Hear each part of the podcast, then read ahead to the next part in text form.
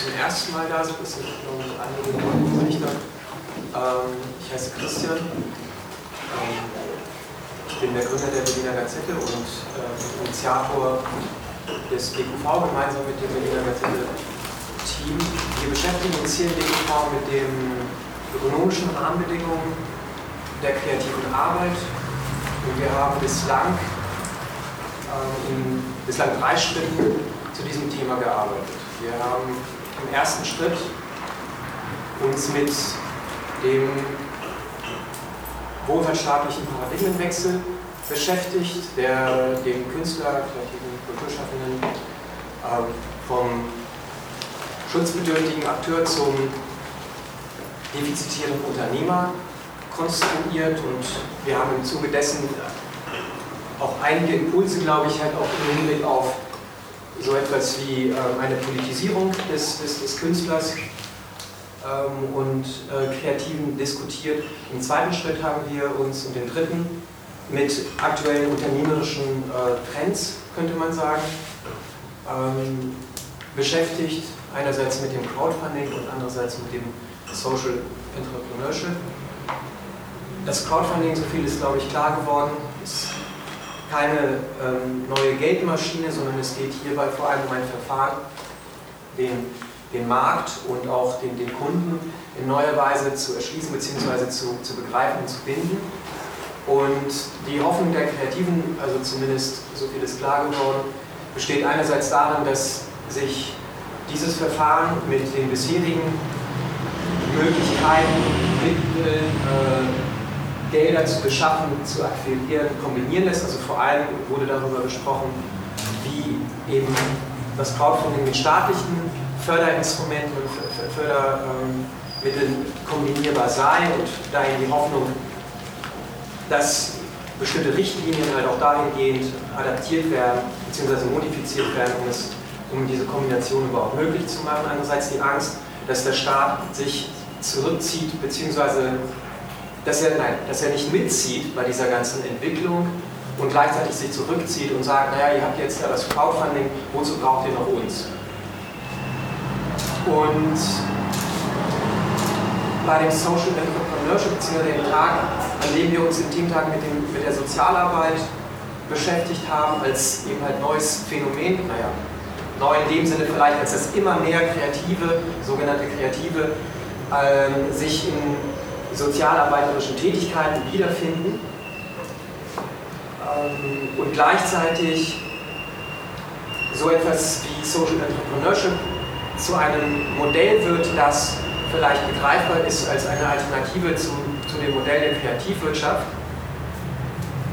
Also ein unternehmerisches Modell, das sich, ähm, das sich auf die Fahnen schreibt, das System als solches zu verändern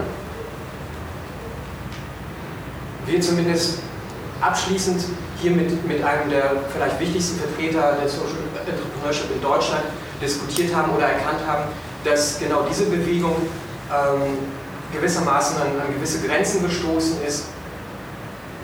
Das Social als das neue Green, würde man sagen, also in Deutschland zumindest auf, auf staatlicher als auch auf wirtschaftlicher Ebene dermaßen inzwischen anerkannt, dass man eben halt auf, in verschiedensten Kontexten von Social Washing im weitesten Sinne sprechen kann. Und natürlich diese ganze Bewegung als solches äh, im, im, im, im, tiefgreifenden Sinne äh, in Frage stellt. Denn wer, wer sich auf die Fahnen schreibt, eben halt das System als solches oder den Staat, die Gesellschaft als solches zu transformieren, im, also eine, eine, eine Sozialarbeit an der, an der Gesellschaft als solches zu leisten mit einem unternehmerischen Anspruch, und, und so sehr Akzeptanz, also auf Akzeptanz bzw. Auf, auf, ja, auf Assimilierung etc. zu stoßen, staatlicher, wirtschaftlicherseits. Was bedeutet das eigentlich für, für, für, für, diese Bewegung? Natürlich aber auch, was sagt das über die, die Gesellschaft und den aktuellen ähm, Stand?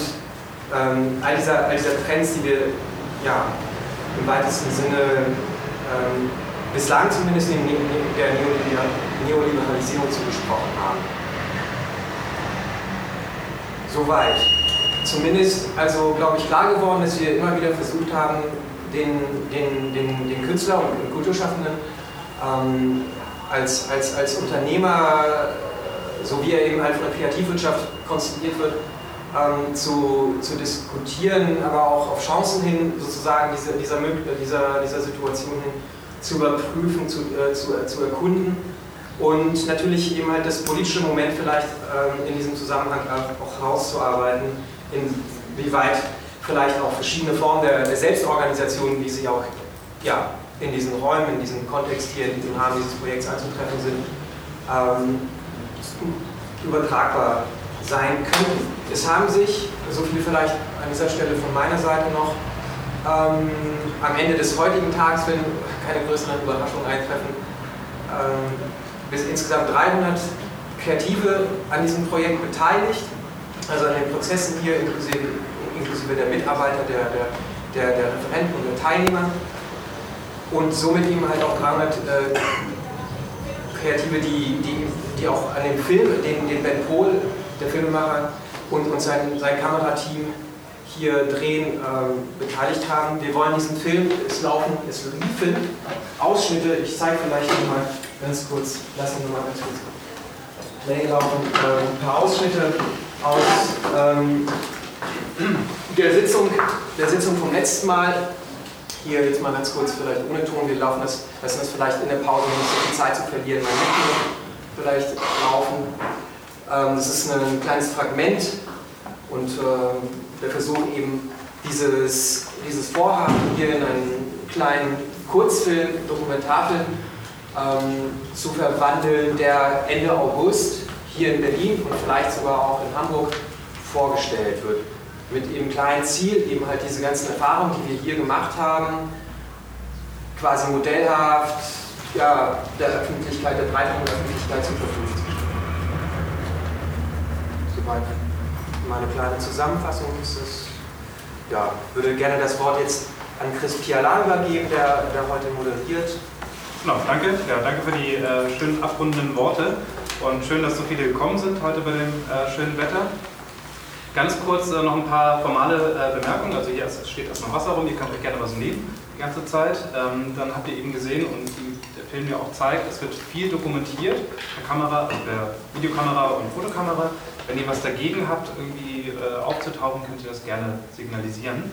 Ähm, wir würden jetzt gleich mit der Diskussion anfangen, beziehungsweise erstmal mit dem Input anfangen, aber vorweg wollen wir eine kleine Vorstellungsrunde machen. Ähm, vielleicht könnt ihr ganz kurz sagen, wer ihr seid und in welchem Kontext ihr sonst unterwegs seid. Wenn ihr das wollt, dann müsst ihr es nicht. Und dann würde ich auch unsere Referenten vorstellen, damit ihr auch gleich wissen, wie wir es zu tun haben. Ähm, ich würde hier gleich rechts anfangen, wenn du magst. Bei mir? Ja. Ja, mein Name ist Gerd Lindwirth. Der Ausgangspunkt, dass ich überhaupt hier bin, ist, dass ich in einer Piratenpartei zu Hause bin und dort äh, auf ein ja, kreatives Projekt, weil ich so bezeichnen kann, äh, gestoßen bin, was ich realisieren möchte, was nicht unbedingt mit dieser Partei zusammenhängt. Da geht es um ein Schiff, was ich äh, einen alten Schubkahn, äh, der sozusagen aus, na, Schrott ist er nicht, aber er ist halt in einem Zustand, der sozusagen erstmal in einem würdigen Zustand, dass er überhaupt nicht äh, in der Lage ist, dass man daraus was machen kann. Das ist also eine Frage von Geld, die man erstmal investieren muss. Dann soll das nicht in bestimmter Form ausgebaut werden und äh, über einen Verein soll auf diesem Schiff äh, ja, als Brücke bezeichnet erstmal in diesem Verein äh, verschiedenste Dinge gemacht werden, die im kulturellen Bereich reinspielen, von ähm, generationenmäßig, äh, also sagen wir mal, das Oberthema ist Wasser, Wasser, äh, Leben am Wasser, im Wasser, mit dem Wasser. Ähm, das war der Ausgangspunkt. Äh, wahrscheinlich waren die Piraten irgendwie schuld, dass das Wasserthema so aufkam. Aber wie man es mich denn ernsthaft beschäftigt habe, stelle ich fest, es gibt eben doch da ja, historisch bis archaische Hintergründe, die eben mit Wasser zu tun haben. Und dass man da dann letztendlich auf diesem Schiff, äh, wie schon gesagt, Schulungen, äh, Events und verschiedenste Dinge eben äh, machen möchte. Mhm. So. Oh. Mein Name ist Stella Messiano. Ich äh, habe zwischen der Schnittstelle Kunst, Wissenschaft und Technologie promoviert und mich interessieren insbesondere diese Querschnittthemen auch zur Nachhaltigkeit. Und in diesem Kontext interessiert mich jetzt insbesondere ähm, das Verhältnis ähm, von eben der Kulturwirtschaft äh, mit der Kunst, äh, die Rolle, die Kunst spielen kann im Kontext also von Berlin und wenn man sich überhaupt reflektiert, was, dass man sich überhaupt erstmal Gedanken macht, ähm, ähm, was das äh, in diesem Kontext äh, einer Stadt im Wettbewerb mit vielen anderen Städten zum Beispiel bedeutet. Und ähm, äh, ja, dass man erstmal reflektiert, bevor man etwas äh, macht, äh, was in welchem Kontext man sich eigentlich befindet. Und ähm, ja, und dann halt die verschiedenen Räume, die sich jetzt eröffnet haben, wie eben dieser Kultur, äh, des Social Entrepreneurships und äh, andere Künstlermodelle. äh, ich bin Tanja Krone, ich bin vor allem Künstlerin und frage mich, wie es weitergeht und suche deshalb viel Austausch. Ja, ein bisschen kann ich mich da anschließen. Mein Name ist Xenia Helms. Ich äh, bin freie Kulturschaffende in ganz vielen Bereichen, arbeite sehr, sehr lange schon interdisziplinär, habe eine Zeit lang einen, einen Raum für hauptsächlich Musik, aber auch andere Veranstaltungen, Performance, äh, Ausstellungen, Vorträge und so weiter betrieben, zentrale Anlage. Äh, das mussten wir vor einigen Jahren schließen. Wir haben danach lange versucht, neue Räume zu finden irgendwann habe ich mich von der Idee verabschiedet sozusagen zurück zu dem gegangen, was ich vorher getan habe. Also mich in diversesten Richtungen zu verstreuen, um zu gucken, dass ich irgendwie so hinkomme. Und jetzt aktuell ähm, ist es, bin ich äh, an einem Projekt beteiligt, wo jetzt nicht ganz klar ist, ob ich daran beteiligt bleiben kann, wenn wir kein Geld finden, ob es dann weitergeht. Ähm, es ist ein Austausch zwischen Tansania, Kambodscha und Berlin im Bereich Zirkus Musik. Ähm, hallo, mein Name ist Jan Kühn. Ähm, ich bin Soziologe und ich promoviere zur Szenewirtschaft der Berliner Techno-Szene. Sozusagen so eine Art subkulturelle Ökonomie. Also ist das sozusagen ein ganz relevantes Thema heute für mich. Und aus verschiedensten Perspektiven. Ich bin gespannt, was mich hier erwartet. Ähm, außerdem bin ich, äh, produziere ich äh, Web-TV-Sendungen seit vielen Jahren mit dem Berlin-Mit-Institut zu verschiedensten Aspekten der Techno-Szene. Es geht meistens um Arbeit mit mir, also Interviews darüber, was ist ein Local DJ, wie arbeitet der Barpersonal, wie hat das alles miteinander zu tun, das sind so die Themen, die mich interessieren. Außerdem bin ich auch äh, DJ seit vielen Jahren lege in Clubs auf. Heute Abend im Stadtbad Wedding, falls wer Lust hat, ich habe meine Gästeliste. Das war's.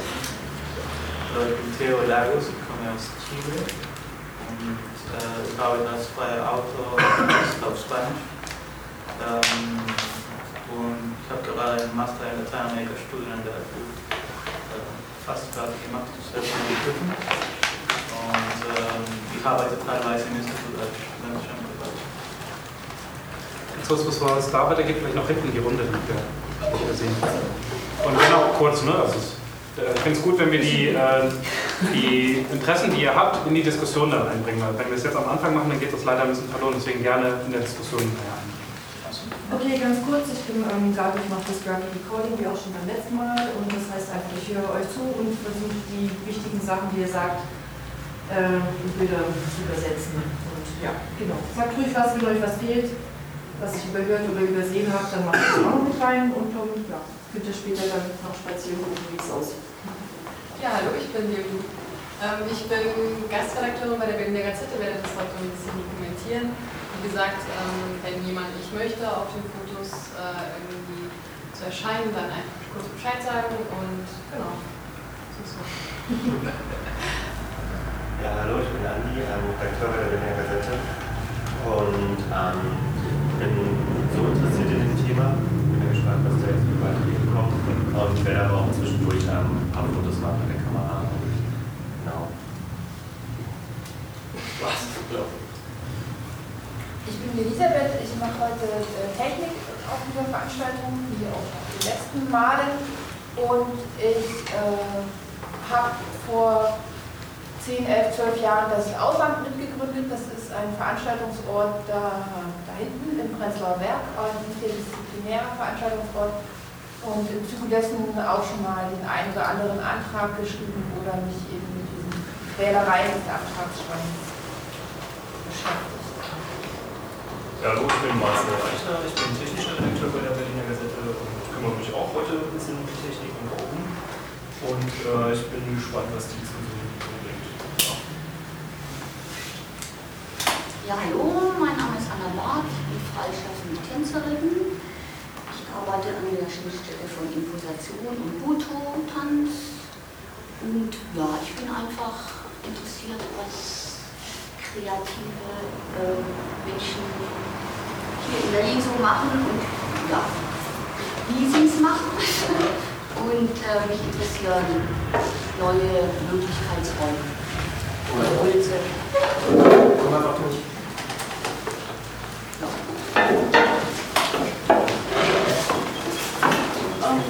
Mein Name ist Nathalie ich bin und eine der ganzen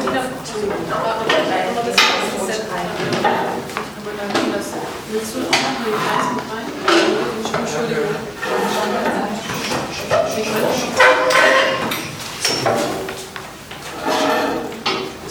Okay, sag's nochmal. Der Kollege sich hingesetzt. Ich bin Katharina Graben, die Mitinhaberin einer Firma in Kreuzberg, ähm, die Filmvertrieb im weitesten Sinne macht. Also wir machen kleinere Kinoreleases, meistens äh, in Zusammenarbeit mit der NGOs und sozialen Organisationen. Unser Hauptstandbein ist eine Video-on-Demand-Plattform, wo wir ähm, Arthouse-Filme und auch Dokumentarfilme und auch, aber auch Filme, die sonst wahrscheinlich gar keine Möglichkeit hätten, die Öffentlichkeit zu bekommen.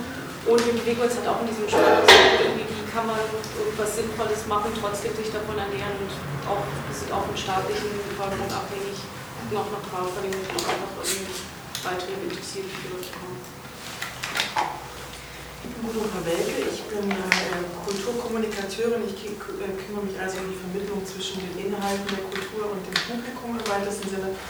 Und äh, meine Themen sind Partizipation und Zivilgesellschaft, also diese Gesellschaft eigentlich als Inhaber auch von etablierten Kulturinstitutionen, was ja faktisch ist, aber was meistens nicht so benutzt wird. Und deswegen bin ich halt auch ganz interessiert, was heute so in der Diskussion entsteht.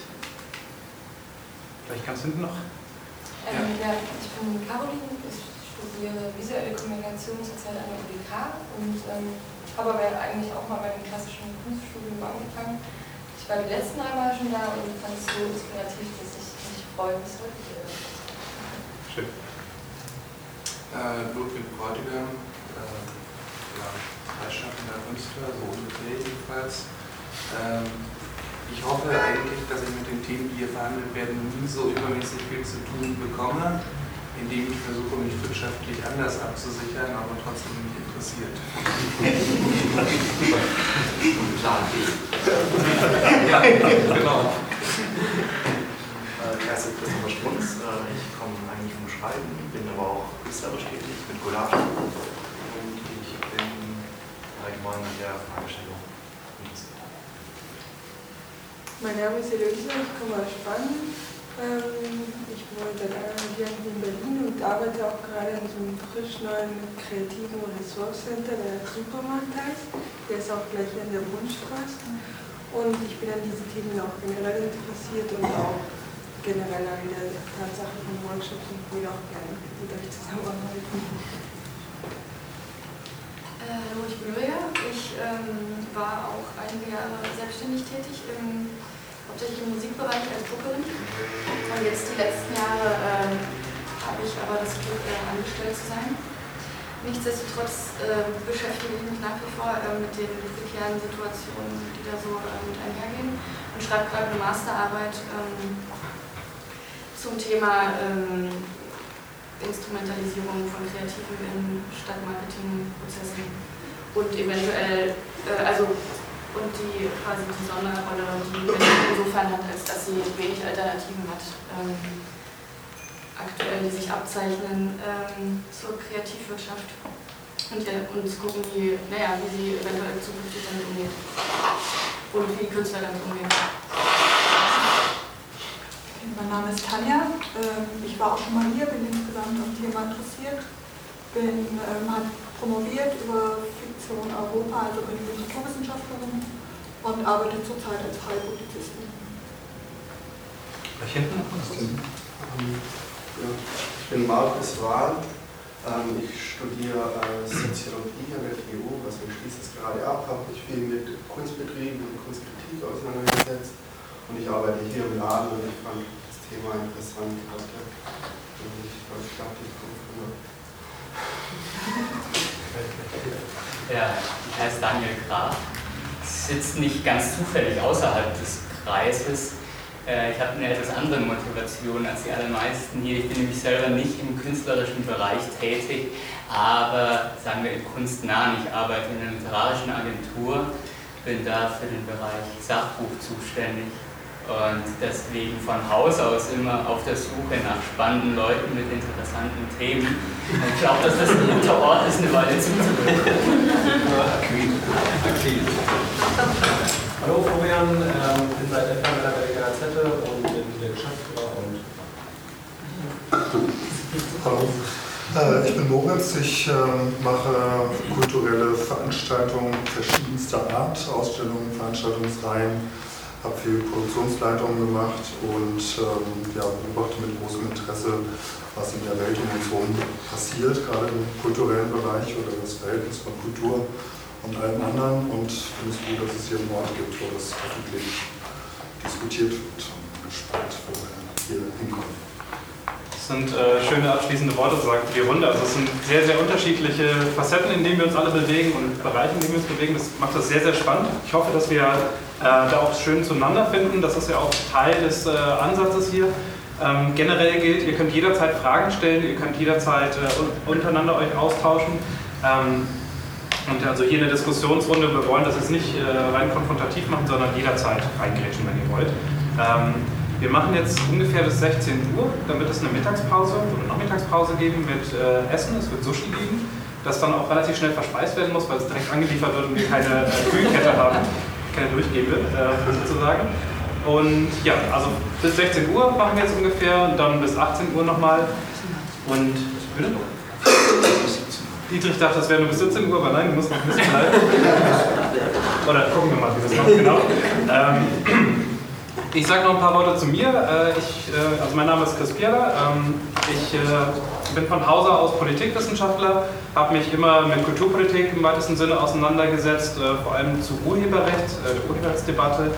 Und ich war 2010, 2011 Redakteur bei der Berliner Gazette, habe sonst auch als freier Journalist zum Thema Kulturpolitik und Arbeitsverhältnisse von Künstlern publiziert und ich bin äh, hauptberuflich Referent für Netzpolitik bei der Grünen Bundestagsfraktion, ähm, also auch in dem Sinne sozusagen Angestellter und äh, jetzt insbesondere über die sehr, sehr aufschwellende Urheberrechtsdebatte, natürlich auch über die ähm, sozusagen staatlichen äh, Grenzziehungen von äh, Möglichkeiten in der Kreativwirtschaft sozusagen befasst. Und ja, also Urheberrecht wird vielleicht am Rande noch ein äh, Thema sein, das würde mich vor allem interessieren. Und ja, so viel erstmal zu mir. Und jetzt haben wir drei äh, Referenten hier, eine sehr, sehr spannende Runde. Ich bin froh, dass ihr ähm, ja, alle kommen konntet. Äh, ich habe hier äh, ganz außen Dietrich Dietrichsen. Ähm, ihn tue ich mir am schwersten zu beschreiben, äh, sozusagen das mit einem Wort die Berufsbezeichnung überhaupt zu definieren. Also ich glaube, Visitenkarten wurden für dich nicht erfunden. Äh, wenn man bei Wikipedia schaut, dann ist hier eine Ansammlung an Begriffen äh, von Kulturwissenschaftler, Kritiker, Journalist, Kurator, Autor, Essayist, Musiker, Poptheoretiker und Vielschreiber. Musiker und Kurator ist schon ziemlich, stimmt schon beides eigentlich nicht. nicht ja. Dann muss das mal aktualisiert werden. ja, ich habe auch schon mal was kuratiert, ich habe auch mal Musik gemacht, aber deswegen bin ich das natürlich nicht. Ja. Genau, die Bezeichnungen, die wir uns alle geben, sind, äh, sind sozusagen vielfältig. Mit einem Wort hattest du selber gesagt, Publizist. Ähm, vor allem im äh, aus der Pop-Theorie bekannt. Ähm, die, äh, die lebt in Berlin und Wien. Ähm, ja, zu meiner Linken habe ich Alice Kreischer. Sie ist äh, Konzeptkünstlerin, lebt äh, in Berlin und Buenos Aires. Du ich bin schon lange nicht ja. mehr in Ich war nur kurz in Buenos Aires. Also, so. okay, muss Wikipedia mal aktualisieren. Auch da muss man. Ich sage übrigens nur ein paar Stichworte, weil das Spannende ist eigentlich, dass ihr sozusagen in eurer Biografie ja auch viele dieser Konflikte, über die wir jetzt äh, sprechen, sozusagen verinnerlicht. Deswegen wirklich nur so ein paar Stichworte. Ähm, wie gesagt, äh, Konzeptkünstlerin, kannst du mit dem Begriff leben? Oh, eigentlich auch nicht. Also, ich bin Künstlerin, ich kuratiere aber auch öfters mit anderen Leuten zusammen was und ich schreibe auch manchmal Kunstkritik. Mhm. Okay. Ähm, studiert hast du äh, unter anderem, also in Düsseldorf, ähm, Philosophie, Literatur und dann an der Kunstakademie Bildende Künste, genau. Ähm, und ich könnte jetzt eine lange Liste aufmachen an Stationen, äh, an Ausstellungen, äh, an denen du direkt mitgewirkt hast. Äh, ich will es nur bei, einem, bei einer lassen, bei der letzten Dokumente äh, warst du beteiligt. Die ist deswegen interessant, weil die äh, sozusagen neueste Ausgabe der Dokumente ja just heute anfängt. Und ja, zu meiner Rechten habe ich Inga Wellmann. Ähm, sie, hoffe, ich kann das sagen, du vereinigst sozusagen ähm, die verschiedenen Perspektiven, die wir hier haben, in einer personifizierten Schnittstelle, also Kunst, Wissenschaft, Staat oder staatliche Institutionen. Du bist in Hamburg äh, tätig ähm, im Bereich der Kreativwirtschaft, äh, Mitherausgeberin der Publikation äh, Governance in der Kulturwirtschaft. Also ja, ähm, spannender Ansatz, äh, den wir hier auch diskutieren. Ähm, von Hause aus Diplom-Tourmanagerin äh, und, und Medienkunst, ähm, Mixed Art und äh, 2004 Geschäftsführerin des Einstein-Forums. Immer noch? Genau, nicht mehr. Gut, ähm, so viel wie gesagt nur als Stichworte äh, zu unseren Referenten. Vieles wird sich, glaube ich, in der Diskussion erschließen.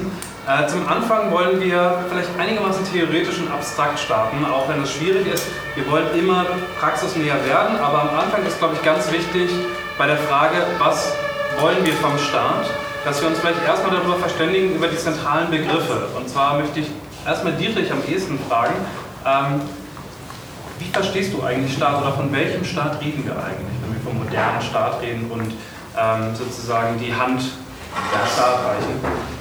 Schönes Bild, der, der Staat als eine Mischung aus einer, einer Burg und einem Parlamentsgebäude und äh, also ein, äh, etwas, das, um das man herumgehen kann. Ne? Äh, also man kann allgemeine Skulptur äh, alter Art, ne, im Gegensatz zu einem Environment oder einer Installation von heute, konnte man mit dem alten Staat auch nicht noch drum herum gehen. Man wurde reingelassen oder rausgeschmissen oder äh, stand, stand davor oder kam rein. Und, äh, und das ist, ja einerseits trifft es sicherlich nicht mehr zu, dass der Staat oder das Staat oder Staatlichkeit so zu beschreiben ist. Andererseits, da wollte ich gleich drauf kommen, finde ich es aber trotzdem auch richtig, die Frage vielleicht so zu stellen.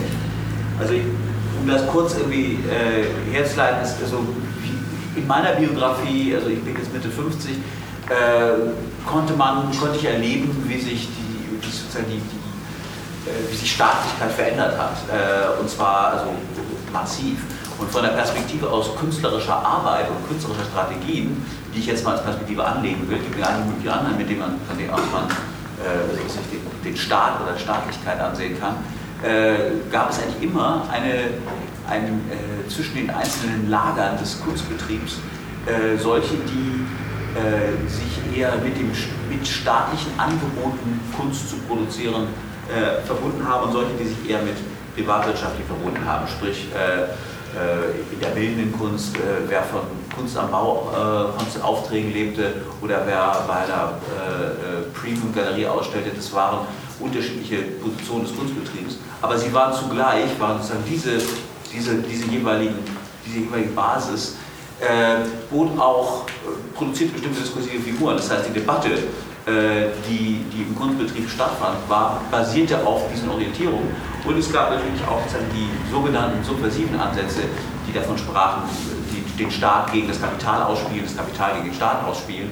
Und äh, also sozusagen äh, innerhalb, sagen wir mal, des Milieus der Galerienkunst äh, äh mit äh, einer, einer, einer Logik, die nur durch Förderung von staatlichen Stellen her aufzuerhalten war, agieren und umgekehrt. Das, das war durchaus, das war durchaus Position, die es gab. Und, äh, oder es gab auch die Möglichkeit, sozusagen die eine Seite durch die andere unter Druck zu setzen. Und, äh, oder zumindest gab es die Fiktion, dass man das tun konnte. Und ich denke, dass dieser erste Staat, diese, dieses erste Modell, äh, das, in, in, dem solche Strategien entstanden sind, das in der, in der, Nachkriegszeit, in den 70er Jahren, als es so losging, durchaus noch äh, so zu beschreiben war, war eben ein Staat, der ein oder zwei Mittel kannte, nämlich äh, sozusagen sein, sein, äh, sein Einzelnen gegenüber, gegenüber. Und das war entweder Repression oder Integration. Also beide sind ja Maßnahmen, die Konsens erzwingen. Also äh, entweder der, der Polizeiknüppel oder die Professur, äh, um es also extrem zu, zu, formulieren, als, als Möglichkeiten, diesen Konsens zu erzielen. Äh, und, ähm, und dem gegenüber stand eben das Kapital, das, äh, das mit Ausbeutung und Verführung arbeitete. Ne? Also das, das äh, äh, beutete, beutete Personen aus, um, um seinen Mehrwert äh, zu generieren, äh, um Waren zu produzieren, die ihrerseits wieder verführen sollten. In beiden Fällen ist aber sozusagen die Beziehung, die es herstellte zu den, seinem Gegenüber, eine des Unterschieds, eine Differenz. Und äh, sozusagen diese, dieses, dieser, dieser Konformität produzierende Staat und der, und der Nonkonformität in einem weiteren Sinne produzierende Kapital, das waren auf einer anderen Ebene auch wieder diese zwei Gegenüber, die man auch äh, in der künstlerischen Handel so gegenüber hatte. Und, äh, und dem ist sozusagen eine zweite Formation zugewachsen, die, äh, die man seit, die, die, sozusagen, die man im Entstehen schon während der 60er Jahre begriffen sehen konnte, die aber heutzutage sozusagen allgegenwärtig ist und das ist eben eine, bei der der äh, Staat mit, mit äh, Ausgrenzung und Privatisierung arbeitet äh, sozusagen seine Verpflichtungen, die er angenommen hat, in den privaten Bereich delegiert äh, und, und, und das, das, wo es nicht funktioniert, ausgrenzt, also äh, Grenzen errichtet. Und, und sozusagen der Staat mit, einem, mit, einer, mit einer Differenzpolitik arbeitet und Unterschied herstellt. Und umgekehrt das Kapital damit arbeitet, dass die Leute äh, sozusagen nicht, nicht, nicht sehen können, nicht, nicht, äh, nicht als Gegenüber, als Ausbeutung gegenüber empfinden, sondern sich identifizieren sollen im hohen Maße mit ihrem Job. Äh, und das, das Waren auch nicht mehr verführen, sondern eher stimulieren. Und damit ist sozusagen die, äh, äh, das Kapital eine Konsensstrategie verfolgt. Das wäre sozusagen die, die, die, äh, die, zweite Formation, die oft als Kontrollgesellschaft bezeichnete oder äh, postholistische Formation. Und sind, nun haben die beiden sich nicht einfach abgelöst, sondern sie haben sich sozusagen übereinander gelegt, also, sodass man eigentlich sagen kann, es sind große, große Ununterscheidbarkeit, also diese ganze Unterscheidung, die ich gerade getroffen habe, begegnet einem so Unterschieden im täglichen Leben nicht, weil es natürlich sozusagen die alte äh, das, das alte Modell auch immer noch gibt und das neue Modell sich einfach draufgelegt hat, sodass man sozusagen äh, auf beiden Ebenen äh, äh, agieren muss und, und die einzelnen, die einzelnen äh, Phänomene, die einem begegnen, sich, sich gar nicht mehr so ähm, ähm, unterschieden erleben lassen oder erfahren lassen. Deswegen ist es natürlich, wenn man in dieser, dieser, dieser Implikationsmaschine, in der sozusagen alles, was man tut, impliziert ist, äh, in staatliches äh, oder, oder warenförmiges oder äh, kapitalförmiges Handeln, äh, sich dann sozusagen zu überlegen, dass man, dass man wir ist äh, und, und, äh, und von außen hinkommt und, und Fragen und Forderungen stellt, deskriptiv ein Witz, aber, aber strategisch sehr gut. Äh, denn, denn, es ist sozusagen die einzige Möglichkeit, durch eine Setzung dieser, dieser, dieser Undeutlichkeit, dieser, dieser Überlagerung, dieser Integration zu entgehen. Insofern äh, habe ich diese, diese zunächst nostalgisch klingende äh, Überschrift dieses heutigen Nachmittags, äh, fand ich die eigentlich ganz, ganz angemessen. Ähm, das ist natürlich, ähm, das ist natürlich jetzt ein, ein, ein äh, theoretischer Rahmen, der umso schwieriger einzuklagen ist als Rahmen, weil er ja nicht, als, nicht ein klares Ergebnis hat, äh, wo man steht. Äh, sondern sich also eigentlich nur, eigentlich nur das Ergebnis hat, dass die, dass die Konstruktion eines, eines das einem Staat gegenübersteht, äh, problematisch ist.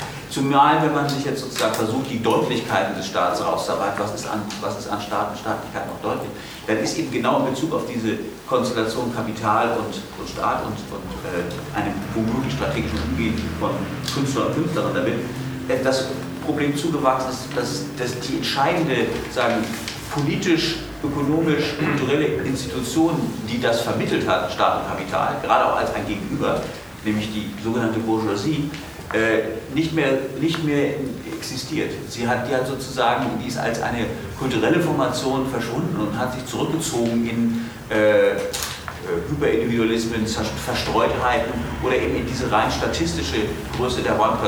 Die, die 1%, die haben ja, hat ja, das hat ja kein Gesicht, das hat ganz, ganz bezeichnend, ist ja diese 1%-Zahl ist ja eine, äh, eine Zahl, die, die nicht willkürlich ist, die in mancher Hinsicht äh, berechtigte äh, eine sehr berechtigte Ziffer ist, die aber eben kein, ähm, kein Korrelat hat in irgendeiner Gesicht, in irgendeiner Praxis, in, eben auch nicht in einer äh, Vertretung innerhalb der repräsentativen Demokratie. Auch da kann man sozusagen nichts ohne weiteres finden. Das ist eine, äh, eine, eine, Konfiguration von Macht, äh, die, die sehr schwer zu, ähm, äh, zu konfrontieren ist.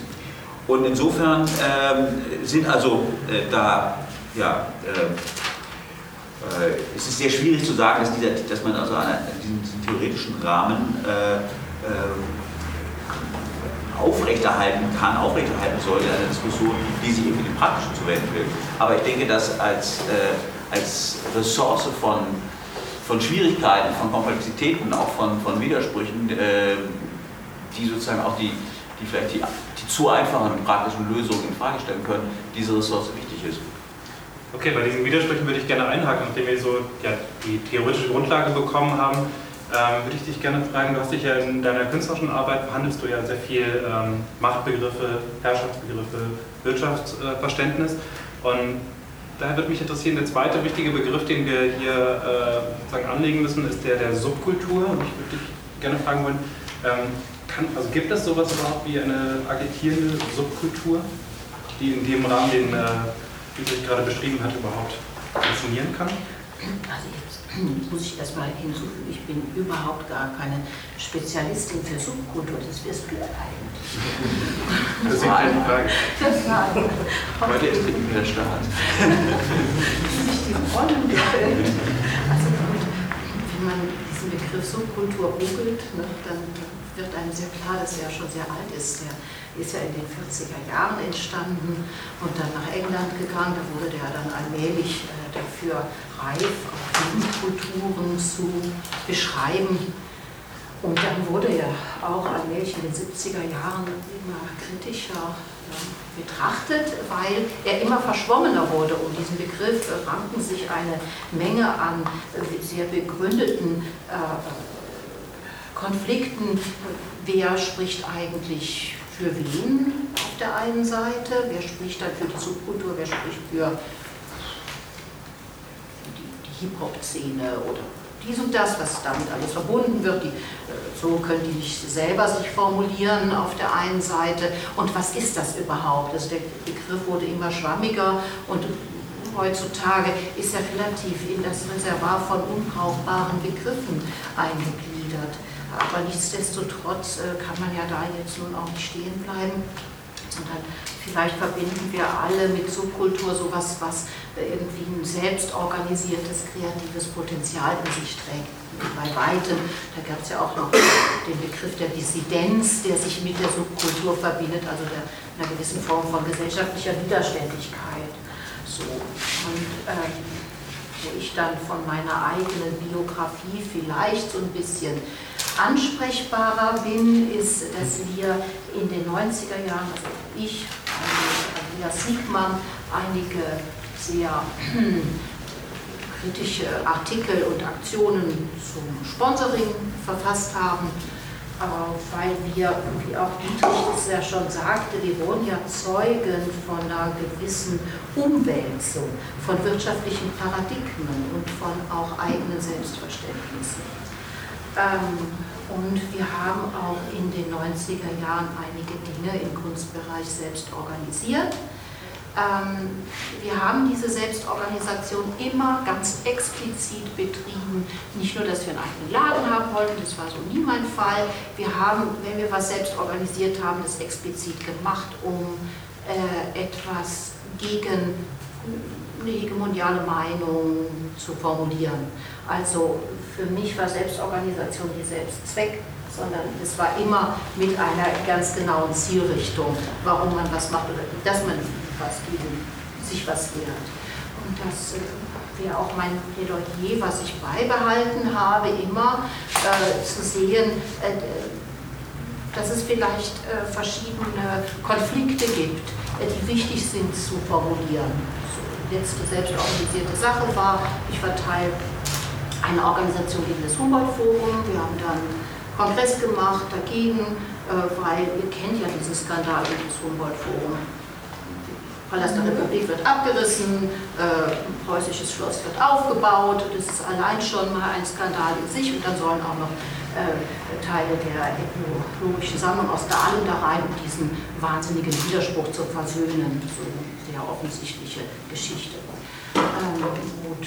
Und fand also Selbstorganisation dahingehend halt sehr interessant, immer zu suchen oder zu sehen, aha, äh, ich habe eine, eine Angelegenheit, gegen die ich mich wehren möchte, ganz explizit. Wie kann ich mich dagegen wehren? Wie kann ich eine Form von Artikulation finden? Das ist ja sehr schwer, gerade im kulturellen Bereich. Äh, äh, weil man, es gibt zwar Podiumsdiskussionen, dann ist man Publikum äh, und man ist immer der Idiot, wenn man sich da meldet und sagt, halt, ich will ja aber was dagegen sagen. Man hat dann ein sehr tolerantes Klima, ja wirklich. Sondern da muss man schon, fanden wir damals, einige militante Methoden finden, um sich überhaupt ernst zu nehmen, zu formulieren. Das war eine Sache, die wir gemacht haben in Bezug auf Dissidenz.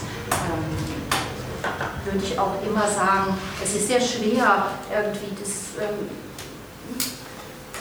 also es gibt so viele äh, Finalitäten, ja, das war mal Dissident, jetzt ist es vereinert, die sind zu den Grünen gekommen, na klar, so jetzt ist er im Bundestag, aha. also so das kennt man ja, diese ganzen Biografien von Dissidenz. Äh, ich finde es aber sehr wichtig, die Situation von Dissidenz immer wieder neu zu bestimmen und immer wieder neu zu sagen, in der Situation in den 80er Jahren waren die Grünen sehr dissident und das ist auch immer wieder da und das verschwindet nicht. Also nicht zu sagen, Dissidenz sofort mit Vergeblichkeit gleichzusetzen. Ähm, eine andere Sache zu Subkultur, Subkultur. Hm. Also zu diesem komischen Subjekt, was irgendwie sich selbst organisiert, kreativ irgendwie bewegt, sagen wir mal so, ne, ähm, ist dass wir wirklich Zeuge, da knüpfe ich bei Dietrich an, eines enormen Paradigmenwechsels wurden, und zwar der Betriebswirtschaftisierung aller Lebensbereiche. Ich meine, äh, vielleicht wisst ihr, dass es gibt jetzt ein Benchmarking in Bezug auf Familienführung. Ähm, das heißt, äh, diese Form, Unternehmer seiner selbst zu sein, es gibt diesen herrlichen Begriff Ich AG, der gegründet worden ist und so weiter. Das ist, äh, äh, also wir, ich erinnere mich noch sehr, dass es für uns ein ganz bedeutender und sehr empörender Paradigmenwechsel war. Ähm, wo ich eben halt sehr idiosynkratisch auf Social Entrepreneurship und sowas reagiere oder ich reagiere idiosynkratisch auf den Künstler als Unternehmer weil diese Form des Unternehmertums als begriffliches Paradigma tatsächlich bis in das Unternehmertum ähm, im Kindergarten oder in der Küche und so weiter gedrungen ist und dass das irgendwie so eine Form ist, die sämtliche Lebensbereiche auf eine Form von Effektivität und Effizienz zu, äh, zu, zu untersuchen oder abzuklopfen. Ähm, und das finde ich, wenn, wenn man von so einer Form spricht wie ein Dispositiv, äh, dann finde ich tatsächlich, dass die Betriebswirtschaft und das Unternehmerliche ein neues Machtdispositiv in der Gesellschaft gebildet hat, was tatsächlich bis zu den intimsten Denkformen irgendwie runtergebrochen wird. Äh, ich finde immer, oder ich habe sehr lange mich dagegen ausgesprochen, eben halt den um, kreativen Bereich oder alle Bereiche quasi in dieser Form äh, von Betriebswirtschaftisierung zu sehen. Und ich finde, wir sollten nicht müde werden, äh, diese Sachen immer wieder zu analysieren. Da ist der Kreativbereich nur ein Beispiel. Ich kann ja genauso zur Meeresbiologie gehen und sagen, äh, was ist da für eine Betriebswirtschaftisierung im Gange. Da würde ich gerne das, Stich, äh, das Wort gerne hinnehmen, weil äh, ja genau diesen, also der Konflikt ist benannt, äh, klassischer Konflikt zwischen Kultur und Kapital, nur um die beiden Schlagworte zu nehmen. Und ein Stück weit vereinst du äh, beide Bereiche, auch auf staatlicher Ebene. Und würdest du dem zustimmen, dass man sich von dem Begriff der Kreativwirtschaft eigentlich trennen muss, wenn man agitieren möchte, oder würdest du den Begriff auch erhalten wollen? Also ich glaube, der Begriff der Kreativwirtschaft ist inzwischen extrem aufgeladen, auch natürlich wird sehr polarisiert ähm, aufgenommen.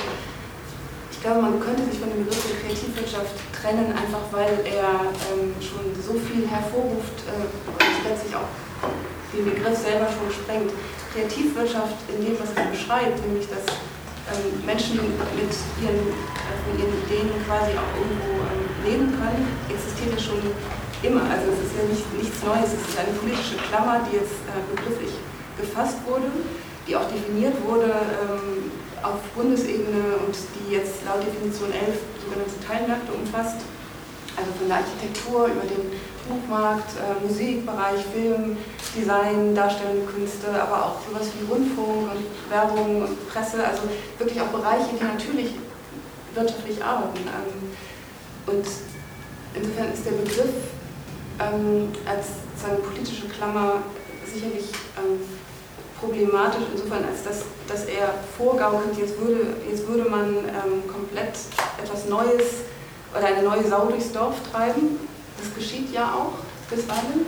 Ähm, nichtsdestotrotz sind all diese ganzen Bereiche in sich ähm, seit Jahrhunderten aktiv. Also die, die sogenannte Kreativwirtschaft oder das, was als, als Kreativwirtschaft gibt es ja schon. Ähm, ich würde dafür plädieren, den Begriff zu verändern tatsächlich, einfach weil keiner es mehr hören kann, weil keiner diese, diese, dieses ewige Kreative und auch diesen Begriff der Wirtschaft ähm, hören möchte, weil damit zu viel anderes verbunden wird.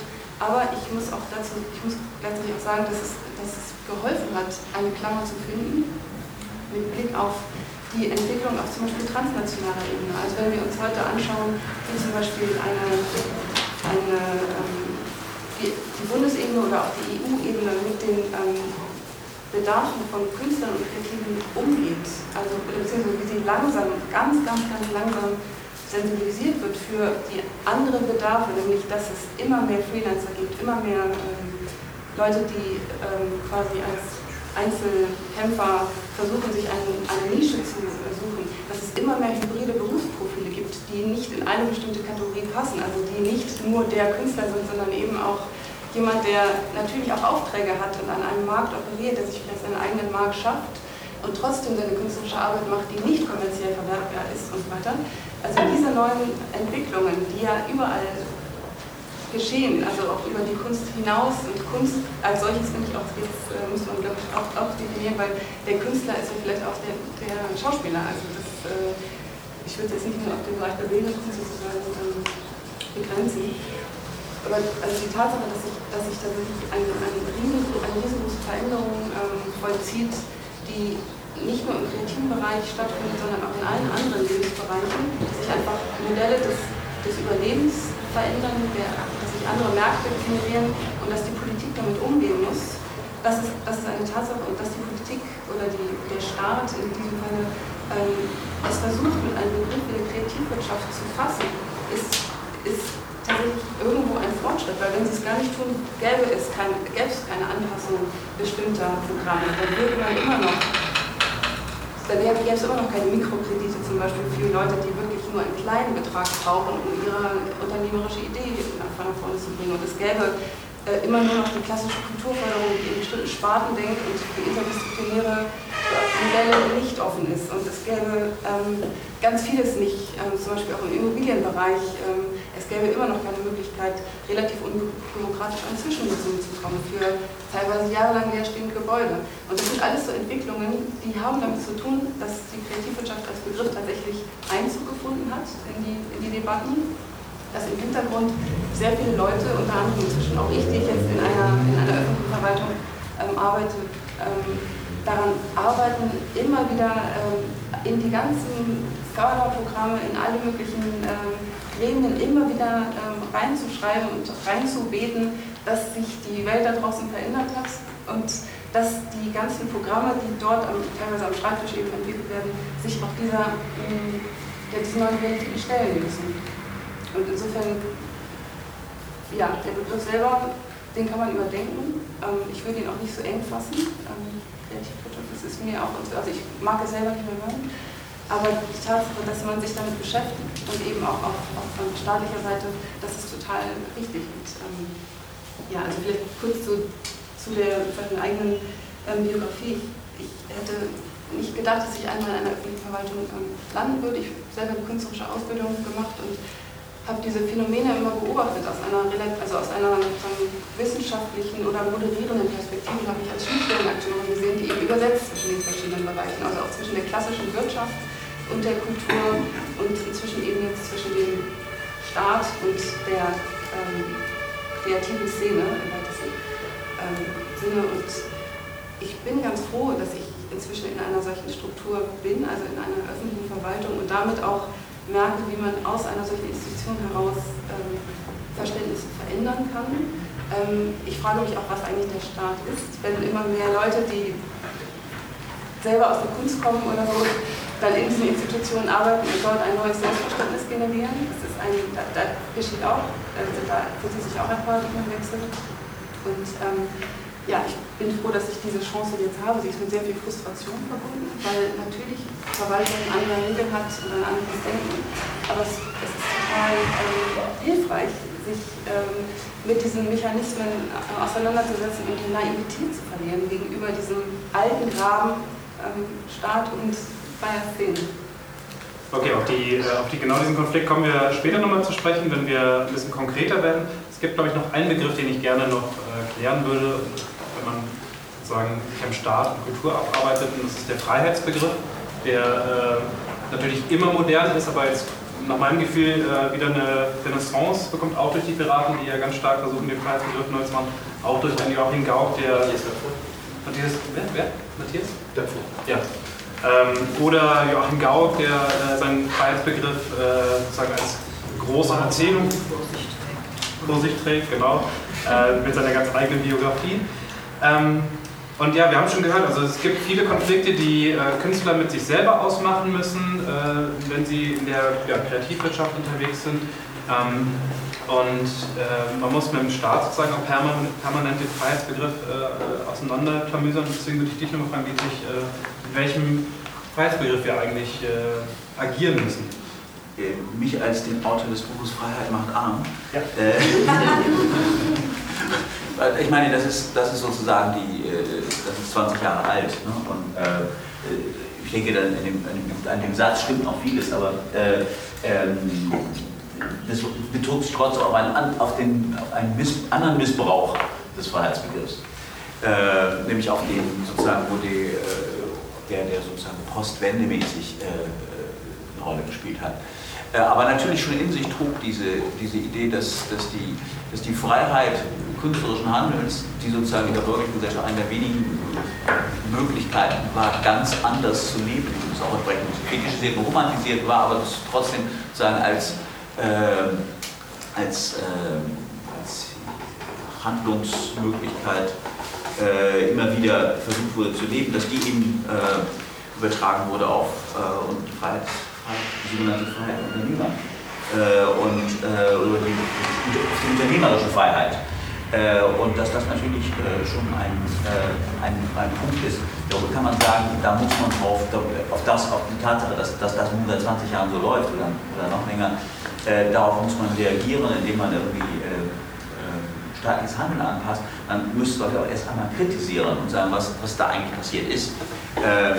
Was, so was, was eigentlich verloren geht, wenn man unternehmerisches Handeln ähm, und und künstlerisches Handeln, wenn man unternehmerisches Handeln als Rahmen von künstlerischem Handeln setzt und dann aber mit diesem Begriff der Freiheit äh, die beiden miteinander so verschränkt und kongruent macht, dass ihm das künstlerische Handeln auch nichts anderes mehr ist als ein unternehmerisches Handeln. Und das ist natürlich äh, schon mal aus künstlerischen Gründen komplett uninteressant. Ne? Äh, eine, das ist diese, die, eine, eine Kunst, die sozusagen äh, äh, über nichts anderes nachdenkt als darüber, wie sie verwertbar werden kann äh, ist, ist, uninteressant. Im besten Fall ist sie ein Symptom. Äh, also ein, äh, das, das hat man bei kulturindustriellen Erzeugnissen manchmal, dass sie als Symptom interessant sind. Äh, aber sie sind eben, sie sind eben nicht äh, sie, sie, die, die, Behauptung der Kunst. Man kann nicht sagen, wozu brauchen wir Kunst oder was ist das überhaupt, wer will das oder, oder beweist die Zeit nicht, dass wir sie nicht brauchen und dergleichen, dergleichen. Aber solange sie das ja immer behauptet wird und von getan wird, denke ich, dass ein ist das aufs Schärfste zu kritisieren, diese, diese, diese Gleichsetzung von diesen beiden, beiden äh, Modellen von Handlung. Und äh, ich denke, dass, äh, das ist viel wichtiger, das zu sagen, als zu fragen, welchen Freiheitsbegriff, weil da kommen wir in sehr ins Philosophische und äh, ich würde einfach nur sagen, dass äh, die ähm, äh, dass natürlich jede Art Kunst zu denken auch äh, oder sozusagen Modelle dafür zu entwickeln, was, was künstlerische Praxis ist, natürlich alle äh, problematisch sind und angreifbar und diskutierbar sind, aber äh, sie operieren alle mit, einer, äh, mit einem einem Moment von Kunst, das entscheidend nicht identisch ist mit, äh, mit unternehmerischem Handeln. Und nun könnte man ja sagen, äh, es gäbe irgendwie Modelle oder Konstruktionen, in denen in denen sozusagen die Differenz zwischen beiden gewahrt bleibt, also wo das künstlerische Handeln ein künstlerisches Handeln ist und nur ermöglicht wird unternehmerischen Handeln. Das ist ja auch etwas, womit sich, womit sich dann eben in Selbstorganisationen alle Leute zusammen herumgeschlagen haben, wo man dann meistens eben aber davon ausgeht, dass man eben nicht unternehmerisch handelt in der Organisation, sondern allenfalls mal an, bestimmten, an einigen bestimmten Stellen notgedrungen unternehmerisch handelt. Also ich habe das auch selbst erlebt, ich, war auch selbst einmal Unternehmer, äh, eine Zeitschrift unternehmerisch mitgeführt, für, äh, die auch nicht direkt sich als Kunst, Kunstprojekt verstanden hat, aber als ein, als einen gewissen Wahrheitsimperativ äh, verpflichtet.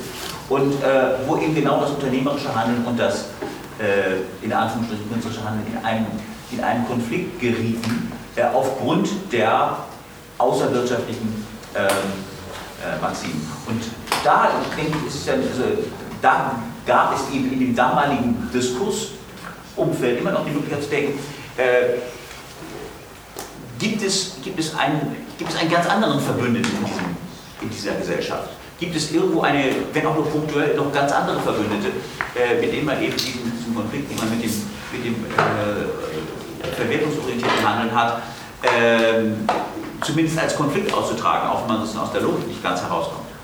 Und, äh, und das war eben durchaus der Fall. Äh, das waren zum Beispiel die Hochschule, die Akademie, die, die, äh, die, die Bildungsinstitutionen, äh, die sozusagen eine ganz, andere, eine ganz andere Verbindung und, äh, aber in dem Maße, in dem die eben alle auch ökonomisiert und, äh, und wie, wie Alex sagt, Betriebswirtschaft werden, äh, betriebswirtschaftisiert, hast du da gesagt, werden, gibt es natürlich, natürlich die Anzahl solcher, solcher. Vielleicht noch zum Freiheitsbegriff, weil es auch sehr schön ist zu sehen, in dem Maße, in der, in der der künstlerische Freiheitsbegriff sozusagen betriebswirtschaftlich unterwandert wurde, konnte man an den Management-Theorien gerade in den 90er Jahren, die total abgefahren sind, also kann ich euch nur empfehlen, mal zu lesen. Wow, also ähm, da, da, gibt es eben halt eine Übertragung des künstlerischen Freiheitsbegriffes auf den Unternehmer. Und das ist so was, dieses unhinterfragbare, komische, auratische von La Polar wird auf das Unternehmen selber übertragen. Das heißt aber, dass das Unternehmen keine volkswirtschaftliche äh, Verantwortung mehr hatte, in dem Sinne Arbeitsplätze oder irgendwie was man da so alles mit verbunden hatte, sondern tatsächlich nur dafür da war, die geilsten Aktienkurse zu haben. Das heißt, eine völlige Unhinterfragbarkeit von unternehmerischem Handeln war damit der Fall. Und das finde ich eine sehr interessante Sache, wie das Unternehmen sich halt von der sozialen Verantwortung zur Unternehmerschaft durch diesen Übernahme des künstlerischen Freiheitsbegriffes entkoppeln konnte. Und das ist eine sehr lustige Entwicklung sozusagen. Ja. Ich finde im Zusammenhang mit, dem, äh, mit der, der Subkulturdiskussion von davor, will ich sollte man noch einen Punkt, eine, eine Unterscheidung einführen in die Diskussion, äh, dass es eben, ob, ob man eigentlich, also vom, wer handelt eigentlich, um, um wessen Handeln geht es denn bei dieser Diskussion? Geht es darum, das Handeln Einzelner äh, irgendwie das Handeln einzelner geeignete Rahmenbedingungen zu finden oder geht es, denn deswegen kommt ja wohl die Frage nach der Subkultur auf, das Handeln eines Milieus. Und wie handelt ein Milieu? Und wie wird ein Milieu äh, konstruiert, wahrgenommen und aber, auch, und aber auch verwertet, ohne dass, äh, dass es davon sozusagen unternehmerisch oder auf irgendeine Weise profitiert? Und ich denke, also das sind, äh, das sind zwei verschiedene Perspektiven, die nicht ganz ineinander aufgehen. Ne? Äh, das würde ich nur gerne noch deponieren. Kannst du das äh, bestätigen? Die, also verbinde das mal mit dem Namen Boltanski-Cervello-These, ne? die, dass äh, künstlerische Arbeitsweisen, künstlerische Kritik immer wieder inkorporiert werden. Kannst du, hast du, kannst du das bestätigen als Erfahrung, dass es äh, deswegen so ein großes Interesse gibt, zum Beispiel in Hamburg äh, ein, eine eigene Institution aufzubauen, die ähm, sich künstlerische Arbeitsverhältnisse anschaut, weil sie auch daraus etwas ziehen wollen für andere Bereiche? Ich meine, es gibt, es gibt so viele Ebenen. Es gibt den ganzen Standortwettbewerb von Städten, die natürlich irgendwo versuchen, mit, der, mit dem Fund der ähm, Kultur und Kreativität, äh, den, der dem Image einer Stadt äh, irgendwo sich äh, zu positionieren. Und ich würde auch jetzt nicht sagen, dass man, also ich bei allen Aktivitäten, die zum Beispiel eine Stadt wie Hamburg jetzt macht, indem sie eine sogenannte intermediäre Institution gegründet hat, eine Dienstleistungseinrichtung für Künstler und Kreative, ähm, die deren, die Rahmenbedingungen ihrer Arbeit äh, verbessern sollen. Ich würde sagen, dass das natürlich, das ist, das ist ähm, nicht rein altruistisch. Es geht jetzt nicht nur darum, ähm, ähm, dem Künstler oder dem Kreativen an sich ähm, einfach nur so das Leben zu vereinfachen, sondern es geht natürlich immer darum, dass dass, man, dass eine, ein, eine Stadt oder ein Staat erkennt, ähm, okay, wie positionieren wir uns in einem globalen Wettbewerb um, ähm, um gute, kluge ähm, Personen, die ähm, in größtem Maße Innovationen vorbringen. Und da muss man auch sagen, Innovationen nicht im, im technologischen oder rein wirtschaftlichen Begriff gedacht, sondern ähm, die soziale Innovationen also neue Modelle entwickeln, wie man zusammen leben kann, ähm, neue Arbeitsmodelle, neue Raumstrategien, ähm, die einen ganz großen Einfluss haben auf ganz unterschiedliche Bereiche, also auf Stadtentwicklung und so weiter. Ähm, das Hamburger Beispiel ist also die, Kreativgesellschaft, die, sich, die da gegründet wurde vor, vor zwei Jahren. die macht ganz konkret zum Beispiel Folgendes, sie vermittelt Immobilien an alle Interessierten aus den kreativen Feldern ähm, zu günstigen Konditionen. Das heißt, sie macht sich die Mühe, in, mal zu schauen, welche Immobilien stehen leer und ähm, geht in die Verhandlungen mit den Behörden ähm, und ähm, schafft es dann irgendwann vielleicht auch äh, jemanden davon zu überzeugen, dass man die Immobilie freistellt äh, und, und auch zu, einer, zu einem guten Preis quasi äh, weitervermittelt. Ähm, oder was sie auch macht, ist, sie bietet Beratung an für Personen, die mit, ihrer, mit ihrem jeweiligen Modell, ob es, künstlerisches oder ein, ein unternehmerisches Modell, ähm, wie sie damit sozusagen sich, ähm, wie sie damit auch, äh, wie sie davon leben können, wie sie damit ein, ein Netzwerk schaffen können, um sich so, so zu positionieren, dass das quasi ihr Vollzeit, ihre Vollzeitbeschäftigung ist und eben nicht parallel Taxi fahren müssen, um dann das andere zu ermöglichen. Nichts gegen Taxifahren, aber es ist einfach, das, das Ziel ist einfach, die Leute quasi selbst zu ermächtigen, ähm, ihre, ihren persönlichen Weg da zu finden. Und ähm, in, also jetzt im Hinblick auf, auf diese ähm, Verwertung von, von ähm, subkulturellen Aktivitäten ist natürlich Hamburg extrem in der Öffentlichkeit gewesen, am Beispiel Gängeviertel. Ähm, und Weiß ich, ob das alle kennen? Ja, also dieses Einige, aber nicht alle, oder? Ja. Vielleicht kannst du das nochmal ganz kurz den Konflikt Also in Hamburg gab es ein ganz historisches, kleines Viertel mitten in der Innenstadt, ähm, das jahrelang leer stand, das am Verrotten war letztlich und irgendwann von der Stadt verkauft wurde an einen, ähm, an einen Investor, der das nutzen wollte, also der es abreißen wollte, um dort was anderes zu errichten. Und daraufhin hat sich ein sozusagen friedlicher Widerstand äh, gebildet von, ähm, Künstlern und Kreativen, die ähm, ein, eine Institution, also einen Verein gegründet haben, bekommen die Gänge, GV heißt der. Und die haben das ganze Areal besetzt und letztlich auch, da, das hat dazu geführt, dass die Stadt irgendwann diesem Druck äh, folgen musste und das Areal wieder zurückgekauft hat für sehr, sehr viel Geld. Ähm, und jetzt dabei ist, mit den Leuten zusammen Modelle zu entwickeln, also auch es wird eine Genossenschaft gegründet von den Künstlern und Kreativen. Das heißt, es gibt neue Modelle sozusagen auch der, der Aneignung und der, auch der, des Eigentums letztlich und um eine ganz langfristige Sicherung und Ausbau dieses, dieses Areals. Und, ähm, und es wird immer wieder ähm, also es wird immer wieder davon gesprochen, dass zum Beispiel eine solche Aktion wie das Ringviertel für das Stadtmarketing Hamburgs natürlich sensationell war, weil ähm, Hamburg hat sich dadurch in der ganzen Welt, also war in der ganzen Welt, ähm, in, in der, gerade auch in den künstlerischen Bereichen im Gespräch. Ähm, die eigentliche Stadtmarketinggesellschaft, die es auch gibt in Hamburg, beschäftigt sich mit ganz anderen Themen und wird natürlich auch kritisiert von, von Künstlern und Kreativen. Das ist, glaube ich, auch ein, also das kann man auch nicht auflösen, muss man ja auch nicht auflösen. Es, es gibt einfach verschiedene ähm, Interessensorganisationen und verschiedene Haltungen inzwischen, also ich, ich kann vielleicht sagen, ich kann sein, dass das Stadtmarketing sich sehr gefreut hat über die Entwicklung des Gängefilms. Also insofern hat sich tatsächlich auch, stellt sich da auch klar, dass in diesem Fall der Künstler und Kreative ein, äh, etwas geschaffen haben, was der Verwertung eines Images sehr kam. Aber man muss ja dazu sagen, dass Sie auch äh, sich extra auf die Fahne geschrieben haben, wir sind nicht die Marke Hamburg. Ne? Ja, ja, klar. Wir haben, wir haben es ganz, äh, wir haben ja auch damit gespielt, Sie haben das Stadtmarketing-Magazin der Stadt Hamburg ähm, persifliert.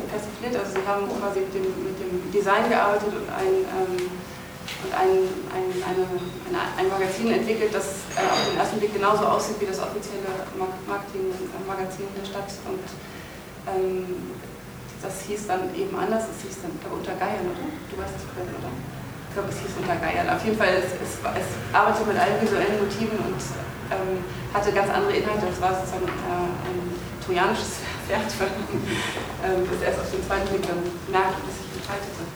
Und ich glaube, aus dieser... Kann, hat denn dieses Modell schon mal irgendwo Beispiel gefunden? Also zieht das jetzt demnächst auch mal in andere Städte? Gibt es da, gibt's da äh, Nachahmer, Bewegungen. Modell, was ist jetzt? Der friedlichen Besetzung? Ja, der friedlichen Besetzung, der Freigabe eines Viertels einer Stadt an äh, Kreative oder an eine, an eine Bevölkerungsgruppe, die sich interessiert. Aber das ist, ja überall, das ist ja überall irgendwie der Fall gewesen. Also Hafenstraße in Hamburg war ja auch so ein Fall. Äh, wie bitte? Das ist lässig. Also die, die ganze aber, der, aber die Hafenstraße wurde ja nicht, da hat ja nicht die Stadt gesagt, okay, jetzt kaufen wir die Häuser der Hafenstraße. Ach so, nein, mit dem Rückkauf von Immobilien, das meine ich jetzt nicht. Rückkauf oder nicht Rückkauf, einfach das Modell, dass eine Stadt sagt, okay, es ist scheinbar gut für eine Stadt, wenn wir solche Sachen machen. Und jetzt haben wir hier äh, ein Viertel oder ein besonderes Haus oder ein was weiß ich und das geben wir jetzt einer kreativen Genossenschaft. Also ja, aber da muss ich da erstmal mal hinstellen und sagen, das hätten wir gerne.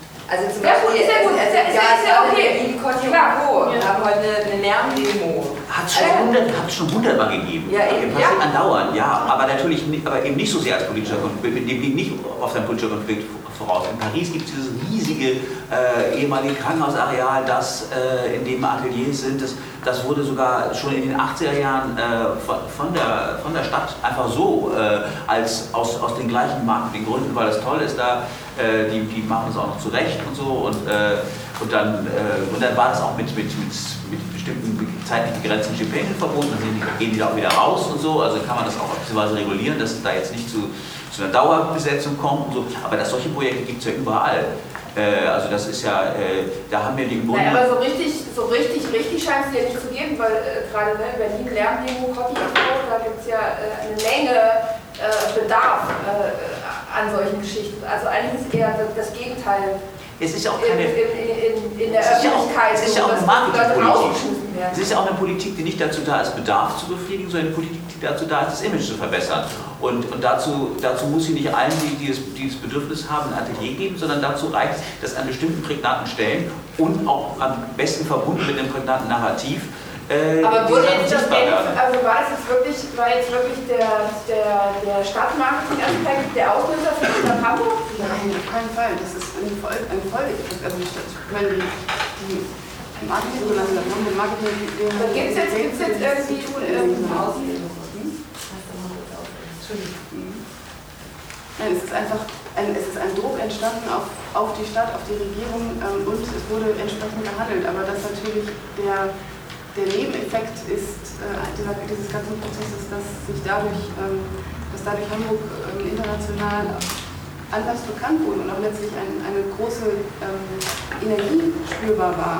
Das ist ja etwas, womit alle möglichen Städte gerne äh, ins Feld ziehen. Also Berlin ja auch. Das ist diese Energie der ähm, Künstler und Kreativen ist etwas, was natürlich genutzt wird. Aber man muss Häuser verschenkt ist noch nicht angekommen. Häuser verschenken. Nee, es, ist, es ist ja auch nicht verschenkt worden. Ne? Also insofern, das, die Stadt hat es einfach zurückgekauft und, ähm, und entwickelt jetzt ein, ein, ein, Modell, wie man es dann langfristig ähm, sichern kann, also über verschiedene Modelle die Nutzung gewährleistet ist und, und es auch nicht mehr aus der Hand ähm, genommen werden kann. Einfach so. Gibt es so eine Partner, Städtepartnerschaft, Berlin, Hamburg? Ganz kurz, bevor wir zu sehr jetzt auf das äh, Gängeviertel eingehen, äh, würde ich vielleicht noch schnell ein zweites Beispiel reinbringen, wo es, äh, das ist ein bisschen anders gelagert, aber wo sich genau diese Frage nach, ähm, gibt es ein Bedürfnis danach, äh, nochmal stellt, äh, in Hamburg, ähm, der Konflikt rund ums Pralia-Theater. das also ein relativ renommiertes Theater in, in, in Hamburg bzw. in Deutschland ist, das extrem bedroht war von Kulturetatkürzungen, woraufhin sich ähm, Bürger, und in dem Sinne kann man wirklich von Bürgern sprechen, auf die Straße gegangen sind.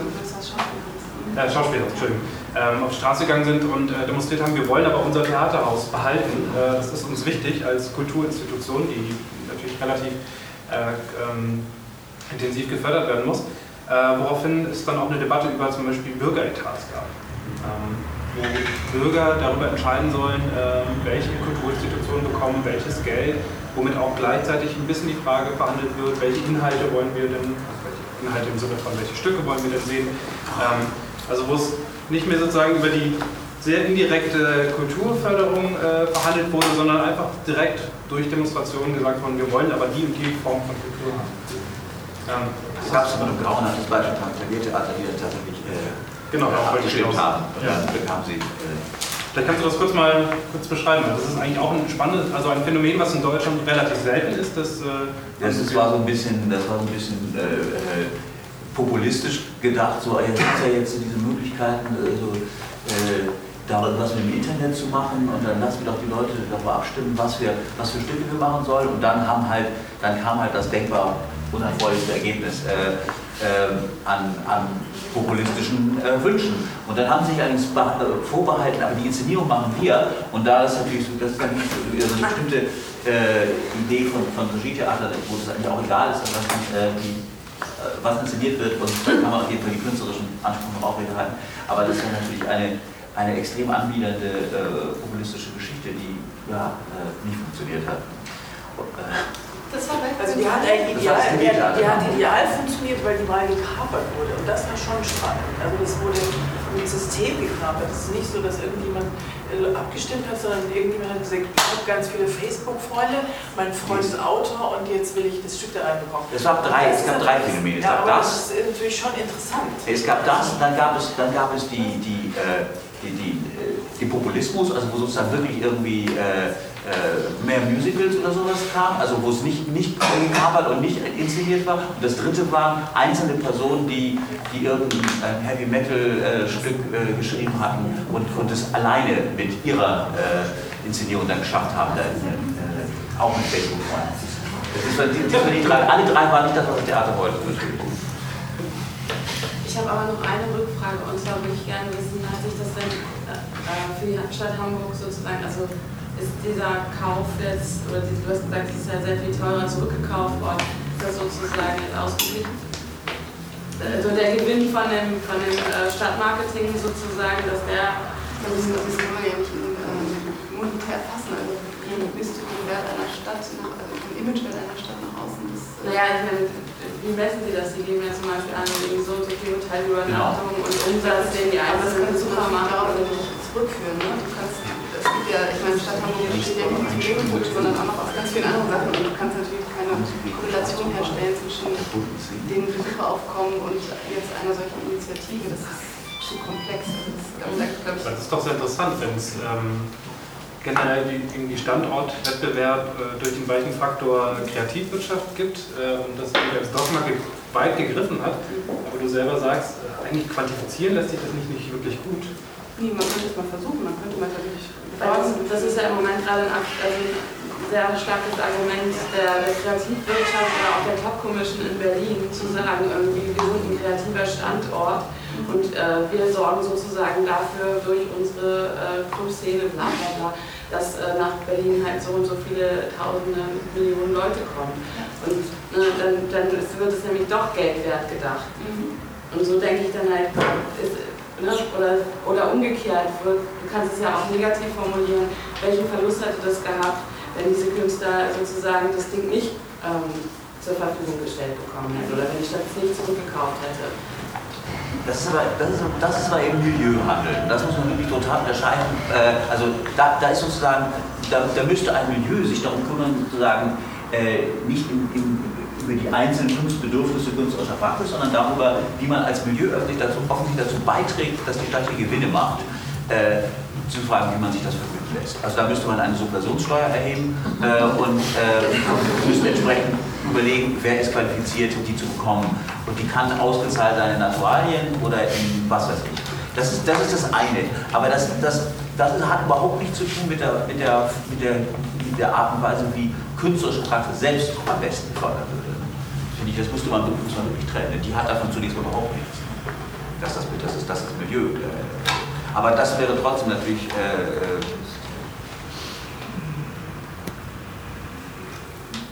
Wolltest du reagieren? Ja, also letztlich, ähm, Sie hat recht, natürlich hat sich dadurch zum Beispiel jetzt auch nicht automatisch der Kulturetat Stadt Hamburg erhöht oder so. Ja? Also das hat keine Folge dafür gehabt, dass man jetzt sagt, okay, ähm, deshalb äh, schlagen wir da jetzt mal was drauf, weil wir sehen, aha, das, es gibt auch einfach ganz andere Zwänge, die haben gar nichts mit ähm, wollen und nicht wollen zu tun, sondern es gibt einfach aktuell bestimmte Sparzwänge und denen sind alle äh, Behörden unterworfen, also alle Bereiche.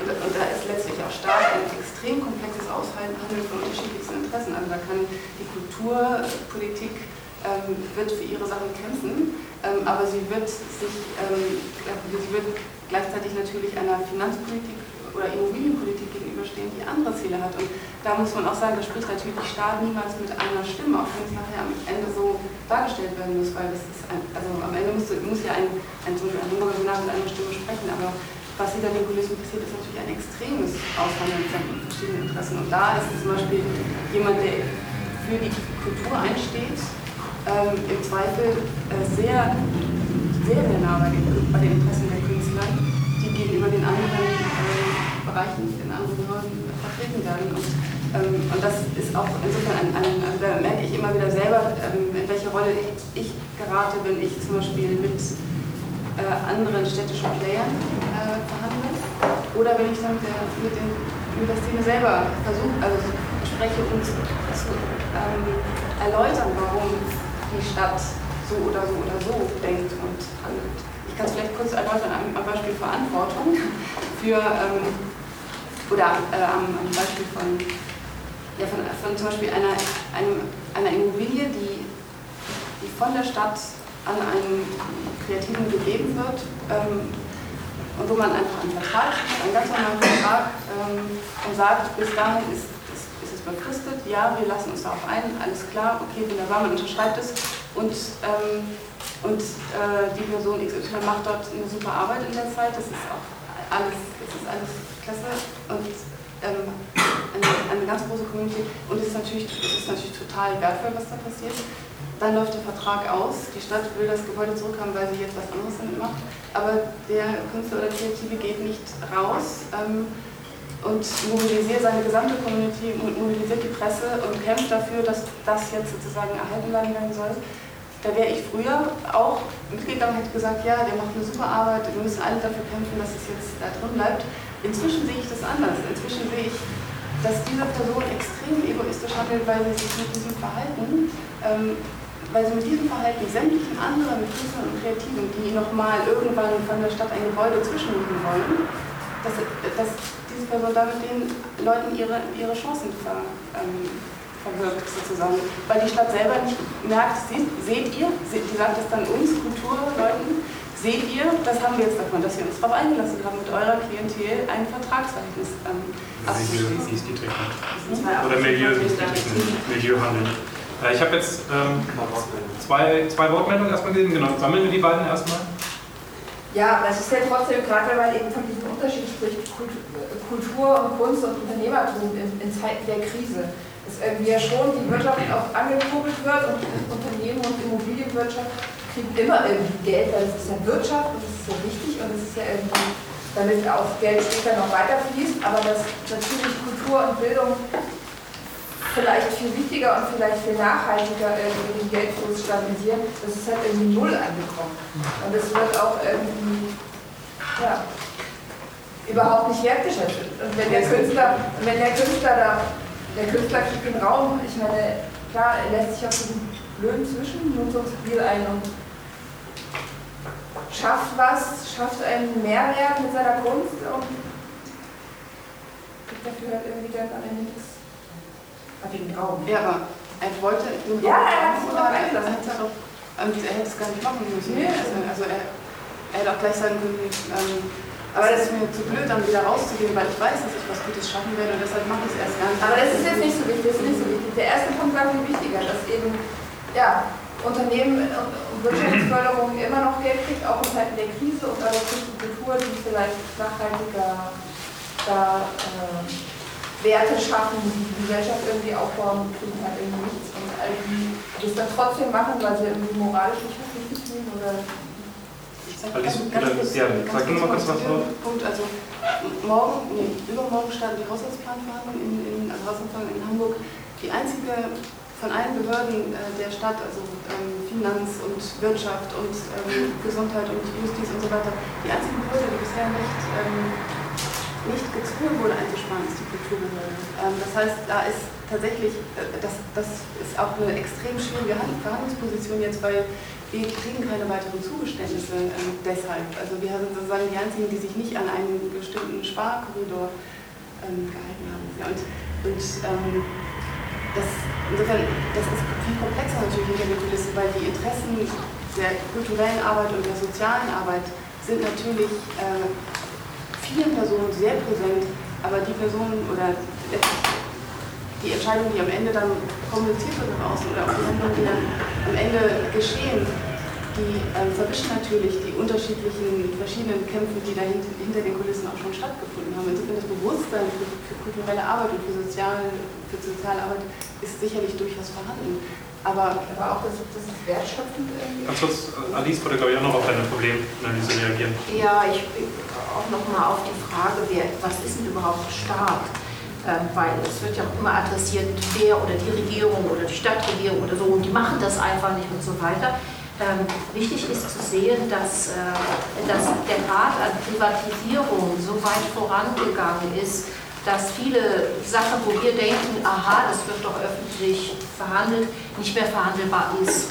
Das heißt, der Grad an Verkauf von Wasser, Schienenrechten, Licht, Stromversorgung und so weiter ist so stark vorangeschritten, dass, wir das, äh, dass man das wahrscheinlich in der Öffentlichkeit gar nicht weiß. Interessanterweise ist es tatsächlich so, dass ein städtisches Parlament oft die Verträge, äh, die die Bedingungen des Verkaufs festschreiben, nicht einsehen darf.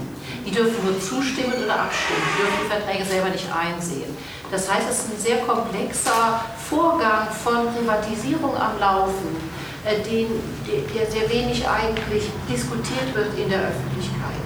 Das heißt, es ist tatsächlich so, äh, dass sehr oft Politikern äh, die Hände gebunden sind, weil sie sich in einer unglaublichen privatwirtschaftlichen Abhängigkeit befinden.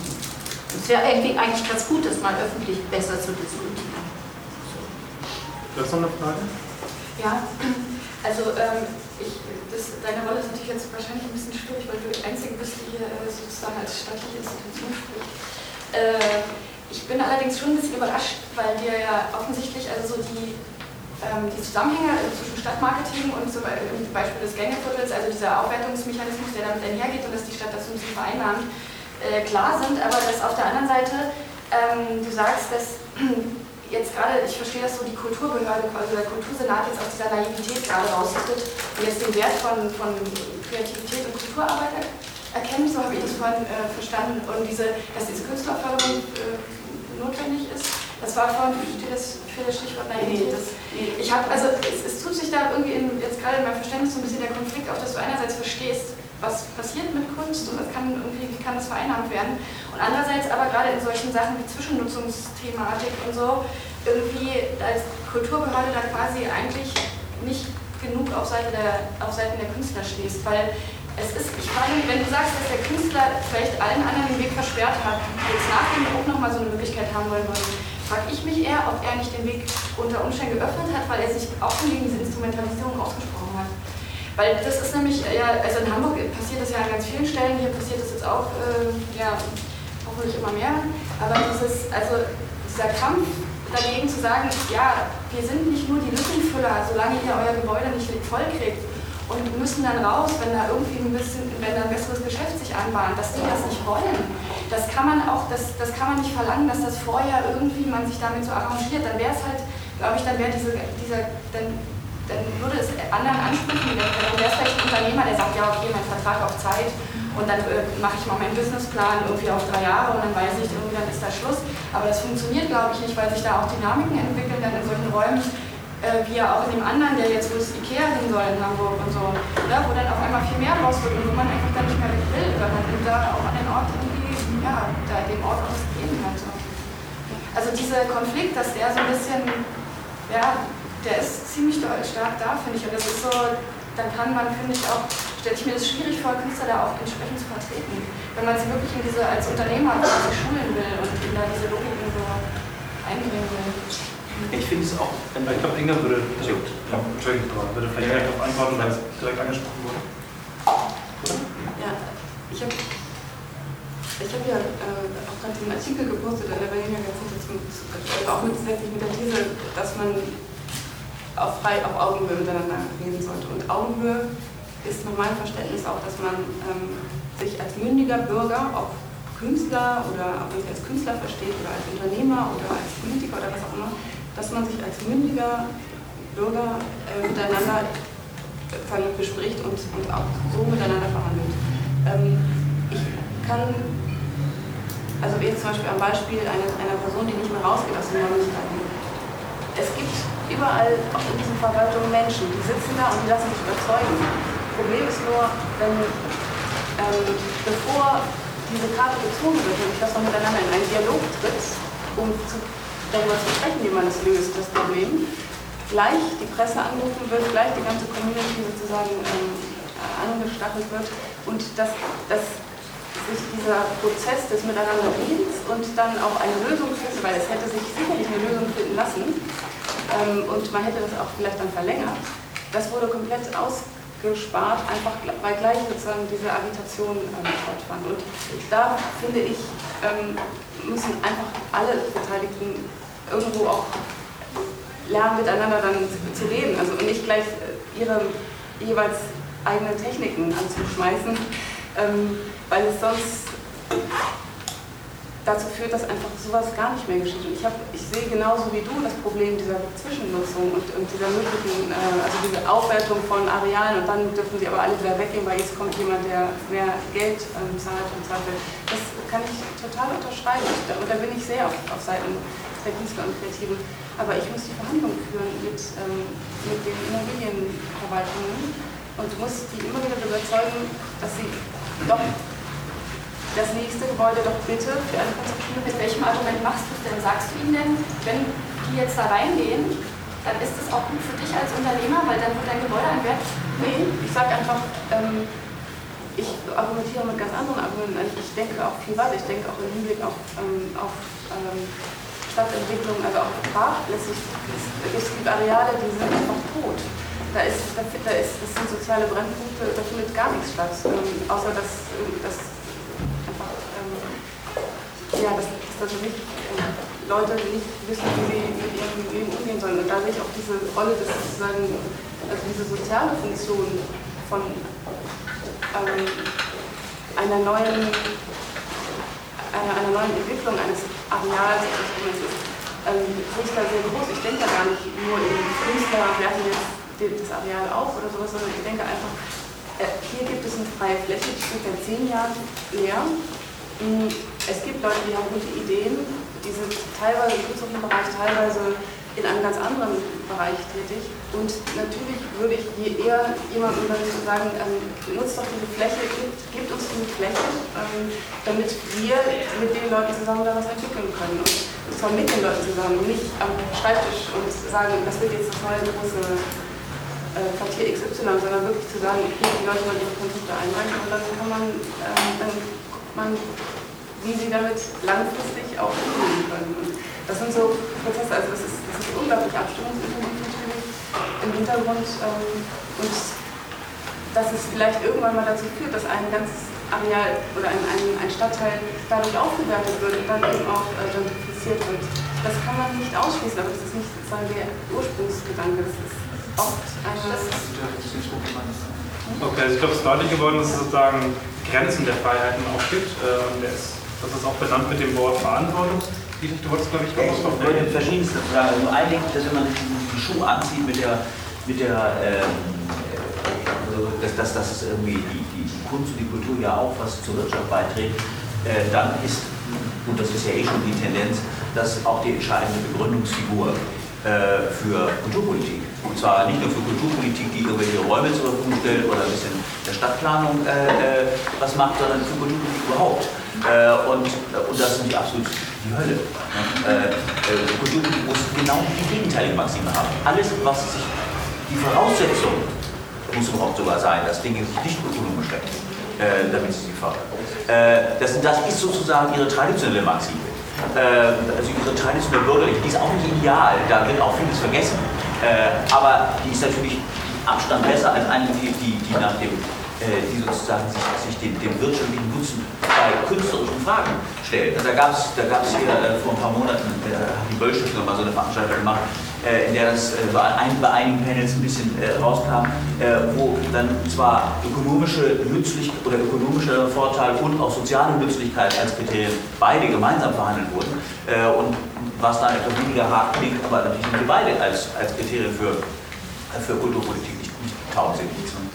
Äh, das ist das eine. Und das andere ist, dass das, das ungenommen von denen, aber von dieser, ungenommen von dieser Argumentation, natürlich die andere Argumentation, dass, dass permanent äh, die, die soziale Produktion von Milieus äh, in eine Wertschöpfung eingeht, äh, ohne dass das entsprechend ähm, äh, zurückgezahlt wird, äh, natürlich eine Position, die muss man auch erstmal zu einer Verhandlungsposition machen. Im Moment ist es eben ein Nebeneffekt, dass dann auch die Stadt was davon hat. Aber äh, dass man es da umgekehrt sagt, das ist nicht der Nebeneffekt, das ist der Haupteffekt. Ja? Das, ist, das ist sozusagen das, äh, das Einzige, was, was, was, was äh, in, in ökonomischen Verhandlungen messbar ist. Und äh, wenn auch nicht so ohne weiteres messbar. Man, wirklich, äh, man müsste sozusagen jetzt an, an Hotelgäste Karten verteilen, sitzen hier, weil, weil es hier so viele äh, ausgeflippte Typen gibt oder sind sie hier, weil sie in die Staatsoper gehen wollen. Ähm, das ist äh, vielleicht so nicht machbar, aber das ist natürlich auf jeden Fall, das muss anders organisiert sein. Das muss eine andere Art von, von, von Forderung sein, eine andere Art von, äh, ja, eine andere Art von Forderung als diejenige, die wiederum von der künstlerischen Position ausstellt und sagt, äh, es geht überhaupt nicht um Ökonomie. Darf ich da mal ganz kurz dazwischen? Jetzt gibt es mehrere, mehrere Meldungen. Äh, ben hat sich gemeldet, Alice hatte sich vorgemeldet und dann bist du. Okay. Tut mir leid. Also erstmal, oder noch?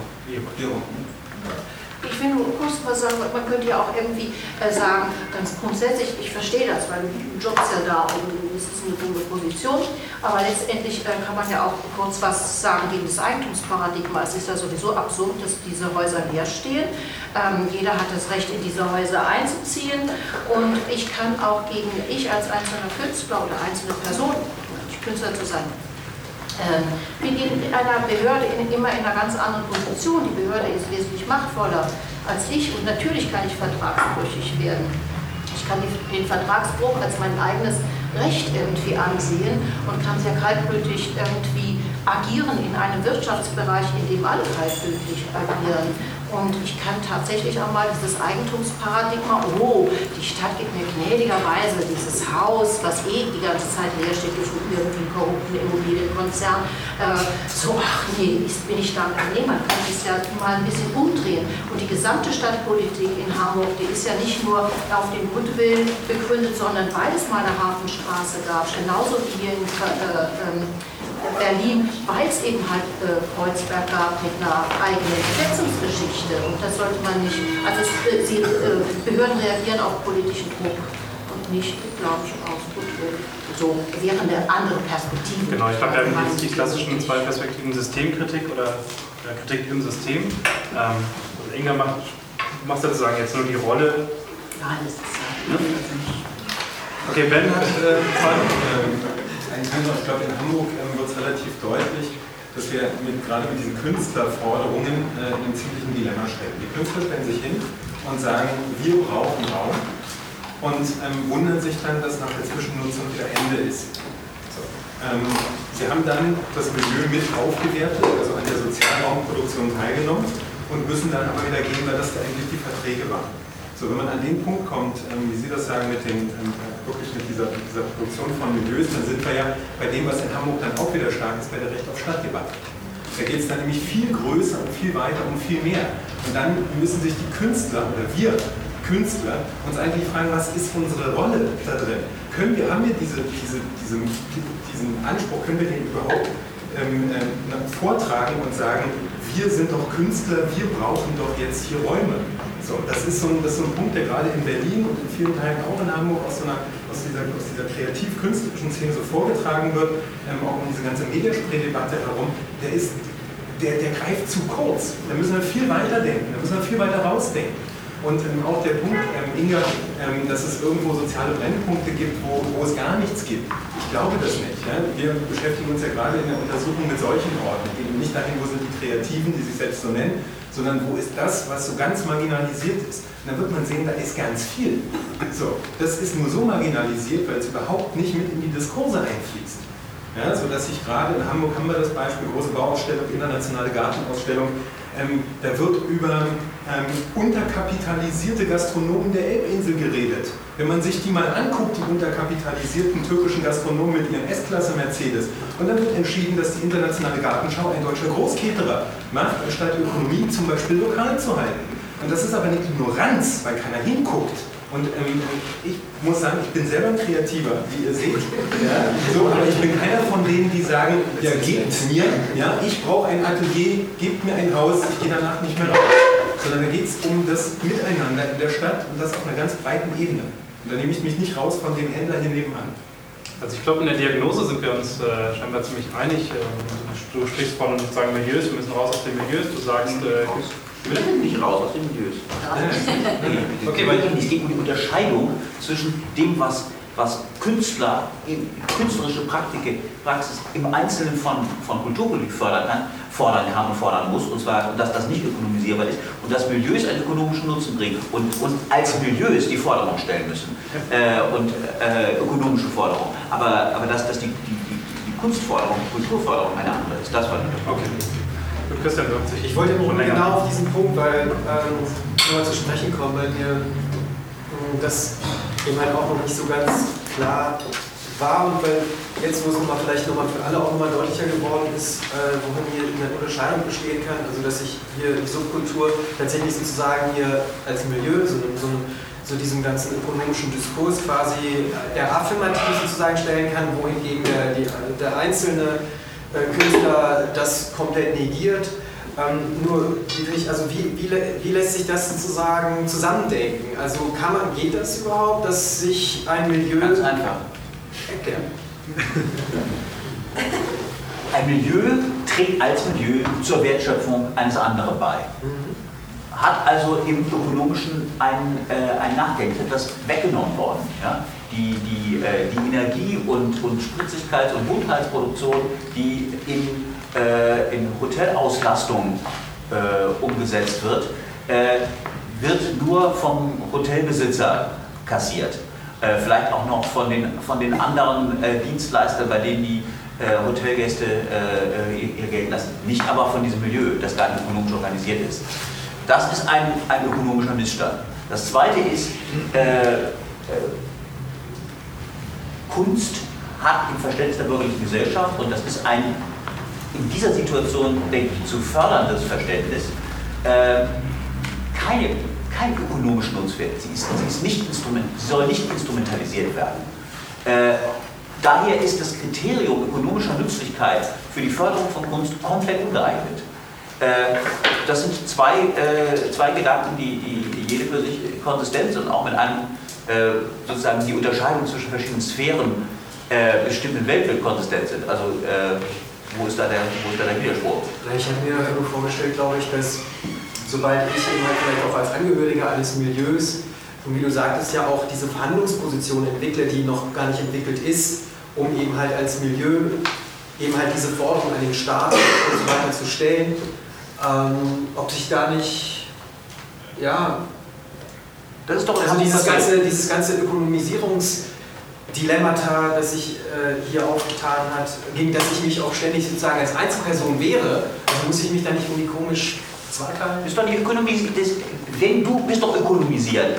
Das ist doch nicht, du, du, du trägst doch nicht zur Ökonomisierung bei, wenn du etwas wenn du etwas forderst, was du eh schon geschaffen hast. Du hast doch schon durch dein, durch dein interessantes Aussehen hast du doch schon dazu beigetragen, dass sich die, dass die Hotel, äh, äh, äh um bei dem Hotelbeispiel zu bleiben, gibt auch noch andere Effekte, äh, Kapazitäten besser ausgelastet sind. Das hast du doch schon gemacht. Da, da, ist auch deine Zustimmung zur Ökonomisierung. Du hast doch nicht den Kapitalismus erfunden. Der war schon da, bevor du die Mütze gekauft hast. Äh, trägst aber dazu bei. Also hast du ein Recht, sozusagen diesen Effekt zurück, dass der auf dich zurückgespielt wird. Zugleich kannst du als Künstler aber mit vollem Recht sagen, meine äh, äh, äh Millisekunden-Oper, die leider 4 Millionen Euro kostet, ist so komplex, dies wird kein Mensch verstehen. Aber das ist das, das, das Größte und so weiter. Äh, und ich, deswegen brauche ich das Geld für die Förderung.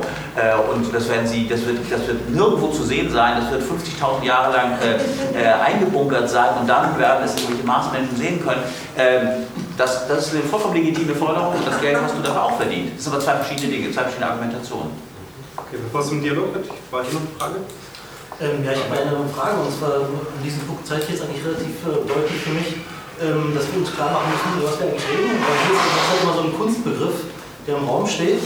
Und ich frage mich hier, wenn ich hier vom Urbanen rede, vom Städtischen, dann rede ich eigentlich eher von vielleicht etwas Popkulturellem, eher von einer Verbindung aus Kunst und vielleicht von Popkultur. Ähm, und äh, wenn ich mir das anschaue, wenn ich also speziell auf mein Feld gucke, wo ich da komme, also die Techno-Szene, dann geht es da gar nicht so sehr um die Kunst oder um das Kreative, sondern es geht eigentlich um, die Teilnahme, es geht darum, um Ästhetik, den Genuss, den Hedonismus halt. Ne?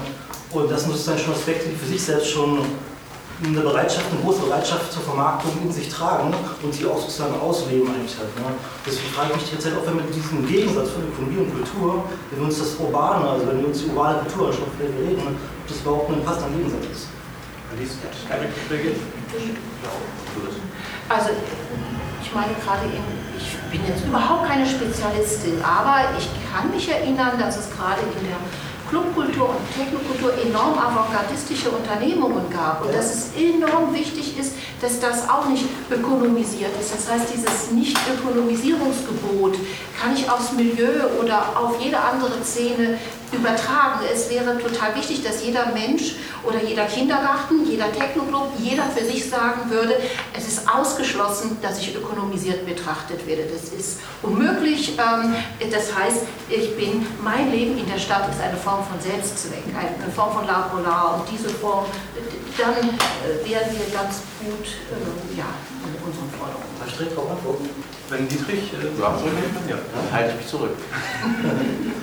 Ähm, also ähm, das ist Phänomen, was du kennst, also was du beschreibst, das ist, so ein ganz klares Phänomen, was sich sozusagen als Underground versus Mainstream ganz klassisch konstituiert hat. Ne? Man sollte vielleicht dann nicht so unbedingt zu stark auf die Diskurse der Akteure reinfallen, ja, indem sie sich legitimieren, was natürlich ähm, an sich äh, wichtig ist, weil es gibt ja Phänomene, das sind Distinktionen, das produziert unterschiedliche sozialräumliche Welten, die sind sehr relevant, ja, wenn du dann aber hineingehst äh, in die Club selbst, also auch in die Clubs, die sich das, die größte Subkultur sozusagen auch vorne draufschreiben, dann haben sie diese ganz klassische Trennung von einem subkulturellen Kern, der sozusagen ganz distinktiv sich abgrenzt nach außen und dadurch sozusagen sehr wichtig ist für die Form der Ästhetik, die da praktiziert wird. Aber du hast andererseits sozusagen die Aufbereitung dieser Ästhetik für die, für, für die Nische, für ein Milieu, was man ansprechen möchte halt. Ne? Also es ist ganz typisch äh, für einen Club, ich nenne sie eigentlich Club-Diskotheken mittlerweile halt, ne? es darum geht, eigentlich eine so ganz normales Amüsiermilieu eigentlich anzusprechen, den Club zu holen und im Inneren aber sich sozusagen als distinktiven Kern abzugrenzen halt. Ne? Also das Ding, dass man mag, das Ding voneinander leben möchte, ist in diese urbane Milieu schon längst eingebaut. Das ist gar kein Gegenwissen.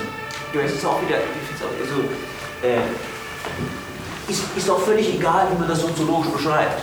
Wenn einer da ist, der den Anspruch hat, dies, dies ist kein ökonomisches Objekt, sondern es ist Kunst und es gibt, es gibt sozusagen dieses, diesen Konsens, äh, oder, oder diesen zumindest eins mal bestanden haben, den Konsens, äh, dass, es, dass es berechtigt ist, so etwas zu produzieren und, und auf, auf Förderung durch einen, Staat, der, der das sozusagen auf seine schreibt, zu unterstützen, dann soll der das doch einklagen. Äh, und, äh, und, und dass, dass dann ein Soziologe kommt und sagt, ey, du bist ja nur in einem bestimmten Mechanismus von, von, von Distinktion und Subkultur, innerer Subkulturkonstruktion gefangen, völlig egal. Kann ja sein, kann sein, dass, dass, dass diese Beschreibung vollkommen richtig ist. Ändert aber nichts daran, dass, dass es möglich sein muss, diesen Anspruch zu erheben und dafür entsprechend gefördert zu werden. Ja. Das Zweite ist, dass ich durchaus sagen würde, dass, dass das, was, was Sie oder du jetzt beschrieben haben, äh, äh, natürlich durchaus ein drittes bildet weil es nicht in derselben Lage ist wie das Milieu, das dann gar nicht spricht, das einfach nur den Effekt hat, den, Ökonom den, den ökonomischen Neben- oder Haupteffekt auf die Hotelauslastung. und auf der anderen Seite der Künstler, die Künstlerin, die, die ihre unverkäufliche Oper äh, finanziert haben will, ist es, ist es ein drittes. Und zwar ist das, eine, ist das ja ein Milieu, das bereits Ökonomie betreibt, das Wirtschaft betreibt. Und, äh, und das deswegen eine, äh, das sozusagen deswegen Verhandlungen mit den rahmensetzenden Behörden, was immer, auf eine andere Weise führt als ein Unternehmen, das äh, Südfrüchte verkauft. Und dabei natürlich diesen, dieses, diese, diese, diese kulturellen Argumente verwendet. Also da ist sozusagen dieses, diese Milieu-Selbstvertretung äh, und die, und die Kunstselbstvertretung so ein bisschen zusammengeflossen. Und äh, äh, da finde ich es, es aber eben auch äh, idealer, wenn, die, wenn sich diese Kriterien äh, also in, der, in der aktiven Vertretung nach außen oder in der Vertretung mit dem Staat, diese Kriterien sich, äh, sich klar definieren. Äh, ähm, also eben wir tragen, wir machen, wir machen sozusagen selber Wirtschaft unter prekären Bedingungen äh, oder wir machen, wir sind, werden sozusagen ausgebeutet von den Hotels oder wir machen Kunst. Das sind alles ja, verschiedene. Das ist genau die Differenz, das, was ich ja anfangs klar wird, über was reden wir eigentlich? Also wir reden ja anscheinend jetzt nicht gerade über, weiß ich nicht, ähm, die Techno-Szene oder irgendwas anderes, sondern wir reden halt dann über Kunst. Ne? Dann reden wir über bestimmte kulturelle Praxis, bestimmte kulturelle Akteur, die was Bestimmtes machen und einen gewissen Anspruch an die selbst hat. Ja? Und äh, das, das ist dann sozusagen wieder etwas, äh, meiner Ansicht nach anderes, als jetzt so eine milieuspezifische kulturelle Praxis, die, ähm, also was gibt es jetzt nur für Beispiele? Es gibt mittlerweile so viele ähm, so viele Nischen äh, in, in, einer Stadt, die sich äh, ganz explizit versuchen, selbst zu ökonomisieren. Ja? Und das ist dann wieder etwas anderes. Also wir müssen sozusagen gucken, was legen wir für Maßstäbe an. Also versuchen, nehmen wir die Maßstäbe dieser Nischen selber oder legen wir unsere eigenen an die heran. Ja? Das ist sozusagen diese Differenz, glaube ich, ist, ist wichtig. Aber das ist ja auch interessant weil ich glaube, diese Form, es gibt ja hier auch eine Unmenge an Beispielen von, hm, wie entwickle ich mein kleines Geschäftsmodell. Und ich glaube, äh, das können wir total, das, es gibt ja so ein schönes Wort, das heißt Prekarisierung und womit wir hier konfrontiert sind, ist ja auch mit vielen Leuten, die ansonsten vielleicht einen Lehrerjob oder einen Job in der Institution oder dies und das gehabt hätten, aber jetzt irgendwie alle versuchen, ihre Ich-AG, ihr kleines Geschäftsmodell aufzumachen. Und diese Form von Prekarisierung ist ja, äh, obwohl es sehr abgedroschen ist, der, der, Begriff, den kann man ja bis zur Akademie, bis zur Uni-Institution, museale wie kriege ich meine Sonderforschungen, äh, den kann man ja quasi da verfolgen. Das heißt, äh, wir können den Begriff äh, Ökonomisierung oder wie mache ich mein kleines Geschäftsmodell nicht ideologiefrei als gegeben nehmen, sondern ich fände es schon sehr gut, wenn man sieht, ähm, dass man diese Form des nicht ökonomischen Handelns als generelle politische Forderung einmal wiederentdeckt. Äh, was vielleicht sehr vermessen ist, weil man eigentlich in, äh, alle in der ökonomischen Misere steckt. Aber gerade aus dieser ökonomischen Misere heraus zu sagen, nein, das ist eine Forderung, äh, die wir irgendwie stellen müssen wieder, also, also eine politische Forderung würde ich mich, würde ich mich anschließen, ich würde sagen, äh, es müsste sozusagen in dieser dritten, dieser dritten Form, neben, neben Milieuvertretung und, und, und, und, Kunstpolitik, müsste es eben einfach nur die, die offensive Benennung von Kriterien geben. Also, wenn ich zum Beispiel sage, hedonistisch, äh, dann, äh, dann, dann wäre das ein Kriterium. Äh, also, äh, man könnte ja sagen, die, die Stadt hat 312 hedonistische Punkte, äh, die müssen erhalten bleiben. Äh, die Rechten zählen wir jetzt. Äh, wenn, wenn, wenn irgendwem einem davon was passiert, dann rechnen wir das der Regierungspartei das nächste Mal vor. Statt 312 hedonistischer Punkte gibt es jetzt nur noch 265. Was haben Sie ja falsch gemacht, Herr Oberreit? Also so, aber, aber dann müsste eben dieses, sozusagen das das Kriterium sein. Für die Kriterien müssen klar sein. Okay, ähm, angesichts dessen, dass das Essen schon da ist ja. und äh, es ja, schon jetzt rege Diskussionen gehabt und wir vielleicht schon ein bisschen erschöpft sind, würde ich sagen, machen wir jetzt mal eine Pause. Äh, die Diskussion kann natürlich einfach weitergehen in der, in der Pause. Ihr könnt äh, untereinander diskutieren. Ab 18 Uhr wird, äh, es eine Performance geben äh, von Johannes Paul Rehler. Der, äh, der Titel ist äh, Volksbegierde totale Rekonstruktion. Es wird innerhalb dieses Raumes sein und wir sitzen auch schon zum Teil in der Installation. In der Installation. Lasst euch überraschen. Ähm, es wird vorher nochmal eine Runde äh, Freigetränke geben, also kein Grund wegzulaufen. Ähm, genau, und bis dahin, bis 18 Uhr, wollen wir noch weiter diskutieren. Wir haben jetzt in der ersten Hälfte ja sehr viel über das Was gesprochen, sozusagen die Problemanalyse gemacht äh, und erstmal verständigt darauf, was ein Verständnis wir von Begriffen zum Beispiel haben. Und die Idee ist jetzt, dass wir in der zweiten Runde ein Stück weit mehr darüber sprechen ähm, oder sozusagen das Versprechen einlösen des BUVs, nämlich äh, über die Form von ähm, Dialog zwischen den verschiedenen Akteuren sprechen wollen. Was könnte die Form von einem oder vielen Deko-Chaos sein? Ähm, das ist sozusagen dann eigentlich auch die Abrundung der ganzen vier Sitzungen, dass wir ja, uns äh, aufmachen in eine Ideensammlung, vielleicht auch eine Utopie, wie es wohl genannt wurde. Ähm, und ja, bevor wir das beenden, werden wir auch nochmal über das äh, Graphic Recording sprechen, was ja die ganze Zeit gemacht ist. Also du wirst ja abschließend dann nochmal kurz darstellen, wie die Diskussionsstränge so verlaufen sind. Ähm, genau, bis dahin wollen wir dann gerne, wie gesagt, jetzt mehr diskutieren. Also ihr seid nach wie vor herzlich eingeladen, die ganze Zeit äh, durch die Fragen selber Statements zu bringen. Ähm, wir haben jetzt ein bisschen in der ersten Runde damit geendet, dass wir so eine, so eine Blockbildung hatten zwischen, äh, das liegt auch daran, dass ich Begriffe reingeworfen habe, äh, zwischen Akteuren des Kapitals, Akteuren der Kultur, Akteuren des Staates.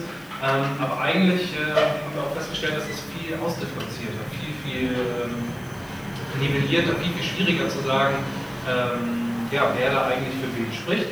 Und äh, ja, wir wollten vielleicht erstmal darüber sprechen, äh, können wir eigentlich hier noch wirklich von diesen, von diesen klassischen Konflikten sprechen, die wir, die schon lange sozusagen diskussiv geworden sind in der Debatte? Mir ist der, in der Diskussion einfach aufgefallen, dass ähm, irgendwann ähm, sehr stark natürlich der Begriff der zweckfrei im Sinne von nicht utilisierbaren Kunst stark gemacht wird. Ich glaube, das ist auch gar, gar kein, dazu gibt es auch gar keinen Widerspruch. Ähm, ich habe ein bisschen äh, Probleme gehabt mit, mit der, ähm, mit, äh, der Tatsache, dass zum Beispiel der Begriff der Kreativwirtschaft, der nicht bedeutet, dass die Kunst kommerzialisiert werden soll, sondern dass, dass es auch einfach bedeutet, dass da eine komplementäre Entwicklung stattfindet. Und da fand ich auch dann ähm, also ganz gut, es gibt einfach sehr viele Menschen, die sich, ähm, die sich eine Existenzgrundlage schaffen in, in einem kreativen oder sozialen oder sonstigen artigen Milieu und die irgendwie ähm, überleben müssen und die es eben nicht tun wollen durch staatliche Förderung, weil sie vielleicht auch gar nicht sagen, dass es das, was sie machen, Kunst ist, sondern einfach eine ganz normale ähm, Praxis, die sich an ganz, ganz vielen verschiedenen, also die ganz viele Schnittstellen zu ganz vielen hat. Deshalb würde ich einfach diese, ich würde diese versuchen, jetzt nicht immer nur von Kreativwirtschaft, Gleichkommunisierung der Kunst zu sprechen, sondern auch zu sehen, es gibt natürlich die klassische Kulturförderung, die das fördert, was La Corona ist auch gar nicht in Frage stellt. Aber es gibt eben natürlich auch, ja, aber, oder es, es gibt einfach eine, Kulturförderung, die auch vom Staat natürlich kommen soll, aber es gibt natürlich parallel dazu ganz viele Entwicklungen, wo ähm, Akteure, das müssen gar nicht Akteure der Initiativwirtschaft sein, sondern wo sich einfach Akteure irgendwie, ähm, wo sie irgendwie versuchen müssen, mit einem ähm, mit einer Situation klarzukommen, die nicht mehr die ist wie vor 20 Jahren, also wo sie einfach sehen müssen, wie sie über ihre Wunden kommen und da kann auch der Staat was tun, nämlich durch Anpassung sozialer Systeme, durch, ähm, durch äh, das Nachdenken über Urheberrecht bzw. Verwertungslogiken etc. etc. Und ich finde, das sind die Fragen, auf die es tatsächlich ankommt. Also wie können Einzelne mit, ihren, ähm, mit ihrer Arbeit, mit ihren Ideen, ähm, wie können sie davon leben, ähm, ohne dass sie eben in diesem kriminalisierten Bereich ähm, agieren. Es ist nicht dass die, die Stadtpolitik sich an diesen daran orientiert zunehmend äh, an der Frage, ob man nicht, ob man sozusagen auch die Kunstproduktion so behandelt wie die ökonomische Produktion. Das, äh, was weiß ich, die Stadt Amsterdam äh, entschließt sich, äh, Ateliers äh, zur Verfügung zu stellen in großer Zahl äh, sagt aber, das sei, das für Leute, die im angewandten Bereich arbeiten, damit würden sie Arbeitsplätze schaffen langfristig. Statt, wie sie es noch vor 30 Jahren gemacht hätten, zu sagen, das tun sie für äh, Free Jazz Musiker. Ne? Das ist, äh, das ist so, so, läuft es halt überall. Äh, es, es, läuft nicht nur so, es gibt auch immer noch irgendwie Leute, die Hochkultur verteidigen, es gibt auch, auch ausgesprochen bescheuerte Leute, die das tun und die es mit bescheuerten Argumenten tun äh, und es für ganz bescheuerte Hochkultur tun. Aber äh, das heißt nicht, dass das heißt, das ist trotzdem ist es eine legitime Argumentationsfigur, die unter Druck gerät von dem von der von Organen und deren Erfolg. Und, und deswegen äh, machen wir das so stark. Ja, ich wollte nochmal in die Runde werfen, dass ich äh, die Kreativwirtschaft in der letzten Zeit eigentlich auch immer mehr als eine Art von einer Beschreibung oder also als Instrument, als begriffliche als begriffliches Instrument verstanden habe, bestimmte ähm, Bereiche, sozusagen Lebensbereiche zusammenzufassen, so im Sinne von, es gibt Kreativwirtschaft, es gibt Energiewirtschaft, es gibt Bauwirtschaft, das sind sozusagen ganz komplexe Zusammenhänge, äh, die sozusagen besondere Bedingungen haben. Es gibt auch innerhalb dieser beiden anderen Wirtschaftsbereiche, die ich genannt habe, gibt es auch Förderung, gibt es auch Konflikte, gibt es auch äh, sozusagen spezifische äh, Bedürfnisse und so weiter und so fort. Und ich denke, wenn man sozusagen das aber jetzt, also sich das nicht so sozusagen inhaltlich so aufdröselt, wie das ja hier immer passiert, hier gibt es immer sozusagen zwei Ebenen, auf denen geredet wird. Ja, einmal sozusagen das als Cluster zu sehen oder als, als Bereich, als organisatorischen Bereich innerhalb des äh, Staates. Äh, oder dann sozusagen mit, mit, Inhalten zu sehen und wie wir innerhalb dieser Kreativwirtschaft oder innerhalb unserer ein, ein, einzelnen Genres und Bereiche dann agieren. Und äh, da sehe ich halt auch den Punkt, dass man versuchen muss, dieses, äh, diesen, diesen, Anteil, der halt offensichtlich sich äh, erhöhen wird im Laufe der Zeit, weniger die klassischen Industrien sozusagen an Raum haben oder an Bedeutung äh, und wie man dann damit umgeht. Und da würde ich jetzt gar nicht so unbedingt das so wichtig finden zu sehen, irgendwie, ja, da gibt es hier Listen und da gibt es die und da gibt es die und da gibt es die, sondern tatsächlich irgendwie, meine, wir haben uns ja hier schon zusammengefunden und es ist völlig klar, dass wir irgendwie Vertreter eines bestimmten, einer, eines bestimmten Bereichs sind. Ich? Ja, kurz. Sag von aus, du ja, ich meine, ich glaube, also diese Sache mit Kreativwirtschaft und äh, dass du das verteidigst, ich glaube, äh, ich hätte auch gar nicht so viel dagegen. Ich glaube, es geht nicht irgendwie bei dem Modell AHA, äh, bei diesem Modell der Forderung, dass es nicht ökonomisierbare Bereiche gibt das ist, die Kunst ist ein sehr gutes Beispiel dafür. Aber diese Form von nicht ökonomisierbaren Bereichen ist eine generelle gesellschaftliche Forderung. Und das ist total wichtig. Und ich glaube auch, dass hm, äh, Leute, die kreativ arbeiten, ähm, nicht darin verfallen sollten oder dass es wünschenswert wäre, nicht nur in einem Lobbyismus für sich selber zu sprechen, sondern zu sehen, dass man in dieser Form der Prekarisierung und des ökonomischen Drucks Teil ist einer gesamtgesellschaftlichen Bewegung. Und äh, wenn politische Forderungen gestellt werden sollten, dann sollte man sich auch als, als Teil dieser Form von Ökonomisierung von Leben begreifen und äh, nicht nur so einen eigenen Lobbyismus. So, also in dem Sinne, was du da mit dem Vehikel Kreativwirtschaft bezeichnest, ist bestimmt eine sehr gute Lösungsmöglichkeit im Moment für verschiedene konkrete Probleme zu lösen. So.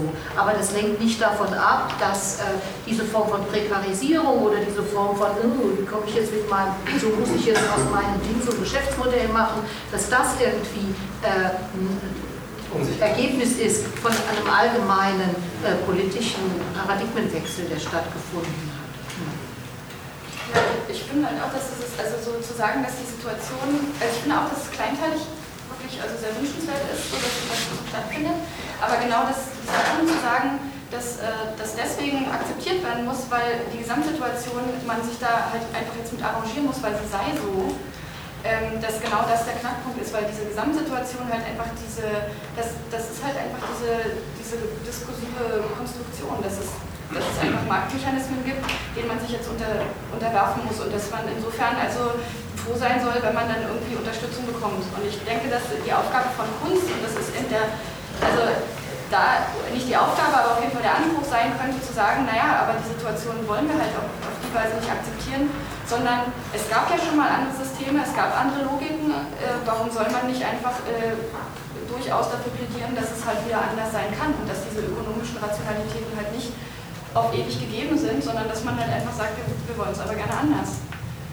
Darum, also ich glaube, da und da trifft sich auch die Kreativwirtschaft und die freie Kunst und alle ähm, alle zusammen, weil es äh, taucht hier so auf, als wäre es gibt so die Künstler, die da bereit sind, irgendwie sich, also, so, sich selber zu finanzieren und dafür zu sorgen, äh, dass sie halt keine staatliche Förderung in Anspruch nehmen müssen und dann gäbe es die, die halt irgendwie einfach nur fordern. Aber ich glaube, ähm, also ich glaube, auf die Weise wird man da wird man das Problem nicht lösen, weil, weil diese Wirtschaftlichkeit Und dieses bisschen, diese, so dieses, dieser Bettelcharakter, wenn man vom Staat was haben will, das ist halt auch nur einfach ein Element dieser, dieser ökonomischen Rationalitäten. Das ist nämlich, das heißt ja nicht nur, weil es heutzutage so ist, dass äh, irgendwie Geld vom Staat fordern irgendwie als nicht, also irgendwie als nicht besonders gut angesehen ist, dass das halt einfach grundsätzlich irgendwie was Schlechtes wäre. Man könnte ja auch sagen, das war ja vor, weiß ich nicht, das war in den 70er Jahren, als die Kulturförderung groß war, war das halt anders. Vielleicht könnte es aber irgendwann auch wieder anders sein. Nur weil wir heute in Marktmechanismen denken, muss es nicht, ist es nicht die Situation, die wir akzeptieren müssen. Ähm, äh, ich bin bisher ein bisschen erinnert an unsere Parteiversammlung. Ich bin jetzt in die Geschichte hier Remming war ein hochpolitisches Problem und das da geht. Und in dem System, wo halt alles zur Ware wird, wird natürlich von den Leuten, die sozusagen da entscheiden, äh, immer dafür im Zweifel wird eben die Kultur oder die Kunst, die man nicht ökonomieren, ökonomisieren will oder soll, eben trotzdem äh, letztendlich unter Druck gesetzt. Äh, wie gesagt, bei uns in den Vereinen ist es halt so, dass man ja eine Hauptform bedingungsloses Grundeinkommen hat. Das wurde eine Menge Probleme, nicht nur für die Kultur, sondern auch für andere Leute, die sind ja ungefähr 30 Prozent inzwischen ja, ja, tätigen oder Angestellten oder wie man es bezeichnet, die sich unter solchen Bedingungen äh, Geld verdienen müssen.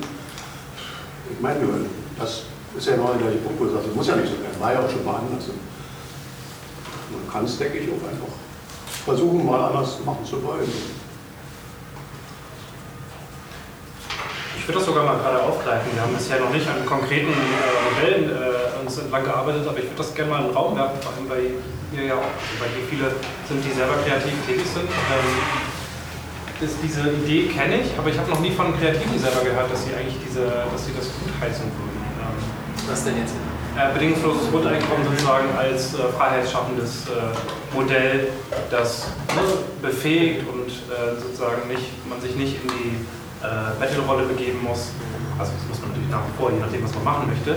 Ähm, aber eben sozusagen nicht äh, erstmal den Kriterienkatalog de, des Hauptstadt-Kulturfonds oder sowas äh, durchklappern muss, damit man ein kleines Projekt realisieren kann. Ähm, weiß nicht, wie, wie, seht ihr das? Ist das, äh, ist das etwas Attraktives, wofür eigentlich Künstler einstehen müssten? Ich finde, das ist eh klar. Also, äh, das ist. das ist nicht so klar. Also, ich meine, äh, das, das, das, betrifft ja, das betrifft ja sozusagen Grundversorgung und, äh, und auf, der, auf der Ebene äh, wird dieser Vorschlag oder vielleicht auch andere oder, oder äh, komplexer, ich bin auch in dieser Diskussion jetzt nicht weiter drin, aber das, das, das ist jetzt, ja, betrifft ja nicht das spezifische Problem hier, dass, dass das sozusagen, dass solche grundfreie, dass, dass solche Grundversorgungsverbesserungen die Freiräume für alle Akteure, Akteure überall äh, verbessern, ist, ist ja eh klar. Aber ich meine, die, äh, äh trotzdem die, die Frage mit dem, mit dem Betteln beim Staat, das habe ich eben anders verstanden. Das habe ich so verstanden, dass es sich eben eigentlich nicht um Betteln handelt, äh, beziehungsweise nicht um Betteln handeln sollte, äh, sondern dass, das sozusagen, dass es so eine Art Rechtsanspruch gibt. Und äh, den, den gibt es aufgrund der Tatsache, wie, wie, der Staat, solange er noch sozusagen Staat ist und nicht zerfällt in eben äh, eine reine äh, Überwachungs- und Kontrollinstanz, die ansonsten alle ihre staatliches Handeln outsourced und privatisiert.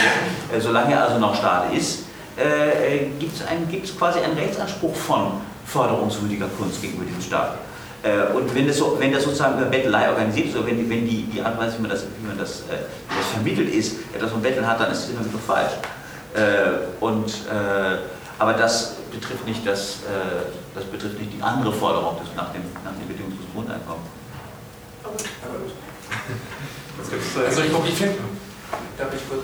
Ich finde ich find, ich find, ich find diese Idee von äh, den Staat anbetteln, finde ich einfach mal grundsätzlich falsch, weil ähm, der Staat hat natürlich auch bestimmte Vorstellungen, was er fördern will.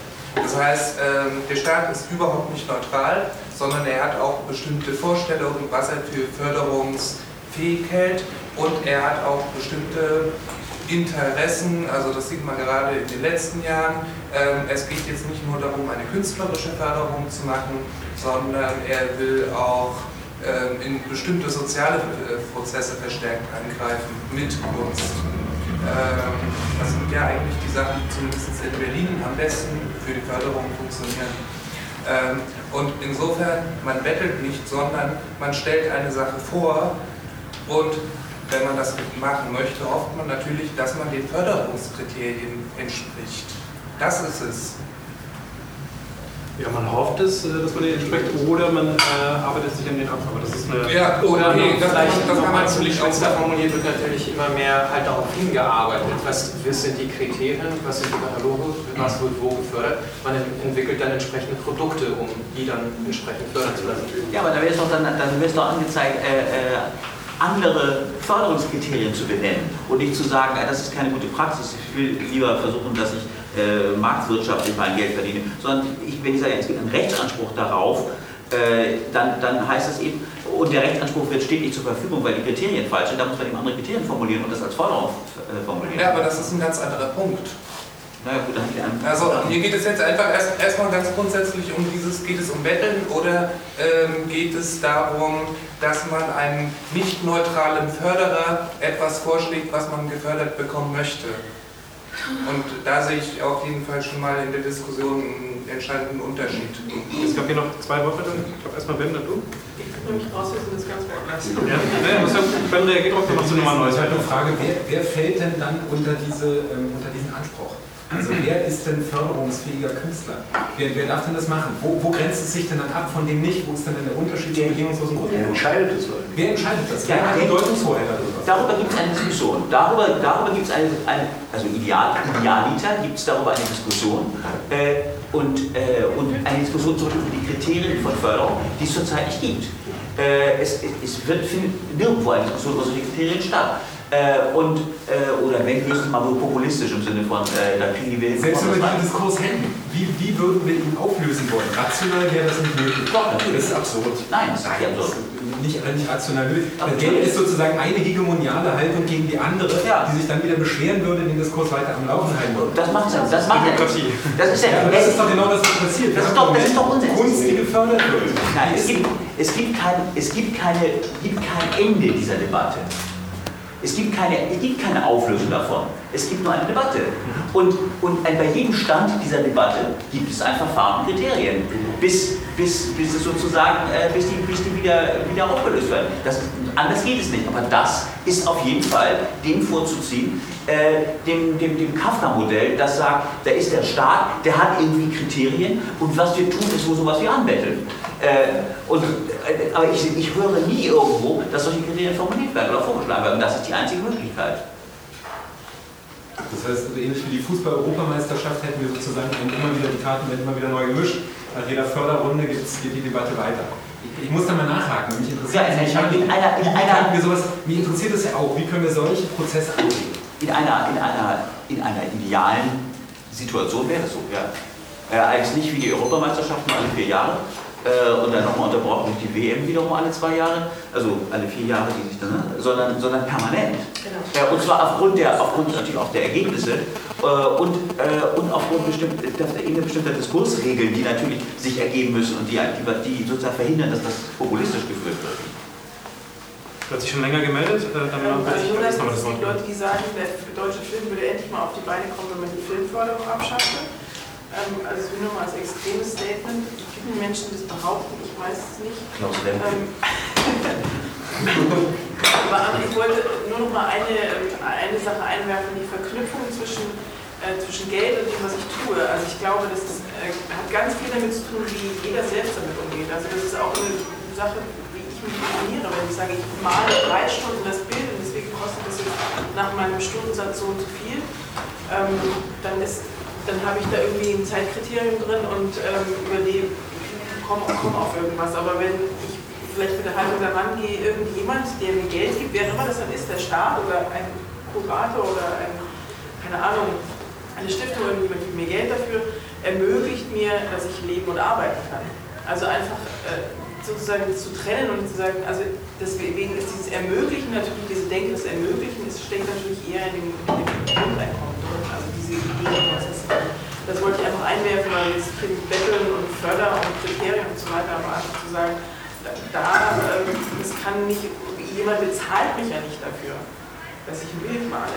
Also Ich habe euch beide gesehen, aber Alice äh, hat mir geflüstert, dass sie ein Beispiel hat oder eine Idee hat. Das Ja, ich habe ein, hören. ein gutes mir fällt ein gutes Beispiel ein. Ich glaube, es war Hamburg auch wieder 92, 93. Es gab einen großen Kulturetat, der ausschließlich an Galerien ging.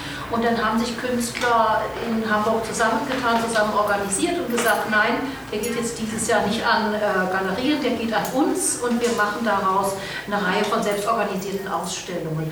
Und durch diese Organisation und durch ein äh, äh, etwas definitiveres Auftreten ähm, haben sie das dann auch geschafft. Sie haben also diesen ganzen ziemlich guten Etat äh, für sich ähm, reklamieren können. Ich glaube, das ist eben halt auch eine wichtige Sache, dass man politische Forderungen einfach stellt und sich dementsprechend auch organisiert.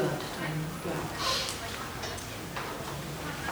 Also das Beispiel mit der Filmförderung ist ja eigentlich bestätigt auch eher das, was ähm, Dietrich gesagt hat, weil die Filmförderung war früher mal ganz am Anfang in viel kleinerem Maße eher eine kulturelle Filmförderung. Jetzt ist sie eine wirtschaftliche Filmförderung. Irgendwie ver verknüpft mit den Interessen von Fernsehsendern. Und da blickt kein Mensch mehr durch und dann kommt es zu Sachen, dass dann zum Beispiel Till Schweiger Restmittel des Medienboards bekommt für einen Film, für den er eigentlich überhaupt keine Förderung bekommen dürfte. Ja. Während in anderen Ländern bis vor kurzem in Großbritannien war das vorwiegend eine kulturelle Filmförderung. Ja, okay, welcher Film ist jetzt äh, ästhetisch gesehen in der Filmlandschaft irgendwie höher angesehen? Das deutsche Kino bis auf wenige Ausnahmen oder was bis vor, sagen wir mal, fünf Jahren in Großbritannien wurde. Also ich denke auch, man müsste schon wieder mehr zur Richtung kulturelle Förderung, die auch wirklich eine ist und nicht irgendwie so meint, okay, das ist jetzt, wir fördern jetzt irgendwie einen kreativen Zweig, aber eigentlich gucken wir schon drauf, wie das wir das auch zurückbekommen. Und gucken auf die Sachen, die dann irgendwie am besten marktwirtschaftlich sich durchsetzen. Ich würde fragen, äh, wie entstehen denn die Förderkriterien, zum Beispiel Hauptstadt Kulturfonds? Wer, wer legt denn da fest, was jetzt äh, gefördert wird? Also, es gibt eine Jury, man reicht Projekte ein, aber ja, es, es, schwingt ja schon dann auch immer durch, so was. Nein, aber in diesen Jurys laufen ja in der Tat, wenn sie nicht völlig bescheuert sind, sogar sehr interessante Diskussionen darüber. Die werden lustig öffentlich. Äh, und also äh, man kriegt da ja, also ich war selber in so einer Jury, aber nicht im Haus der Kultur, aber, aber auch in anderen, also auch was man da finden ja interessante Diskussionen statt. Äh, da legen ja auch, müssen ja auch Leute Kriterien offenlegen. Das einzige Problem ist, dass, äh, dass die äh, dass in letzter Instanz sind sie dann eher so für bestimmte Sachen zuständig. Sind einzelne bestimmte Sachen zuständig. So, das ist dann sozusagen der Schutzraum, wo man seine Kriterien offenlegen muss. So sagt, das wäre gut, aber von äh, bayerischer Folklore verstehe leider nur ich was. Also äh, müssen wir letztlich die Entscheidung über die Folklore jetzt mir überlassen. Aber ansonsten gibt es hier diese Diskussion und äh, daran könnte man ja anknüpfen. Äh, diese Diskussion könnten, ja, könnten es ja sein. Ne? Äh, ein Anfang von dem, wovon, worüber wir jetzt gerade gesprochen haben. Plus der Hauptstadtkultur, die öffentlich gibt, oder? Das ist die öffentlich gibt, ja. Plus leider ist der Hauptstadtkulturfonds auch leider, da jetzt in letzter Zeit wirklich was auch öffentlich gemacht wurde, pervertiert wurde, dass die Jury Sachen vorgeschlagen hat und dann hieß es aber dann irgendwie, dass der Senat dann sagte, nee, aber eigentlich ist es im Prinzip eine Defizitförderung für unsere Leuchtturmprojekte. Ich würde gerne Christian ganz kurz einbinden, wie deine Erfahrung jetzt war für zum Beispiel dieses Projekt. Geht es konkreter? Also die Frage. BQV-Förderungsprojekt. Ja, was soll ich erzählen? Also was konkret? Ich weiß nicht, ob sich alle darunter was vorstellen können oder ob die das alle schon mal gemacht haben, um die gerade auch okay, Frage zu stellen. Muss das nicht, Frage, ne? Was geht in den Hauptstadt-Kulturfonds genau? Es war, glaube ich, Markus, der mich auch fragte, wie ist das Essen hier eigentlich finanziert? Und ich habe gesagt, das Geld kommt von oben. Ähm, genau. Ähm, und wer kennt den Hauptstadt-Kulturfonds? Viele in der Runde? Alle und haben alle auch schon mal was beantragt beim Hauptstadt-Kulturfonds? Das heißt, nur zwei, drei wissen, wie es konkret läuft. Ja, es ist kompliziert. Ja, oder, so, oder aus, aussichtslos. Aussichtslos.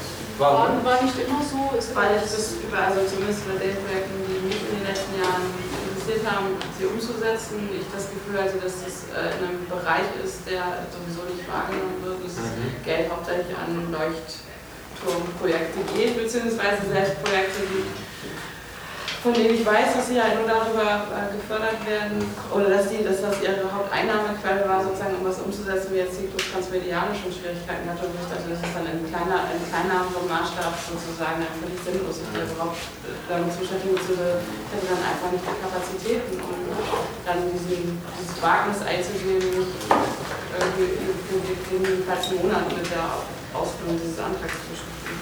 Was auch damit zu tun hat, dass die dass die Förderinstitutionen selbst relativ wenig Personal haben und aus diesem Grunde äh, Klein, Kleinbetragsanträge hassen, weil die äh, äh, nur die Anzahl dazu verarbeiten. Sie könnten also 50.000 Euro äh, geben Sie lieber einem Projekt als zehn Projekten, weil es äh, zehnmal weniger Arbeit ist. Genau. Und äh, natürlich auch für die Antragsteller und Antragstellerinnen ist es genauso problematisch, weil man für ein kleines Projekt genauso viel Bürokram äh, veranstalten muss wie für ein großes. Und also das ist. Aber auch eben weniger Kapazitäten hat, um das ja, ja. umzusetzen. Ja. Genau, also 50.000 ist ja wahrscheinlich in diesem Zusammenhang eben halt auch nochmal eine kleinere Summe. Ähm, ja, durchaus. Also äh, ich glaube, es geht nicht viel weiter runter als 50. Also die, das sind schon eher die kleineren Projekte, die größeren, von denen ihr sprecht. Die Leuchtturmprojekte ähm, liegen dann ja eher so bei 150 oder 200.000 Euro.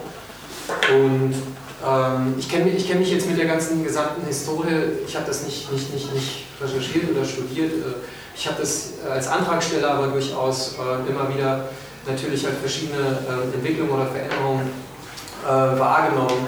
Zum Beispiel unter anderem die Veränderung ähm, in, der, in der Entscheidungsarchitektur ähm, darüber, wer was bekommt, nämlich dass ein Kurator zu einem gewissen Zeitpunkt immer wichtiger wurde bei der letzten bei der, bei der Auswahl. Das heißt, es gibt die Jury, dann gibt es aber nochmal darüber gelagert den Kurator, der dann nochmal der Jury über die, über die, über die Arbeit eben halt guckt und dann sagt, okay, aber in die Richtung sollte das vielleicht dann doch gehen und viele Leute, das war glaube ich vor drei, vier Jahren, wenn sie auf, aufgeschreckt darüber reagierten, dass eben halt dieser Kurator jetzt plötzlich so wichtig geworden ist, weil sie ja nicht mehr sicher sein können, dass ihre Projekte und so weiter, die sie ja regelmäßig gefördert bekommen, so Wiensee zum Beispiel, also diese Institutionen, die regelmäßig eben halt über den Hauptstadt Kulturfonds, die ja auch das HAU etc.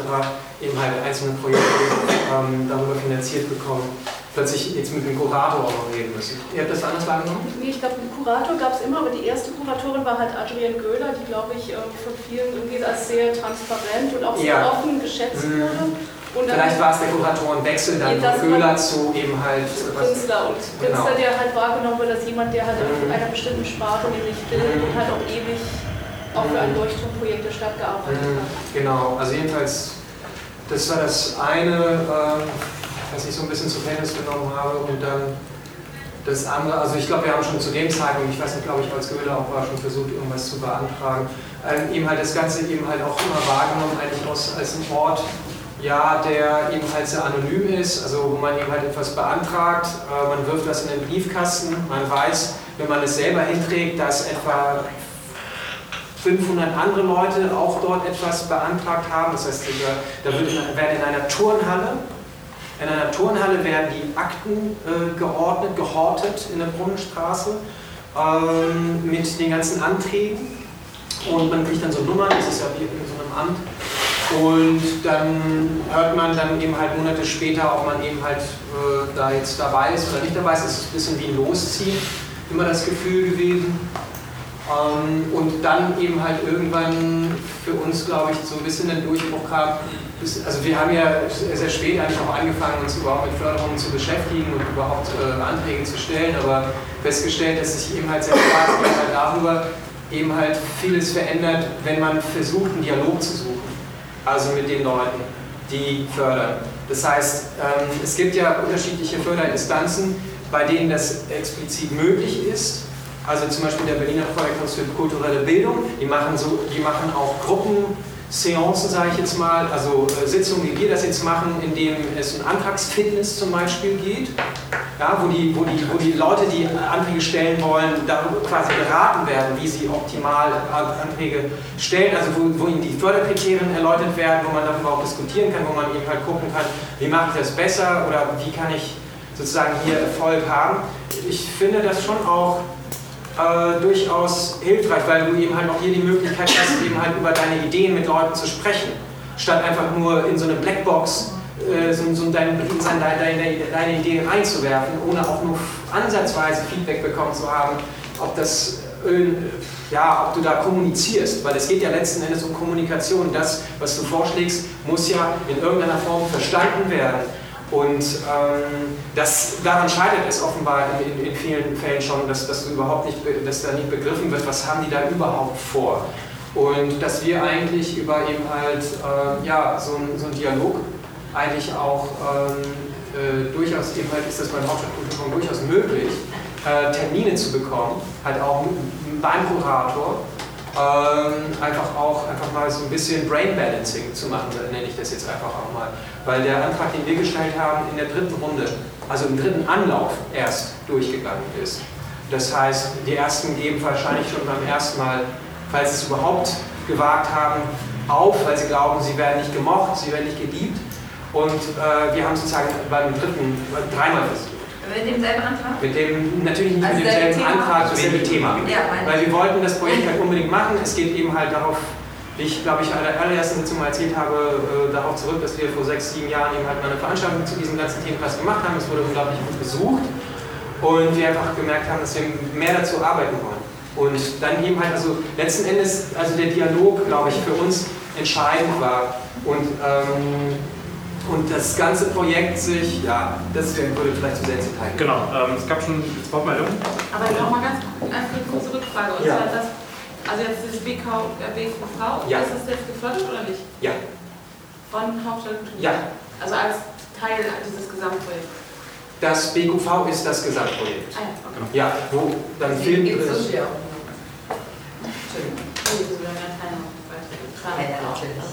Nein, äh, Ich rede jetzt nicht direkt was dazu, also ich will erstmal zurückziehen und später. Okay, gerne. Ähm, ich würde nämlich vorschlagen, ich habe drei ganz wichtige Worte gerade gehört. Äh, Transparenz, Dialog und Kommunikation war das dritte Wort.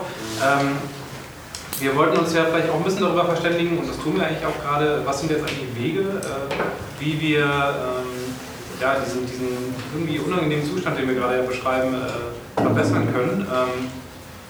So ein bisschen, also es ist nicht das ultimative Role Model, aber du hast äh, in Hamburg ja Erfahrung gemacht, ähm, auf, eben auf Augenhöhe äh, mit Kulturschaffenden zu sprechen und Verwaltung auch gleichzeitig äh, auf, auf Augenhöhe der Kulturleute zu bringen. Ähm, was sind so deine Erfahrungen in, in, diesem sehr, sehr mühsamen Prozess wahrscheinlich, äh, auf, ja, auf Augenhöhe zu kommunizieren?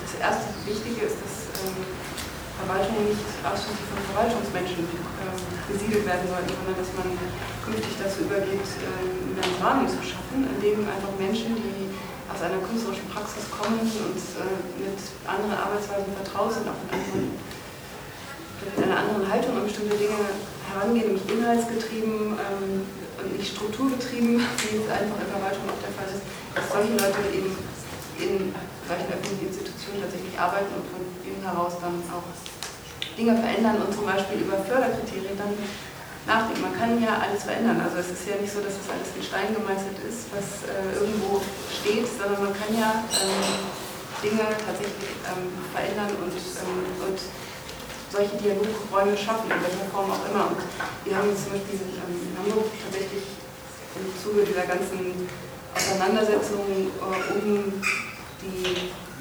Bedarfe von Künstlern und Kreativen ähm, relativ viele von solchen ähm, Workshops veranstaltet, ähm, wo genau geguckt wurde, was erwartet denn der Künstlerkreative von, vom Staat, also was sind die genauen Forderungen, dass man es irgendwann mal handhabbar macht und, und, nicht immer nur sich in seinem eigenen Kreis trifft und eigentlich es nie übersetzen kann in die anderen ähm, Bereiche. Und finde, das hat, das hat insofern ganz gut funktioniert, als dass es eben tatsächlich einen, einen Mediator gibt und das ist eben diese, diese Dienstleistungseinrichtung, die natürlich staatlich gefördert ist, aber die sich irgendwo auch als, als Anwalt der Künstler und Kreativen dann versteht und, ähm, und auch sehr genau und sehr situationsorientiert schaut, was dort für Bedarfe existieren, in einen Dialog tritt, mit Menschen ähm, spricht und dann genau das auch wieder zurückmeldet an die verschiedenen anderen Institutionen, sodass nicht, sodass nicht also sodass man sozusagen irgendwo weiß, es gibt eine zentrale Anlaufstelle, die, äh, die das schon auf dem Zettel hat, dass es andere Wege und andere Instrumente geben muss und die gleichzeitig aber auch über die entsprechenden Kontakte verfügt, das dann umzusetzen und ähm, da tatsächlich eine Form von ähm, Interessensvertretung auch ähm, darzustellen und hinzubekommen. Ja, und die Frage wäre ja vielleicht Stichwort Selbstorganisation. Und die, ich glaube, die Inhalte sind relativ jetzt relativ deutlich geworden, Rechtsanspruch auf XYZ verschiedene Dinge, wofür man sich einsetzen könnte, wie diese Organisation so, äh, dann sein könnte, also diese Interessenvertretung oder wie auch immer. Ich glaube, wir waren auch schon bei der allerersten Sitzung so ein bisschen in diese Richtung gegangen, ähm, zumal eben halt auch die erste Sitzung damit endete, dass Ed Company und Co. hier die Gewerkschaft äh, der kreativ-industriellen äh, Arbeiter auch ausgerufen hat, also zumindest künstlerisch schon, mal, schon ein bisschen vorgedacht worden ist. Ich weiß nicht, wie, wo siehst du das? Gibt es, sollte, sollte all das in, eine Partei, in ein Parteiprogramm einfließen? Sollte es eine Bürgerrechtsbewegung sozusagen geben oder wie, wie, läuft das? Welche Plattform ist egal, aber man müsste, man müsste trotzdem nochmal die, oder nicht egal, aber sekundär, aber man müsste trotzdem mal klären, was man eigentlich dann in Bezug auf so Förderungspraktiken und, und auf deren Transparenz denn genau will. Äh, es ist ja so, diese Praktiken oder auch sozusagen diese Verfahren nehmen ja bereits auf ein bestimmtes Prinzip von Selbstverwaltung und Selbstorganisation Rücksicht, insofern als sie nämlich sagen, in letzter Instanz, zumindest sagt das ihre Form, in letzter Instanz können über Künstler und Künstlerinnen, das ist noch sozusagen eine alte Autonomiegeschichte, nur Künstler und Künstlerinnen entscheiden. So wie bei wissenschaftlichen Berufungen an Hochschulen über Wissenschaftler und Wissenschaftlerinnen nur Wissenschaftler und Wissenschaftlerinnen, Peers, entscheiden können. Das führt aber dazu, dass die Kriterien, die da diskutiert werden, an einem bestimmten Punkt äh, geschützt und nicht geöffnet werden. Nämlich da, wo eben die, die Autorität der, der Fach, des, des, des Fachspezialisten dann entscheidet in letzter Instanz. Trotzdem finden vorher Auseinandersetzungen und Diskussionen statt. In denen werden Kriterien formuliert und die werden auch zum Einsatz gebracht. Dazu gibt es Anträge und auch die Anträge reden ja in einer Sprache, äh, die, die keineswegs zufällig ist und auch sie formulieren Gründe, warum man ihren Antrag äh, äh, gut finden sollte. Das heißt, es gibt bereits einen Diskurs und es gibt viele Elemente davon, die versteckt sind, es gibt Elemente davon, die offener sind und es gibt geahnte und so weiter. Also meine Forderung wäre, äh, jede Sitzung des Hauptstadt Kulturfonds, der Kulturstiftung des Bundes und also all dieser anderen, aber auch derjenigen, die sozusagen nicht als, als äh, externe äh, Fördertöpfe, sondern verbunden mit Landesregierung und so weiter arbeiten, sollten beobachtet werden von äh, je mindestens einer Person, die diskursanalytisch energiekritisch geschult ist und die Argumente äh, äh, mal sich ansieht und sagt, was für ein Diskurs herrscht da eigentlich und ihn beschreibt. Dies wiederum müsste in einem zweiten Schritt äh, ähm, sozusagen Grundlage sein dafür, äh, äh, einen solchen Diskurs, äh, also sozusagen die, die, die Kriterien äh, zu diskutieren, zu sagen, diese, diese, das, sind, das sind Kriterien, die nutzen überhaupt nur dem Status quo, das sind Kriterien, die sind faul, mhm. äh, das sind Kriterien, die sind äh, sinnvoll und praktikabel und das sind Kriterien, für die müssen wir uns noch streiten, also, also so. Können wir vielleicht, ähm, darf ich an dieser Stelle vielleicht eine Gegenforderung oder eine komplementäre Forderung in den Raum stellen? Also nicht eine Person würde diese ganzen Sitzungen, sondern vielleicht äh, begleiten oder überwachen, Watch, eine Watch Personality oder ein Watch-Subjekt, sondern eben eine Group. Also es müsste eigentlich eine Gruppe sein von von Leuten, die halt auch immer wieder, wie das jetzt mit der Enquete-Kommission, oder wie ist das mit der, wo jetzt Markus... Ach, bitte, Sachverständige. Ne, so Sachverständige. Es müsste so ein Sachverständigenrat vielleicht von Bürgern gewählt oder von der kulturellen Szene, wer da auch mal so mitwählen darf, also vielleicht von allen gewählt, eben halt so eine, so eine Gruppe von Leuten geben, die das begleitet und die diese Prozesse letzten Endes also auch offenlegt, auch also da so ein bisschen Transparenz, also im Sinne so eine, so eine Watch so ein Watchdog. Gut, aber du willst ja was anderes, denn du willst, du willst sozusagen dann das ganze Verfahren. Das ist natürlich auch, auch eine denkbare Forderung. Ich fände es eine, zunächst mal im, im, Sinne von dieser Kriterienentwicklung, Kriterien diskutieren, mhm. sinnvoller, ob das nun einer oder drei oder fünf ist mir egal, aber eben nicht als Vertreter von Bürgern und Bürgerinnen, sondern als Spezialisten für Diskursanalyse und Ideologiekritik, mhm. äh, nur die Diskurse und die Kriterien äh, herausarbeiten. Wobei man da auch nie ausschließen kann, ob es irgendwelche Vorabsprachen gibt. Klar, kann man nie. Also aber, endgültig kann man es nicht. Das ist natürlich ein Schritt in die Richtung, absolut. Aber es kann ja in der Kantine oder irgendwo sagt man, diese Punkte berühren wir gar nicht oder die ja. mal aus oder irgendwas. Sowas ist nicht abschließbar, sowas, ist, sowas kann man nur initiieren. Es kann nur. Ja. Genau, wir reden ja erstmal über Idealfiguren. Ähm, wir haben jetzt, jetzt gerade haben wir sozusagen darüber gesprochen, wie man die bestehende Struktur, also Förderungsstruktur, ein Stück weit transparenter kontrollieren kann und so weiter. Ähm, das ist ein Teil. Der andere Teil, auch wenn du sagst, die Form ist sekundär, ich würde sagen, die Form ist schon wichtig, die diskutieren wir nämlich hier mit dem BQV. Ähm, ich würde nochmal in den Raum werfen, was braucht es eigentlich nochmal für Selbstorganisationsformen? Ähm, das ist so ein Wort wie Gewerkschaft, das wurde schon gefallen. fühlen sich wahrscheinlich nicht viele, äh, nicht gerade viele beheimatet. Also Bitte? diese Formen existieren ja bereits. Es gibt eine Gewerkschaft. Und hast du das Gefühl, dass die für dich spricht? Also ich frage natürlich provokant und will eine Antwort jetzt hören, aber ähm, Das kommt immer auf den, das kommt immer auf den äh, Bereich drauf an, in dem ich gerade, also um den es gerade geht. Ja? Es gibt bestimmte Bereiche, äh, da ist sie durchaus nützlich oder förderlich oder ne, da habe ich gute Erfahrungen. Dann gibt es wiederum andere Bereiche, wo sie sich auch bemüßigt fühlen, bestimmte Dinge umzusetzen, wo ich dann wiederum denke, so, nee, das betrifft mich jetzt nicht wirklich. Also, ähm, aber grundsätzlich finde ich das sozusagen keine schlechte Organisation. Ich habe auch manche Beispiele. Welche ist das? Ja, also ursprünglich IG Medien, jetzt werden oder der, der Bereich äh, Kunst und Kultur innerhalb von. Gehört wer zu den Guten oder zu den Bösen?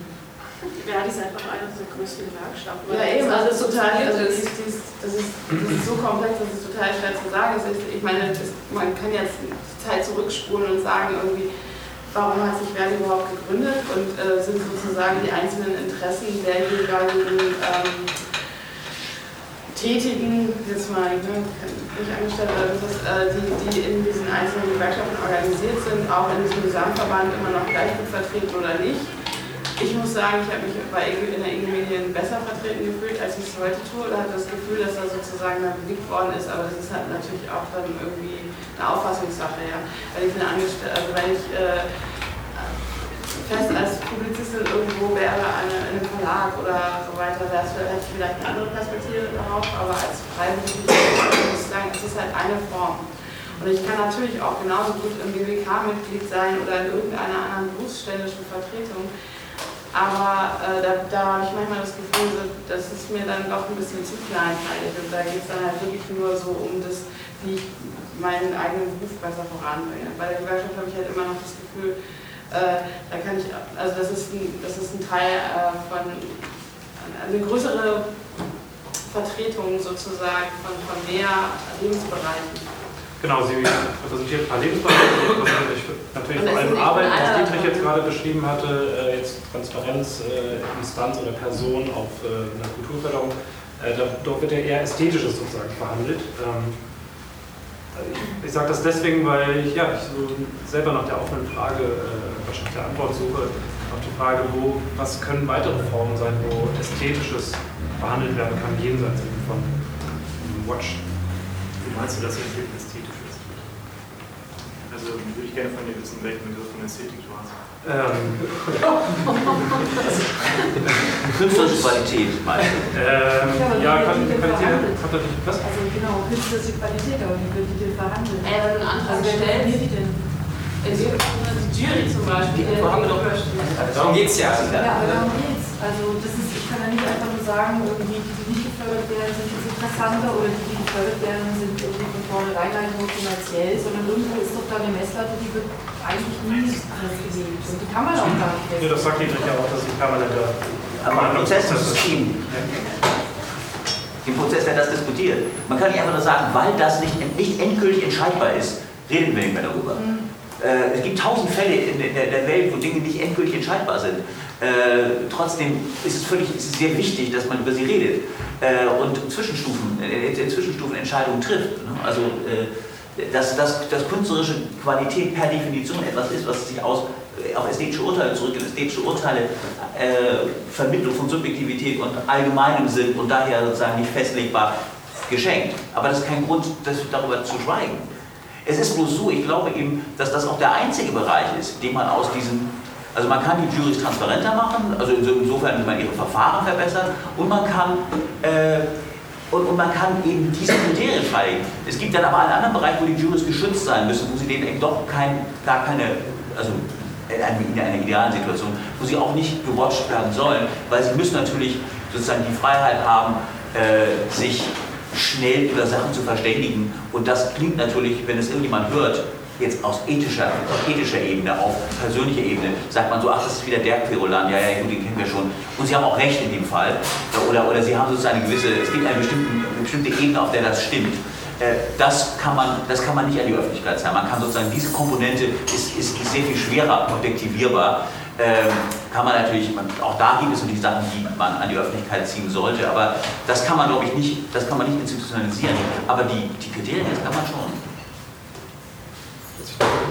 Ähm, ja. Und, ähm, was mir aufgefallen ist jetzt im Laufe der Diskussion, ist, ähm, wir von einer sehr speziellen Form von Kulturförderung reden. Weil wir reden hier nicht nur von Kulturförderung, sondern vor allem von Existenzförderung. Also es geht speziell darum, dass Leute ähm, sozusagen, also Leute vom Staat voraussetzen oder erwarten, dass dieser bestimmte Form von Kultur fördert, in dem Sinne, dass Menschen davon sozusagen auch äh, erwerbsmäßig auf eine längere Frist irgendwie leben können oder zumindest irgendwelche Projekte finanzieren. Ähm, jetzt wollte ich mal zurück auf das Verhältnis von sozusagen der eigentlichen Frage des, äh, dieses Workshops, nämlich die Frage von Subkultur und von Staat und wollte darauf hinweisen, dass es auch noch ein anderes Verhältnis gibt von äh, Kulturförderung, nämlich von äh, urbanen Bereichen, wie sie doch jetzt für mich dann eben spezifisch werden, wo sozusagen die Frage sich halt gestellt werden muss, weil diese Leute sozusagen dieses, ähm, diese kulturelle, kulturelle, ökonomische schon längst in populären Ästhetik integriert haben, dass sie eigentlich diese Frage, dass sie das Problem gar nicht haben, aber sie gleichzeitig vor dem Problem stehen, dass sie Kulturförderung vielleicht möchten, manche auch nicht, weil das ist gerade das Spannende daran. Ne? Also einerseits gibt es die Leute, die sagen irgendwie, ähm, Kulturfond ist halt wichtig, neue junge Nachwuchsmusiker und all sowas halt, das ist ganz breit debattiert. Andererseits gibt es auch Leute, die stellen sich ganz bewusst in das Feld und sagen, die, die fragen nicht, was wollen wir vom Staat, sondern die sagen, vom Staat können die nichts erwarten. Ja? Und das ist sozusagen eine ganz klare Aussage, die sich Leute nur auch leisten können in dem Moment halt. Ne? Und ich würde sozusagen jetzt ganz gerne eigentlich nochmal, ähm, also wenn es jetzt in dem Rahmen bleiben soll, dass wir wirklich nur diese Existenzförderung ähm, debattieren, ne? dann können wir das machen, aber ich wollte fragen, ob man vielleicht nicht noch ähm, auf dieses andere Verhältnis hingehen kann, weil es durchaus noch andere urbane Akteure gibt, was Leute, die von der Förderung leben müssen. Also zum Beispiel die Position, ähm, man kann vom Staat nichts erwarten, auch durchaus berechtigt in dem Sinne, dass man ihm vertrauen kann. Weil ja, Ja, das hat mir vorhin schon angesprochen, ne, dass sozusagen eigentlich diese, das, was du vorhin meintest, ähm, dass, diese, dass diese Übersetzung eigentlich schlecht funktioniert. Dass man sagt, irgendwie, die, die, die kulturelle Eigenlogik dieser, dieser Kunst oder dieser urbanen Szenen lässt sich eigentlich nicht eins zu eins übersetzen in die ähm, Ideen der Politik oder des Staates, weil diese eben immer durch andere Institutionen sozusagen dazu benötigt werden, das Ganze ins Ökonomische zu übersetzen. Halt. Ne? Deswegen eigentlich dieser Übersetzungsprozess derzeit äußerst schlecht funktioniert. Ja? Völlig richtig. Ja, aber wenn man nicht mit dem Staat, naja, wenn, ich, wenn, ich, wenn ich mit dem Staat deale, dann kann ich ja nicht von dem Staat ausgehen, den es gibt. Denn ich kann ja, also wenn ich das täte, dann kann ich sowieso nur konfrontativ mit dem Staat umgehen. Ich muss ja immer davon ausgehen, dass den Staat kann ich ja immer nur so ansprechen, als wäre er das, was er seinem Anspruch nach sein müsste. Äh, und, und dafür, da ist natürlich die, die, sozusagen die pragmatische äh, Aussage, dass man vom Staat nichts erwarten kann, äh, führt zu einem Stillstand natürlich der Auseinandersetzung. Ne? Also äh, insofern, äh, also dann kann man natürlich nur, dann kann man wirklich nur sagen, äh, kann man nur nach das ist wirtschaftlichen Rahmenbedingungen fragen. Das würde ich sagen, es ist kein, es ist, es ist kein Stillstand in dem Sinne, Entschuldigung, ähm, es ist kein Stillstand in dem Sinne, sondern es ist, ähm, es, ist eine, es ist eine Einsicht, dass man in dem derzeitigen System sich selber nicht durchsetzen kann.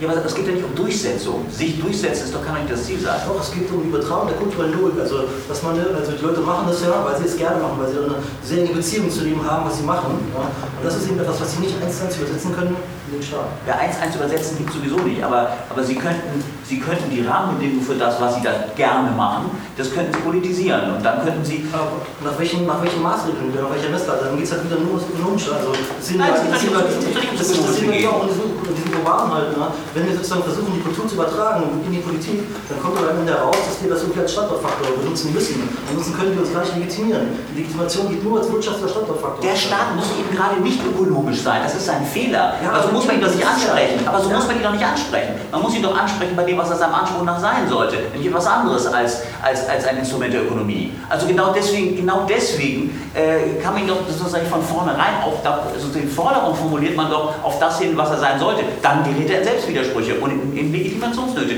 Dann wird das Ganze politisch. Das ist doch das Kurs, der geht schon viele Jahre und hat noch nichts geändert. Ja, aber ja, aber das ist dann auch, dann Ja. fängt es auf. Also dann kann man sozusagen gar nicht anfangen, darüber zu sprechen. Weil Nee, ich wollte nur hinweisen, dass es noch einen anderen Bereich gibt, die das anders thematisieren, dieses Verhältnis von so Kultur. gerne zum Beispiel oder, oder was. Wer und wie wird es thematisiert? Also zum Beispiel, wo, wo ich herkomme, aus dem Bereich der Technik. Das ist, wie gesagt, ein Bereich, der sozusagen nicht äh, wirtschaftlich komplett selber trägt und der sozusagen aus einem kulturellen Ethos der Anfang 90er heraus ähm, sich ganz klar gegen, ähm, gegen eine Förderung ähm, stellt, seitens des Senats zum Beispiel. Es gibt so einen Begriff, der nennt sich ähm, bloß kein Senatstechnik. Das würde sozusagen herauskommen, wenn man das Ganze fördern lassen würde. Goethe-Institut Techno gab es ja durchaus. Okay, bevor das zu sehr zu einem Dialog über Techno wird, eine kurze Notiz noch am Rande. Also ich habe in meinem Text zum Beispiel hier zum BKV eigentlich ein Gegenbeispiel genommen, wo äh, Clubbetreiber eben sozusagen in das äh, politische Programm der SPD reinschreiben lassen wollten, dass Subkultur, also Techno-Subkultur, gef äh, gefördert wird. Das meine ich, das ist ein gehörtes Thema an der Szene selbst. Ne? Also es ist ein innerer Widerspruch und so weiter, aber gut, das wollen wir nicht so spez speziell machen. Alice wollte noch was sagen. Ja, ich glaube, wir müssen auch mal gucken, das, das ist im Moment eine sehr starke politische Zuspitzung erfährt, wenn wir gucken, was in Holland jetzt im, im Sommer los war. Irgendwie, dass halt sehr viele Kunstinstitutionen gar kein Geld kriegen oder geschlossen werden, Kunstschulen geschlossen werden. Äh, wenn wir gerade sehen, was in Ungarn zum Beispiel los ist, dass viele Leute unter Berufsverbot gestellt werden. Ähm, in Mörs, glaube ich, das äh, äh Jazzfestival ist geschlossen worden. In London weiß ich, dass voriges Jahr Unmenge an äh, kleineren Verlagen, selbstorganisierten Läden, Galerien, all das geschlossen wurde, weil Olympia äh, der, der Fall war. Das heißt, äh, wir haben im Moment mit einer absoluten Verschärfung äh, von kulturellen Einschnitten zu tun. Ähm, und, ja, dann kann man natürlich denken, ja, äh, scheiß drauf, äh, wir machen unsere Chose selber, aber die Leute, die das sagen, haben vielleicht noch eine relativ gute Schulbildung genossen. Oder, eine, äh, ja, oder sie, sie haben jedenfalls die Kapazität, irgendwie noch, dass sie das machen können. Aber ich denke mir, im Moment wäre so ein ideologiekritisches ähm, Betrachten von Förderungspolitik oder Bildungs- und Kulturpolitik im Allgemeinen total wichtig, weil die ganze Ideologie quasi dieses Ding so umdreht, äh, dass tatsächlich vielleicht ein allgemeiner Diskurs nach Meinungsfreiheit und was hat das zu tun mit einer Form von Bildungs- und Kulturfreiheit ähm, ähm, ich, ich möchte mal klarstellen, dass es sich nicht dagegen richtet, zu sagen, dass man dann völlig berechtigterweise ähm, den Staat sozusagen bei den Zügel nehmen sollte und kann und ihn sozusagen auf seine Pflichten hinweisen. Das ist ein völlig legitimer Weg. Ja. Da geht es gar nicht darum, den Ideen irgendwie zu debattieren. Es geht darum, dass es immer noch parallele Ansätze gibt, damit umzugehen. Das war nur der Gedanke. Ich meine, das einzig Schwierige, was ich sehe, auch mit so einer, es gab ja eine Unmenge an gewerkschaftlichen versuchen, gerade im Kunstbereich, das hält, das haut nie irgendwie hin. Ich glaube sogar so eine ganze gewerkschaftliche Form äh, zu machen für Leute, die nicht wirklich organisiert sind, ist eine schwierige Sache. Weil ich glaube, Gewerkschaften, ähm, äh, das sind Organisationsformen, die eben halt noch aus dem Zeitalter von betriebliche Organisation äh, möglich war. Und das Problem, was wir ja heute haben, auch beim Arbeitslosengrundeinkommen, ist genau dasselbe. Wir können keine nationale Lösung planen. Das heißt, ähm, wir müssen eine Form von internationalem Verständnis davon haben, äh, weil äh, alles andere wäre ja enorm, äh, würde diese ganze Form von globalisierten Zusammenhängen vernachlässigen. Und dann wird es sehr schwierig. Das ist ein gutes Stichwort. Das haben wir letztes Mal auch gemacht, nochmal die internationale Perspektive reinzunehmen. Ich weiß nicht. Äh ja, ich meine, zum Beispiel in Frankreich, ich weiß nicht, ob es das jetzt noch gibt, aber da, da, da war es ja mal so, dass, dass Künstler so eine Art Grundeinkommen genossen haben in ihrer Schaffenspause oder so. Deswegen sind auch nicht unbedingt alle nach Frankreich gezogen. Also deswegen muss man das Arbeitslosengeld für Freiberufler. Das gibt es jetzt aber auch nicht mehr. Ja, ja, ja, das dann wahrscheinlich. aber und in Irland waren sie steuerbegünstigt. Ja. ja.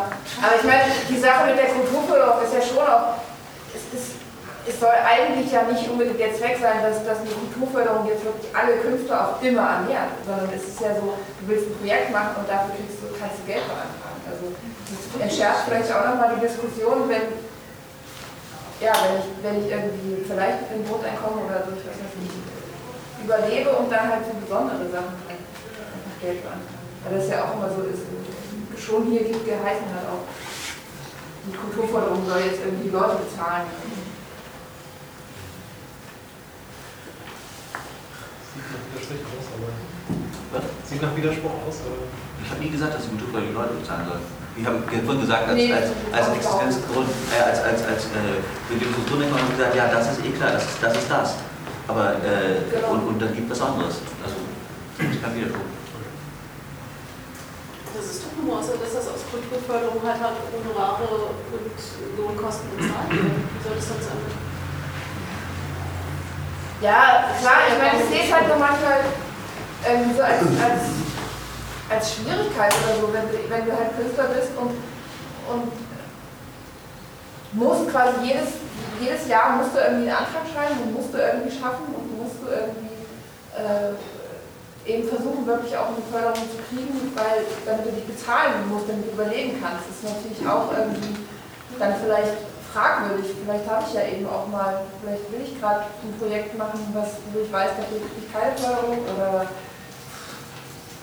dass es einfach nur schwierig ist, so sich dann jetzt nur durch, durch, durch eine Projektförderung, was ja eben auch le leider eben hauptsächlich gibt, eben Projektförderung gar nicht immer wieder zu finanzieren. Ja, aber vielleicht gibt es auch wirklich noch äh, parallel dazu so einen ganz direkten Weg, dass man direkt Leute sucht, wenn man jetzt äh, ein Projekt hat oder so, kann das so darlegen, äh, dass die da mitziehen, dass sich da finanziell beteiligen können. Das, die Möglichkeit besteht ja auch. Also so schön das ist, ich will das ja gar nicht ablehnen, dass es jetzt staatlich klappen würde. Aber es klappt ja so schwierig, weil, weil die einen nicht verstehen oder weil verschiedene Sprachen gesprochen werden oder sonst was. Und es besteht auch die Möglichkeit, man hat ein Projekt und man ist davon überzeugt und jetzt geht man wirklich, klappert jetzt, sage ich mal, großkotzig die Industrie ab, ohne jemanden zu kennen.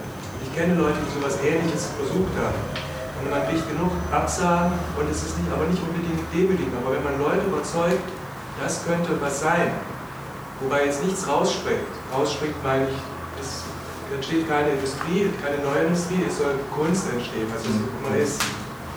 Die Möglichkeit besteht. Und wenn man äh, mit der Kraft, mit der man äh, Anträge schreibt und, und, und diese Enttäuschung, das klappt nicht und ich, ich weiß nicht was, oder diese Demütigung, weil es wieder umsonst versucht oder man kennt da keinen oder man kommt da sowieso nicht ran, mit, mit diesem Einsatz losgehen und Leute suchen und, und begeistern. Ich glaube nicht, dass das unmöglich ist. Das weil viele Leute sind auch neugierig und ich meine es auch nicht, dass es das allgemeine Wohl ist. Das ist eine Seite, die man vielleicht auch mal sagen könnte. So.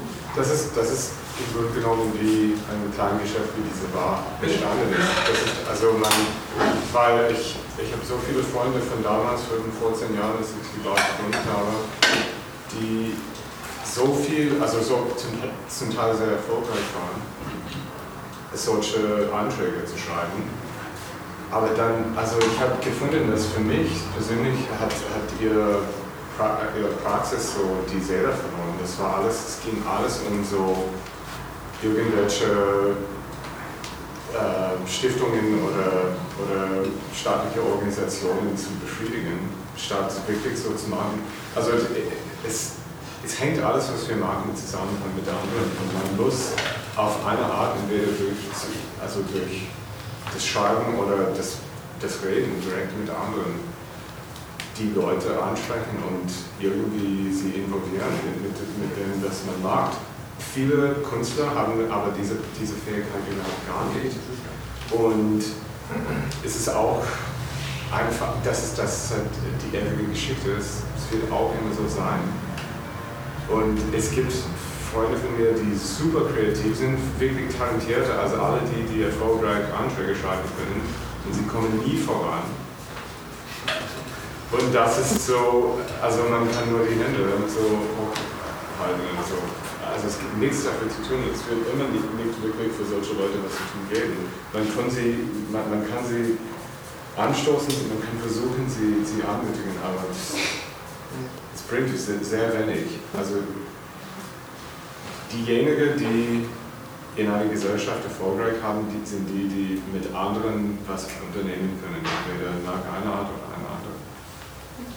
Christian wollte auch Ja, ich würde auch ganz gerne nochmal zurück zur, zur Ausgangsfrage, also was wollen wir vom Staat und, und eine der, der, der Hauptpunkte, äh, die hier genannt oder die hier besprochen worden sind, ist, ist ja die Förderung. Also wir wollen Förderung vom Staat.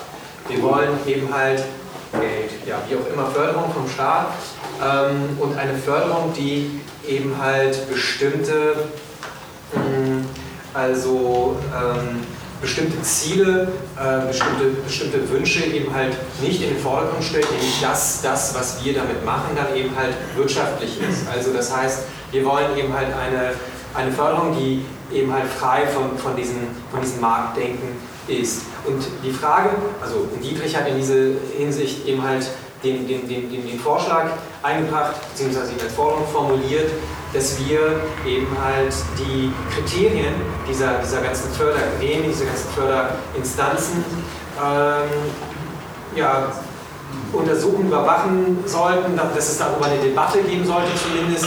Und die Frage, jetzt, die sich für mich einfach stellt, dann, ich, ich weiß nicht, ob, wie ihr das so seht, aber ich fände es ganz schön, wenn wir das irgendwie vielleicht konkret machen könnten nochmal. Also wie kommen wir dahin? Also wir jetzt zum Beispiel halt auch, oder sagen wir so, wie kommen wir dahin, wir als Gesellschaft und was haben wir, die jetzt hier im Raum sind, damit etwas zu tun, also mit diesem Prozess? Also wie, was sind so die Schritte? Du hast von dieser einen Person gesprochen, dann muss ich denken, du hast doch schon einen Job. Also ich meine, äh, du bist doch schon Professor, du willst doch jetzt nicht der Ideologiekritiker von diesen Leuten jetzt werden. Also du bist das doch jetzt nicht selbst. Das heißt, es gibt offenbar dann andere, die da gecastet werden, aber wie installieren wir diesen Personen da zum Beispiel? Also wie, wie, wie was... Also wir brauchen erstmal eine große gesellschaftliche Debatte darüber, das Nein, ist eine Feuilleton-Debatte und dann... Ja, ja. sowas, ja. Äh, was ist der Punkt ist natürlich der, dass, dass, dass unglaublich viele Verfahrensfragen offen sind. Ne? Mhm. Äh, aber ähm, äh, wie bei all diesen Sachen, äh, man muss eine Debatte initiieren, äh, wie man das nun macht, ob man da das über das Feuilleton macht. In diesem Fall würde ich sogar sagen, das Feuilleton gar nicht die falsche Adresse. Mhm. Viele Debatten werden leider vollkommen zu Unrecht im Feuilleton geführt, die müssten ganz anders, ganz woanders geführt werden. Zum Beispiel? Hier. Zum ja, Beispiel hier. Ja, oder. Es ist vielleicht ein bisschen klein noch, aber ähm, darf, darf ich einhaken? Also, weil. Ähm, ich wollte sagen, ich habe vielleicht keine Antwort auf, wie die gesellschaftliche Debatte geführt werden muss, aber um es zu vereinfachen und sehr zu konkretisieren, muss ich jetzt doch nochmal mein Beispiel vom letzten Mal bringen, die, mhm. freie, äh, die Koalition der freien Szene, bei der ich dann jetzt auch mal ähm, körperlich anwesend war. Ähm, die sind dann doch schon, die haben sich, ich habe es alles nochmal genau recherchiert, eben im März haben die sich zusammengetan und dann halt so einen Brief verfasst. Und die gibt es noch und es gibt regelmäßige Treffen, es gibt eine Sprechergruppe und es gibt verschiedene Idee. Die Idee, dass man ähm, die Kriterien überprüft oder überhaupt jetzt zum Beispiel den Hauptstadtkulturfonds dazu auffordert, ähm, sich anzupassen an das, was aktuell stattfindet in der freien Szene. Das ist zum Beispiel auch eine Forderung, die die bereits formuliert haben und natürlich noch viel kleinteiliger. Und es gibt ähm, die nächste äh, Idee oder die nächste Aktion, was nicht eine wirkliche Aktion ist, heißt zum Beispiel am 14.06., das ist nächsten Freitag, in die Plenarsitzung des Haushaltsabschlusses äh, zu gehen ähm, und dort, um dort zu sein. Also um sozusagen dann schon mal als Gruppe, ich organisiere das übrigens, also ich, mache dann gleich mal, also ich kann dann gleich mal nachfragen, ob es vielleicht auch hier Interesse gibt und so weiter, aber dass man erstmal da ist also jetzt noch gar nicht die, ich kann das alles wissenschaftlich dokumentieren und analysieren und so, aber man ist da erstmal und man zeigt zumindest, dass, dass man anwesend ist und es sind auch nicht nur drei, sondern es sind eben äh, mehr als 50, die da nämlich reinpassen. Und äh, ich finde, das kann, oder auch die Enquete-Kommission, ich weiß nicht, was da läuft, aber ich bin letztens zum Beispiel in, zu der, man kann da hingehen. Es ist äh, jeden zweiten Montag äh, umsonst kann man da einfach sein. Und dann kann man einfach mal dabei sitzen, wenn die sich darüber unterhalten, wie sieht denn Wohlstand aus und, und Wachstum ist und ist Wachstum eigentlich ein Kriterium für Wohlstand und so weiter. Darüber reden die. Alle, die darüber reden müssen. Und man kann da zwar nichts sagen, aber man kann immerhin erstmal dabei sein. Und ich finde, das ist, finde ich, ein erster Schritt, dass man sich einerseits äh, also einen Ort sucht und eine Gruppe sucht oder eben ja, wo man nicht sprechen kann. Ich finde, man muss es größer machen. Das weiß ich immer nicht, ob das dann eine künstlerische Aktion sein muss oder ob es dann eben so eine Dokumentation ist, die an Leute rankommt oder Schreiberlinge oder was weiß ich was. Also man muss es öffentlicher machen und irgendwie versuchen, mehr Leute zu erreichen. Ähm, und dann muss man den nächsten Schritt machen. Und ich glaube nicht, dass man das jetzt schon wissen genau. muss. Ja, man genau. muss es halt politisieren, so wie du ja auch meintest. Also man muss es halt auf eine politische Ebene tragen und nicht als Künstler sitzen und sagen Geld, aber irgendwie, man, also es läuft halt darauf zu. Ja, weil ich finde es auch schwierig, äh, also ich persönlich finde es schwierig, jetzt mir jetzt überlegen, meine Anträge, die ich da irgendwie geschrieben habe, jedes Jahr zehn Stück oder so, die wurden dann alle einer wurde angenommen. Das ist schwierig, da kann ich mich jetzt fragen, ist meine künstlerische, sind meine Ideen langweilig oder habe ich den Antrag falsch geschrieben oder so. Ähm, aber mir reicht es auch nicht dann zu sagen, also das, das zu kritisieren, weil ich, und ich glaube, es ist eben auch nicht, ich muss nochmal ganz kurz, das, was du gerade gesagt hast, weil das kam dann auch in dieser Koalition dazu zur Sprache, man könnte doch jetzt die Deutsche Bahn die hat irgendwie eine Million Euro übrig oder so. Die könnte man doch jetzt anfragen, ob die uns das in die freie Szene stecken wollen. Kann man machen, finde ich, aber ich finde, das ist nicht der richtige Weg. Also, weil das, also der Gedanke, also ich, ich sehe immer äh, Nordamerika als, als Vorbild oder als Nicht-Vorbild. Äh, da, da läuft das so, weißt du, die machen ihre irgendwie Dinnerpartys mit großen Krebsen, damit sie im nächsten Jahr wieder gefördert werden. Und das, kann es irgendwie nicht sein, wenn in irgendwelchen Grundgesetzen steht, äh, dass das Ganze muss frei sein und jeder kann Kunst machen und also, also die Frage nach, was, was sagt die Kulturpolitik und was ist damit verbunden? Ich meinte das aber ohne Dinnerparty. Äh, du, aber, aber ich sage Dinnerparty deshalb, weil die Dinnerparty ist das, was am Ende, weißt du, nach fünf Jahren machst du die Dinnerparty, weil du nämlich deine ganze Kunst von der Wirtschaft äh, finanzieren lässt. Aber ich meine, dass jetzt eigentlich noch äh, in einer kleineren Größenordnung. Äh, ja, verstehe ich total. Aber die Wirtschaft finanziert die Kunst so oder so. Also, wir, also, das ist, also man kann die, die Wirtschaft einfach Naja, also in Deutschland haben wir eine andere. Das sage ich auch nicht. Das sage ich auch nicht. Ich habe bloß einfach was dagegen, dass ich sozusagen jetzt anfange, die Deutsche Bahn. Also ich habe da Schwierigkeiten. Irgendwie, das ist das Gleiche, wenn ich jetzt einen Werbetrailer für RTL 2 machen muss. Da kann ich mir überlegen und mache ich vielleicht auch, weil ich das irgendwie brauche. Vor allem bist du bei der Deutschen Bahn tatsächlich ein Bittsteller. Denn äh, du hast gar kein Recht gegen Anspruch gegenüber der Deutschen Bahn. Richtig. So in dem Maße, wie du privat ist. Gegenüber dem Staat hast du auch ein Recht. Mhm. Und, äh, und es kann auch nicht darum gehen, jetzt irgendwie die Kriterien, die die richtigen Kriterien wären, zu ermitteln. Äh, in, in, dieser Beobachtung. Das ist einfach nur der, der Verdacht wäre zu ermitteln, dass es überhaupt Kriterien gibt, die wir nicht kennen, aber dass, dass es diese Kriterien gibt, ist der Verdacht. Und, äh, und wenn man sozusagen zuschaut, kommt man darauf, dass es die Kriterien gibt. Das ist die, das ist die, die Versuchsannahme. Und wenn man sie dann benennen kann, dann kann man sie kritisieren. Äh, ohne dass man sozusagen von vornherein sagen, selber mit einer Kriterienliste ankommt und sagt, äh, es sollte aber so und so und so, so sein. Das, das wäre problematisch. Das macht die Koalition aber, ne? Die hat eine Kriterienliste. Ja. Nee, nicht. nicht Nee, so. mit so. Nichts für Öffentlich. Aber so weit stecke ich auch nicht. Aber erstmal, also ich höre erstmal schon mal raus, jetzt das Plädoyer zumindest für die, die sich bisher wenig organisieren, die wenig sichtbar sind, äh, sozusagen sich selber in der Öffentlichkeit. Genau. Als Akteur Überhaupt als Akteur. Und ich muss auch nochmal dazu sagen, weil ich auch nicht weiß, irgendwie, also ich finde, ich bin ja immer für Vernetzung oder denke so, aha, jetzt gibt es hier so eine kleine Gruppe und da gibt es so eine kleine Gruppe, warum macht man die, manchmal geht das nicht, da ist das auch nicht richtig. Aber die sind zum Beispiel, die vertreten jetzt nicht die freie Theaterszene, sondern die vertreten tatsächlich die freie Szene und das finde ich, finde das erstmal gut, dass da äh, alles und alle hingehen können oder sind auch. Und vielleicht ist es wirklich ein erster Schritt zu sagen, okay, wenn das da stattfindet am 14.06. gehen wir da hin und dann, oder wer halt Lust hat, bei der nächsten Sitzung geht man da wieder oder so. Nee, bloß äh, wegen der äh, freien Szene. Ich war letztens, äh, ich weiß nicht, ob irgendjemand da war, in dem Radialsystem gab es ja eine Diskussion zum Thema Freiräume und was macht, gibt uns, der, gibt uns Berlin Freiräume. War jemand da? Nee, aber das es war von denen organisiert. Unglaublich. Also es war, es war so, dass da saß die freie Szene, da saß der IHK-Chef, da saß der äh, Visit Berlin-Geschäftsführer und da saß hier der, ähm, der EasyJet-Schriftsteller als Moderator. Und es war ganz es war ganz äh, beeindruckend, dass nach drei Minuten ein absoluter Konsens herrschte, natürlich darüber, dass Freiraum für Künstler notwendig ist. Und darüber kam sie nicht hinaus. Und das war dann so, dann war das so Gelaber, Gelaber, aber weil von der Politik sich dann niemand irgendwie angeblich mit hinsetzen wollte, wobei der vom Piraten später erzählte, er wäre gerne gekommen, ihn hat aber keiner eingeladen. Also es gab keinen Vertreter, der da hätte irgendwie, den man hätte angreifen oder irgendwie ansprechen können. Das war einfach ja, totaler Konsens bis auf den von der freien Szene, der dann irgendwie wenigstens sich mit dem IHK-Chef irgendwie arrangiert hat, dass sie jetzt dann sich da irgendwo mal zusammensetzen. Das war so das Einzige, aber es ging irgendwie wirklich zwei Stunden oder anderthalb Stunden, war schrecklich, gab kein, keine Reibungspunkte. Und insofern ist es halt wichtig, dass diese Diskussionen immer äh, gefordert werden, weil es ist relativ einfach, einen Konsens zu finden, wenn man sich immer im gleichen, äh, wenn alle sich irgendwie äh, im gleichen Muster bewegen. Ne?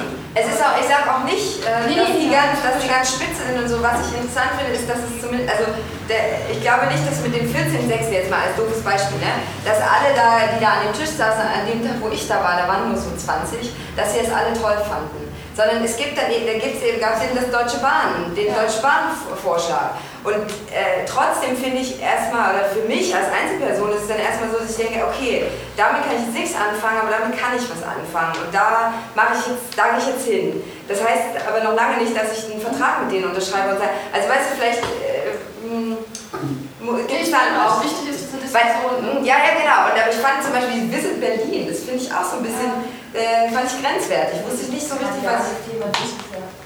Ist wieder.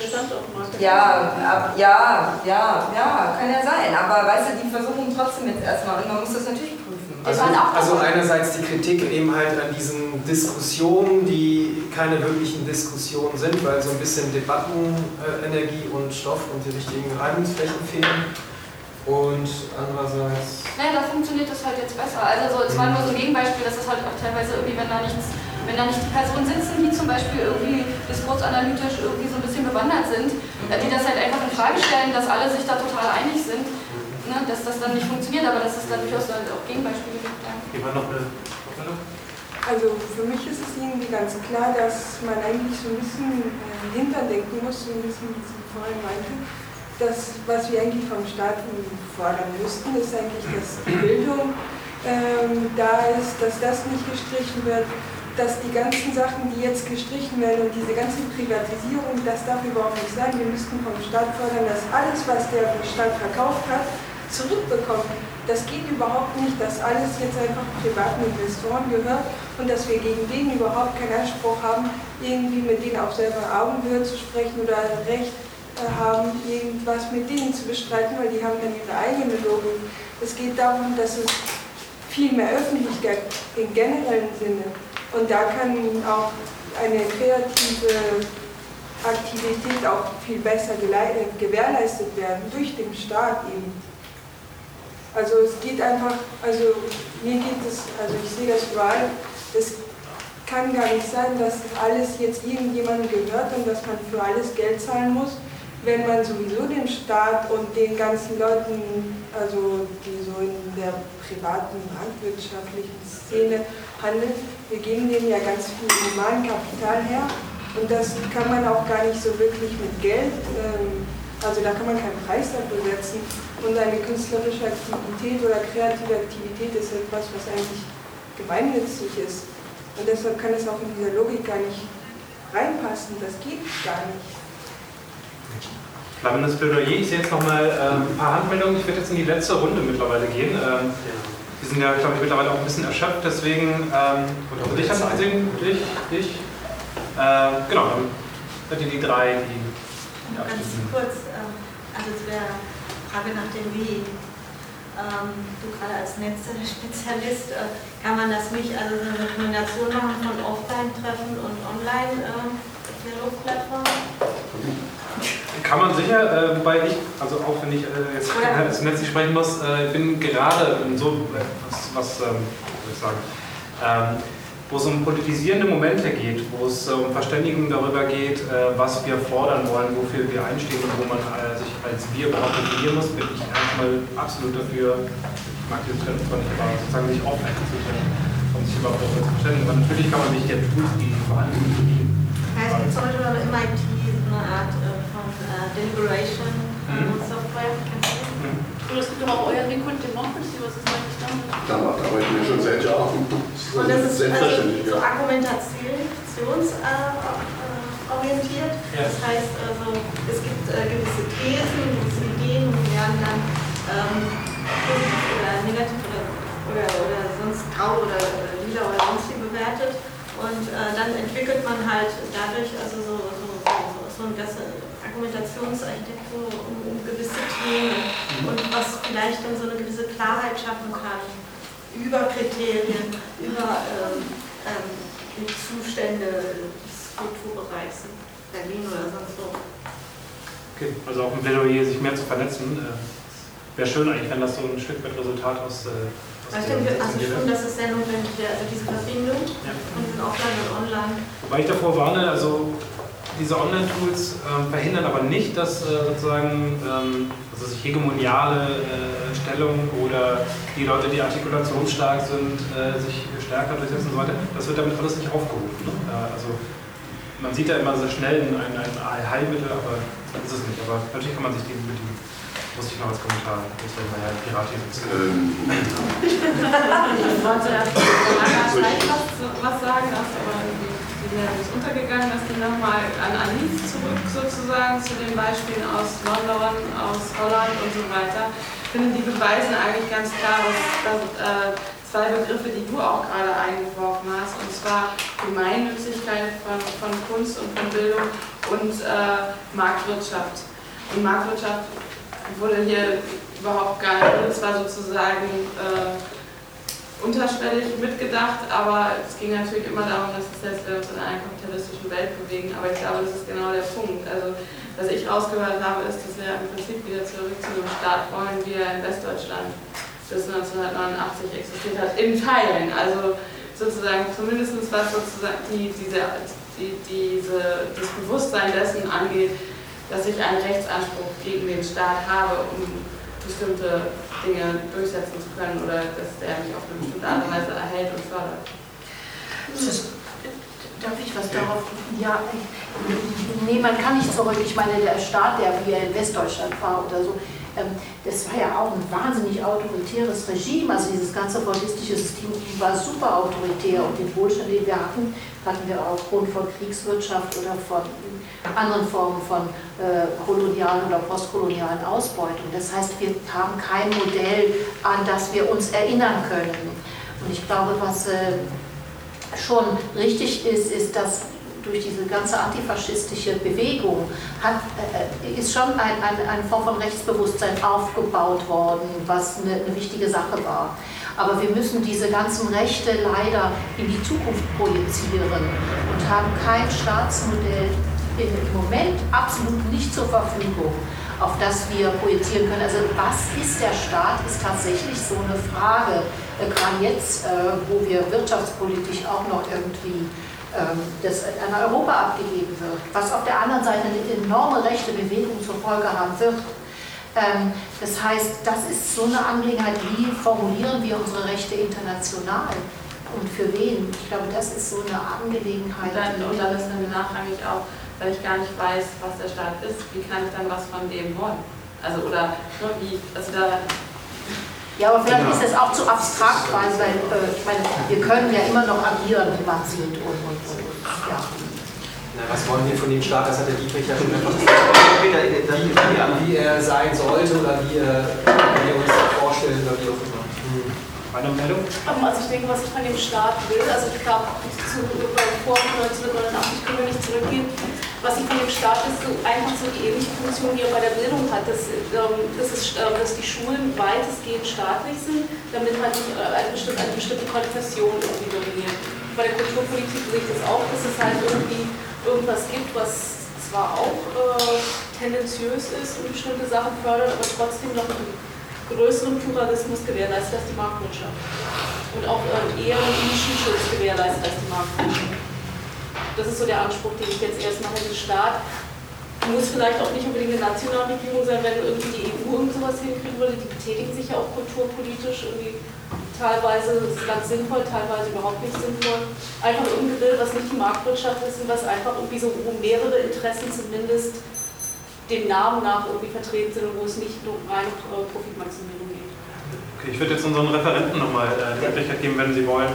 Äh, also dazu würde ich gerne noch ja. sagen, äh, das Handeln gegenüber dem Staat ist, kann man nicht äh, davon ableiten, weder wie der, was für ein Staat da ist oder auch was für sozusagen noch höhere Organisationen von, von äh, NATO, EU, in, in, zu diesem, in dieser Staat gehört, wenn die da verknüpft ist, noch mit dem Wirtschaftssystem, mit dem man natürlich auch eng verflochten ist, von dem man nicht unterschieden ist, in dem Sinne, dass man ihn einfach direkt ansprechen könnte und sagen, jetzt lass mal, den, lass mal den ganzen Kapitalismus beiseite, du bist ja auch noch Staat, jetzt handeln wir als Staat, sondern einfach äh, die die Staatlichkeit äh, gibt mir ein ganz bestimmtes Recht. Die Tatsache, dass, dass, dass der Staat aufgrund seines eigenen Anspruchs, wie auch immer er jetzt den konkret umsetzt, äh, und ob, auch sogar mal unabhängig davon, ob er es in seinem Grundgesetz schreibt oder nicht, obwohl er schreibt schon relativ viel in seinem Grundgesetz, äh, mir das Recht gibt, ihm gegenüber Forderungen zu stellen. Denn er inkorporiert mich ja. Äh, das ist einfach vollkommen unabhängig davon, ob das Westdeutschland, die DDR oder sonst wer ist, äh, ein, ein Rechtsanspruch, den ich ihm gegenüber habe. Und äh, ähm, den, den, ich in der Privatwirtschaft nicht habe. Äh, denn, denn die ist, mir, ist von mir geschieden. Äh, ich habe es höchstens sozusagen gegenüber wiederum dem Staat, dass er das Wirtschaftssystem so organisiert, dass ich da einen anderen Anspruch drauf habe. Aber äh, so, sofern es Staaten gibt und Staatlichkeit gibt und es eine Dimension meines Handelns ist, muss ich immer davon ausgehen, dass, sie, äh, dass ich dieses Recht Kraft meiner oder qua meiner Inkorporiertheit habe. Und das gibt mir eine andere Möglichkeit zu handeln als, als gegenüber der Industrie.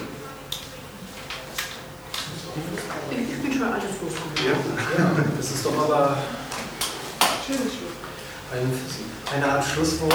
Ja, ja aber ich kann noch was sagen. Ich wollte nur, ich wollte einfach den ähm, nochmal aufkommen, sich artikulieren, ähm, lernen oder artikulieren, artikulieren können. Ich glaube, ähm, das ist letztlich die Krux auch ähm, dessen, was wir hier machen. Man muss natürlich irgendwo die Klaviatur auch spielen, die es schon gibt an anderer Stelle. Ähm, und man muss natürlich versuchen, den Dialog irgendwie hinzubekommen mit den Personen, die auch ähm, woanders Auswirkungen geben können. Förderkriterien oder Förderrichtlinien stehen in der Regel, die sind relativ transparent, die stehen auch irgendwo geschrieben, die kann man auch erfragen und so weiter. Es gibt verschiedene Möglichkeiten, ähm, Dinge rauszuarbeiten. Man muss natürlich die Arbeit auch machen, dem nachzugehen. Es ist natürlich super, wenn ihr da äh, auftaucht am 14. Ähm, einfach um zu signalisieren, wir begeben, euch, wir begeben uns eben auch in diese in dieses Feld, um zu verstehen, wie die Funktionsweise sind, um uns dann entsprechend aufzustellen und dann eben tatsächlich auf Augenhöhe das Gespräch zu suchen, weil alles andere ähm, bringt dann ja sonst nicht viel. Wenn wir uns untereinander oder wenn alle sich untereinander immer nur Recht geben gegenseitig und ähm, wie du sagst, nach dem gleichen Muster agieren und Konsens haben, dann wird sich kein, äh, kein Dialog herstellen und wird sich auch keine Veränderung herstellen. Wie soll, denn sonst auch, also wie soll der Staat sonst auch wirklich wissen, was er verändern kann, wenn es kein konkretes Angebot gibt und keine Interessensorganisation, die dem gleichkommt, was äh, in diesem sehr heterogenen Gebilde gewollt wird. Ja, in anderen Bereichen nennt man das ja auch Lobbyismus. Ja, aber Lobbyismus hat auch einen gewissen Sinn. Es ist also Interessensvertretung ist schon Kreuzberg wird und das Wahlgebild, ich meine, das ist das Gleiche. Okay, bevor das jetzt nochmal ganz groß aufschwappt, äh, auch nochmal ein schönes äh, Schlusswort zu sagen, Plädoyer für mehr Vernetzung, Plädoyer für mehr äh, Öffentlichkeit, Plädoyer für mehr Engagement. Äh, das ist sozusagen hoffentlich das, äh, das Mindeste, was wir hier rausnehmen. Und jetzt sind wir gespannt, wie, äh, worüber wir eigentlich die ganze Zeit diskutiert haben. Das ist gar nicht, ja, das ja, Christian? Das Wort an Gabi. Also ja. Gabi erklärt vielleicht ganz kurz einerseits, was sie äh, Gabi erklärt ganz kurz, was sie gemacht hat, aber eben halt auch vielleicht, wie sie aus ihrer Perspektive wiederum diese drei, vierstündige Diskussion zusammenfassen wird. Ja, das ist echt eine Aufgabe. Ich meine, doch, ähm, ich glaube, ich war nie so sehr von links nach rechts diesem Meer. Und deswegen ähm, habe ich jetzt auch ein bisschen Mühe mit. Ich glaube, es ist mir ein Wimmelbild geworden. Aber angefangen hat sich Prinzip mit, ja, okay, was wollen wir vom Staat? Ähm, was ist Kultur und Subkultur? Wie äh, kann künstlerische Freiheit überhaupt agieren und welche Forderungen kann sie haben oder welche Forderungen sollte sie haben an den Staat. Ich habe den Staat immer ein bisschen blau und der hätte zumindest gemacht und die Künstler irgendwie mehr das Rot Orange, um das ähm, zu verdeutlichen. Dann kam wieder der Begriff und der, und der Kreativwirtschaft oder viele sagen, ja, ich habe überhaupt keine Lust, wirtschaftlich zu agieren. Ähm, wie kann man Selbstmarketing und Stadt oder Startmarketing irgendwie verschränken? Letztendlich dann also das Angebot an Räume und an Ateliers, so wie auch immer welche Sorte von Räumen, Ateliers, Veranstaltungsorte, wird angeboten. Und dann soll dann wiederum sagen, naja, was ist aber, wenn ich das drin bleiben will, so kleiner komischer Vertrag. Nimmt uns doch mal ernst, worauf der Unternehmer oder der Staat genauso gut auch sagen kann, naja, nimmt uns auch ernst. Also vielleicht mehr auf Augenhöhe sprechen.